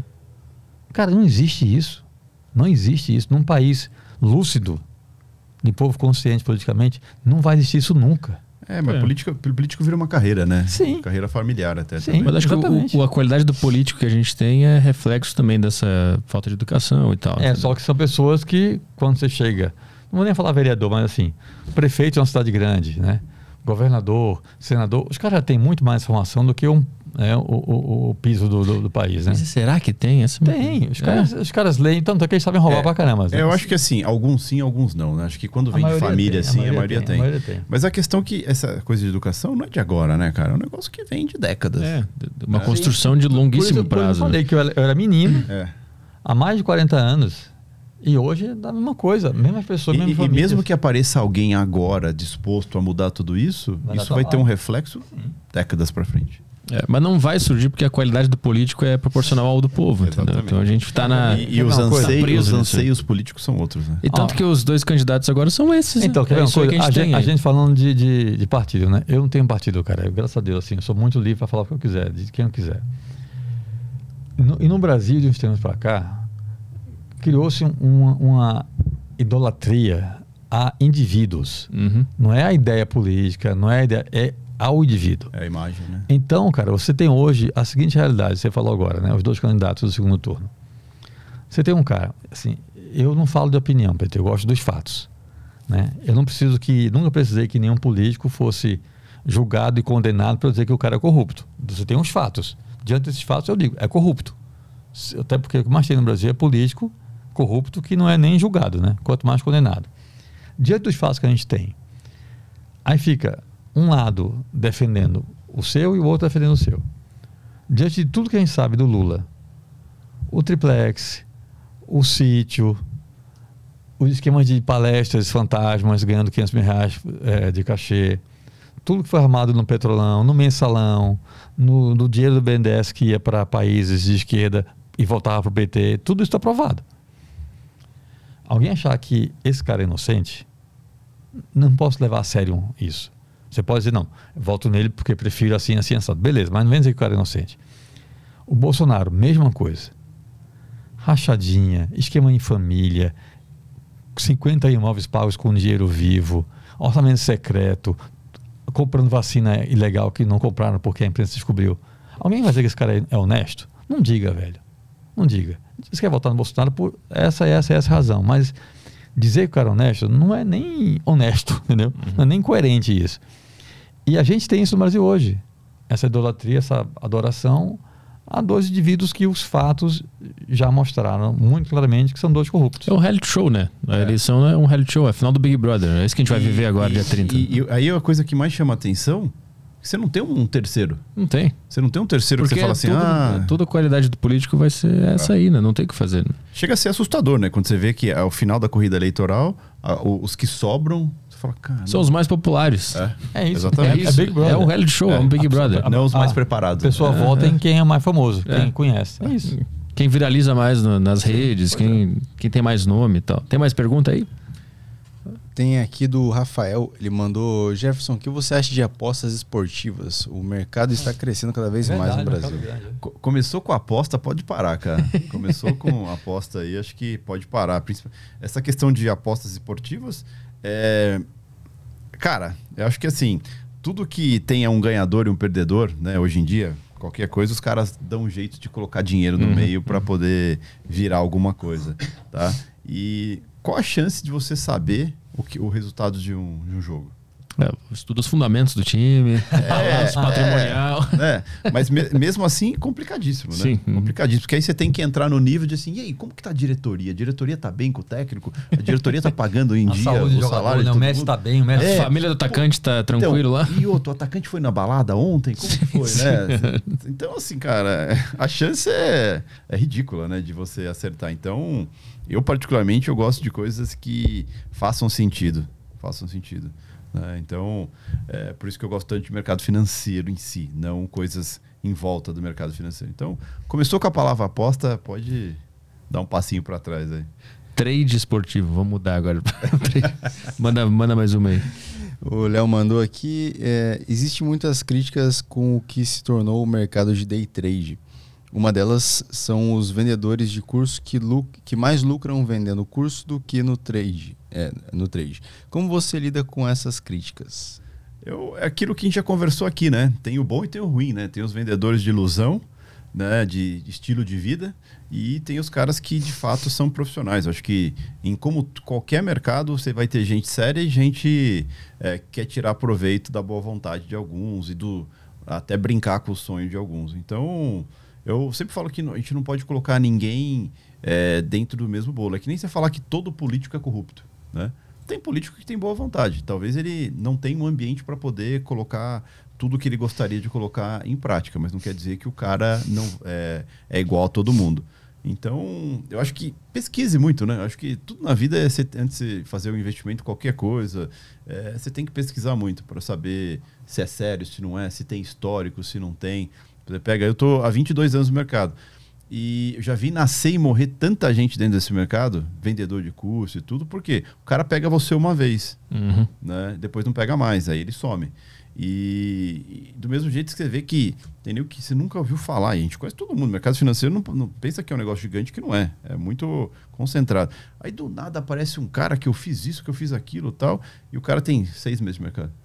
Sim. Uhum. Então, acho que pesquise, veja o histórico do cara, o que, que ele viveu, qual que é a vida dele dentro daquele negócio ali. Acho que para você aprender alguma coisa em qualquer área, é, você tem que buscar sempre quem já faz aquilo que você quer fazer. Uhum. Descubra se o cara faz aquilo mesmo que. É, tem a famosa frase, né? o cara ficou rico ensinando os outros a ficar rico, mas ele não ficou rico com aquela Exatamente. coisa que ele tá ensinando, né? Que é o que me pegou muito com aquela questão de coach, né? Sim, que sim. tinha muito coach que nunca Geralmente, construiu nada, mas ia te ensinar. carreira vai ser coach, né? É. Então, eu acho que pesquise, cara, valide. Eu acho que tem gente boa e gente ruim em tudo, em qualquer área que você for atuar. Eu acho que assim, eu tenho uma empresa de, de, de cursos, né, de educação, é uma área super rentável, eu acho que eu como empresário posso falar tranquilamente disso, mas a gente forma profissionais, a gente acho que isso é muito importante, né? Você não tem problema você vender nada na vida, desde que você entregue. Desde que seja aquilo realmente faça sentido para as pessoas. Né? Tem mais aí? A Telegram fechou aqui. Alguma no YouTube que é maneira? Bom, tem um aqui que eu separei do Bruce Wayne das Docas. É, pergunta o que seria necessário para mostrar para um cético no mercado de trade barra financeiro que tudo isso pode funcionar. Porque no momento tudo parece um sonho distante ou impossível. Bom, vamos lá.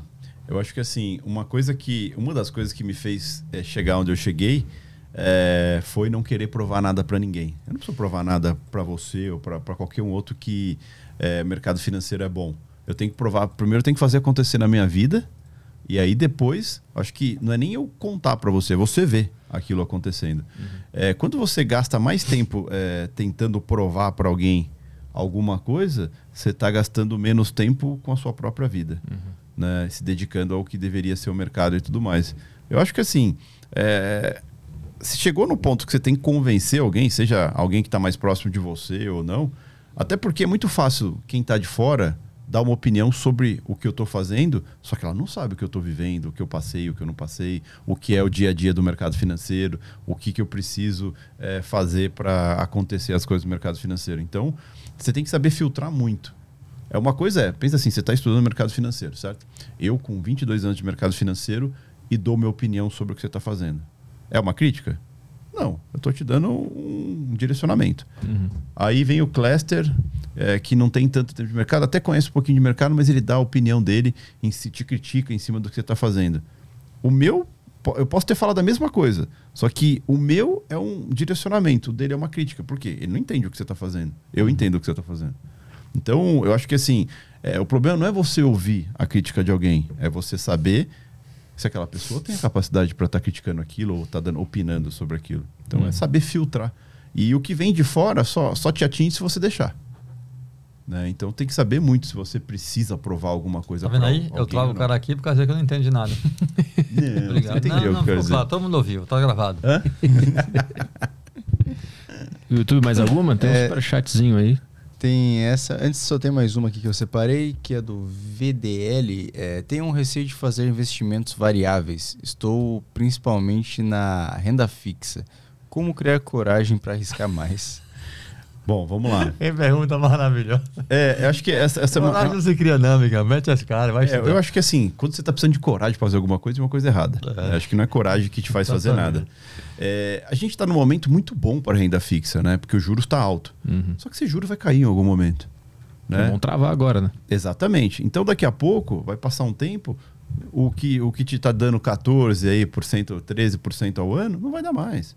E aí? Você vai ter que buscar para outra coisa. Tanto é que no Brasil tem um ciclo muito, muito legal de, de comentar. né? A gente tem.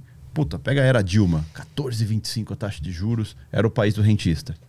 Aí você pega na pandemia, juros veio a 2%. Não, é, todo mundo começou a migrar para a renda variável. Qual que é o correto de tudo? Você conhecer os dois. Uhum. Né? Porque dá para você ganhar dinheiro com renda fixa, dá para você ganhar dinheiro é, com renda variável. O Brasil, historicamente, ele é um país de juros altos. Então, ou seja, os juros nunca vai voltar mais a 2%. Né? Ele vai ficar ah, na casa de 7%, 8%, que é um, é, um, é um juros de país emergente aí, ok. Zero problema quanto a isso. Então, ou seja, dá para você ter segurança parte do seu capital em juros e parte do seu capital em renda variável que é, se você entendendo, vai estudar a renda variável, não é coragem, vai entender o que é renda É. variável, como que, o que que é investimento de longo prazo, o que, que é mercado, como que eu entendo o básico de uma empresa, sabe? Vai entender. Isso é, isso é, isso é bem importante. A gente, é, a gente tinha muito essa preocupação do pessoal que, ah, preciso ter coragem, eu não entendo. Cara, a gente, a gente se preocupa muito, sempre fala. A gente cria muito conteúdo gratuito, assim, dessas coisas. E a gente fala muito assim, cara, vai entender o que, que é uma ação, o que, que é uma empresa, o que, que é uma IPO, é, o que, que reflete naquela empresa para ela subir, o que, que reflete para ela cair, que é o básico do básico. Isso vai te dar pelo menos noção para que quando você for conversar com o seu é, agente de investimento, você entenda o que ele está falando. Né? Que o cara fala, isso aqui é bom, pode fazer. Ué, por quê? Uhum. Eu quero.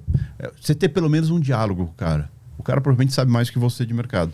Mas pelo menos você consegue é, questionar ele das coisas. É. Não é simplesmente, ah, tá bom. É, não é coragem, né? É, não é coragem. é entender o que tá rolando, né? Exatamente. E E é um- diversificar, né? exatamente. Buscar um pouquinho de conhecimento. Pra fechar o superchat do Gabriel aqui, excelente análise, eleição virou BBB. Ah, e ele mandou mais uma aqui. É, Petri, o GM Sup vai pro podcast. A gente tinha marcado com ele na, numa- em algum mês aí, só que aí eu peguei Covid, a gente teve que cancelar. E aí ele me disse que ele é um cara muito tímido e tá, tá tomando coragem pra, pra vir aqui. Então, algum dia ele vem aqui, a gente vai jogar uma par- partidinha de xadrez aqui. Mais alguma coisa aí? Fechou. Então é isso aí. É, quer divulgar alguma, algum trabalho, teu rede social, tua empresa aí pra galera? Eu acho que quem tiver curiosidade aí, acho que ah, o Instagram é Latos, com dois As. E o meu pessoal é arroba Jefferson Latos. Boa. Jefferson com dois Fs e dois As. Esses cursos são online ou tem presencial? Como é que é aqui em São Paulo? Tem presencial e tem online. né? O presencial é um pouco mais complicado. Justamente tem, apesar do nosso escritório ser gigantesco, a gente tem uma limitação aí, porque é, a gente tem lista de espera. Mas a maioria dos cursos é online. E é interessante que assim, tem, ah, eu, eu não quero ser day trade, eu não quero operar no mercado, mas eu quero entender um pouquinho mais. Tem curso para isso. Ah, eu quero ser um profissional do mercado brasileiro. Tem curso para isso. Quero ser um profissional no mercado americano porque eu quero dolarizar meu dinheiro ou quero morar fora. Tem para isso também. Então, e tem informações desde o básico até o mais avançado mesmo. Boa. Tá na descrição aí do, do vídeo? Tá na descrição. Tá, beleza. Latos.com.br, para quem quiser o site também. Boa. Cléster, quer divulgar alguma coisa pra galera? E aquele filme vai sair ou não vai? Qual deles? Todos. Da Síria, qual, qual que é o outro que tinha? O filme da Síria, o projeto está na produtora. Tem o, a Dama da Liberdade, que também a produtora comprou os direitos para fazer o filme. É, tem um outro projeto de um filme que eu até falei com o Jeff no carro agora, mas não estou falando sobre isso ainda. É, trabalhando no próximo livro, que eu não- ainda não estou falando sobre o tema, ideia é lançar no que vem, no máximo no 2024. Está dando um trabalho pesado. É, meu Instagram, quem quiser trocar ideia, eu uso bastante. É o Clester Cavalcante, Clester com K, Cavalcante com I. Boa. E basicamente é isso. É isso aí? Então tá. Quando é que a gente volta, Caio? Estamos de volta a quarta-feira que vem Quarta-feira com com o Paulo Fabião. Paulo comediante. Fabião, comediante. Ah, tá. E depois tem. Ah, tá. Não, vai ser maneiro, hein? Semana que vem é maneiro. Uhum. E dia 17 estamos aí no Desinformação. Semana que vem é maneiro, você viu? Hoje não foi legal. Essa Mas semana que vem é maneiro. Hoje Essa foi. semana foi uma bosta, cara. Hoje foi embaçado, mas semana que vem vai ser legal. E no sábado a gente tá no Tarja Preta aí. E dia 22 de outubro eu tô em Fortaleza, hein? Quem quiser me pegar lá em Fortaleza, arturpetri.com barra agenda. Vai ser no Teatro Chico Anísio, tá? Você de Fortaleza aí. A procura também é alta, então provavelmente vai ter um monte de sessão aí. Então corre lá para comprar os ingressos, tá bem? Obrigado, Jefferson. Valeu, Clester. Valeu, Caio. Isso aí. Até semana que vem. Boa noite para todo mundo Valeu, aí. até a próxima. Beijo. Valeu, um abraço. Tchau, tchau.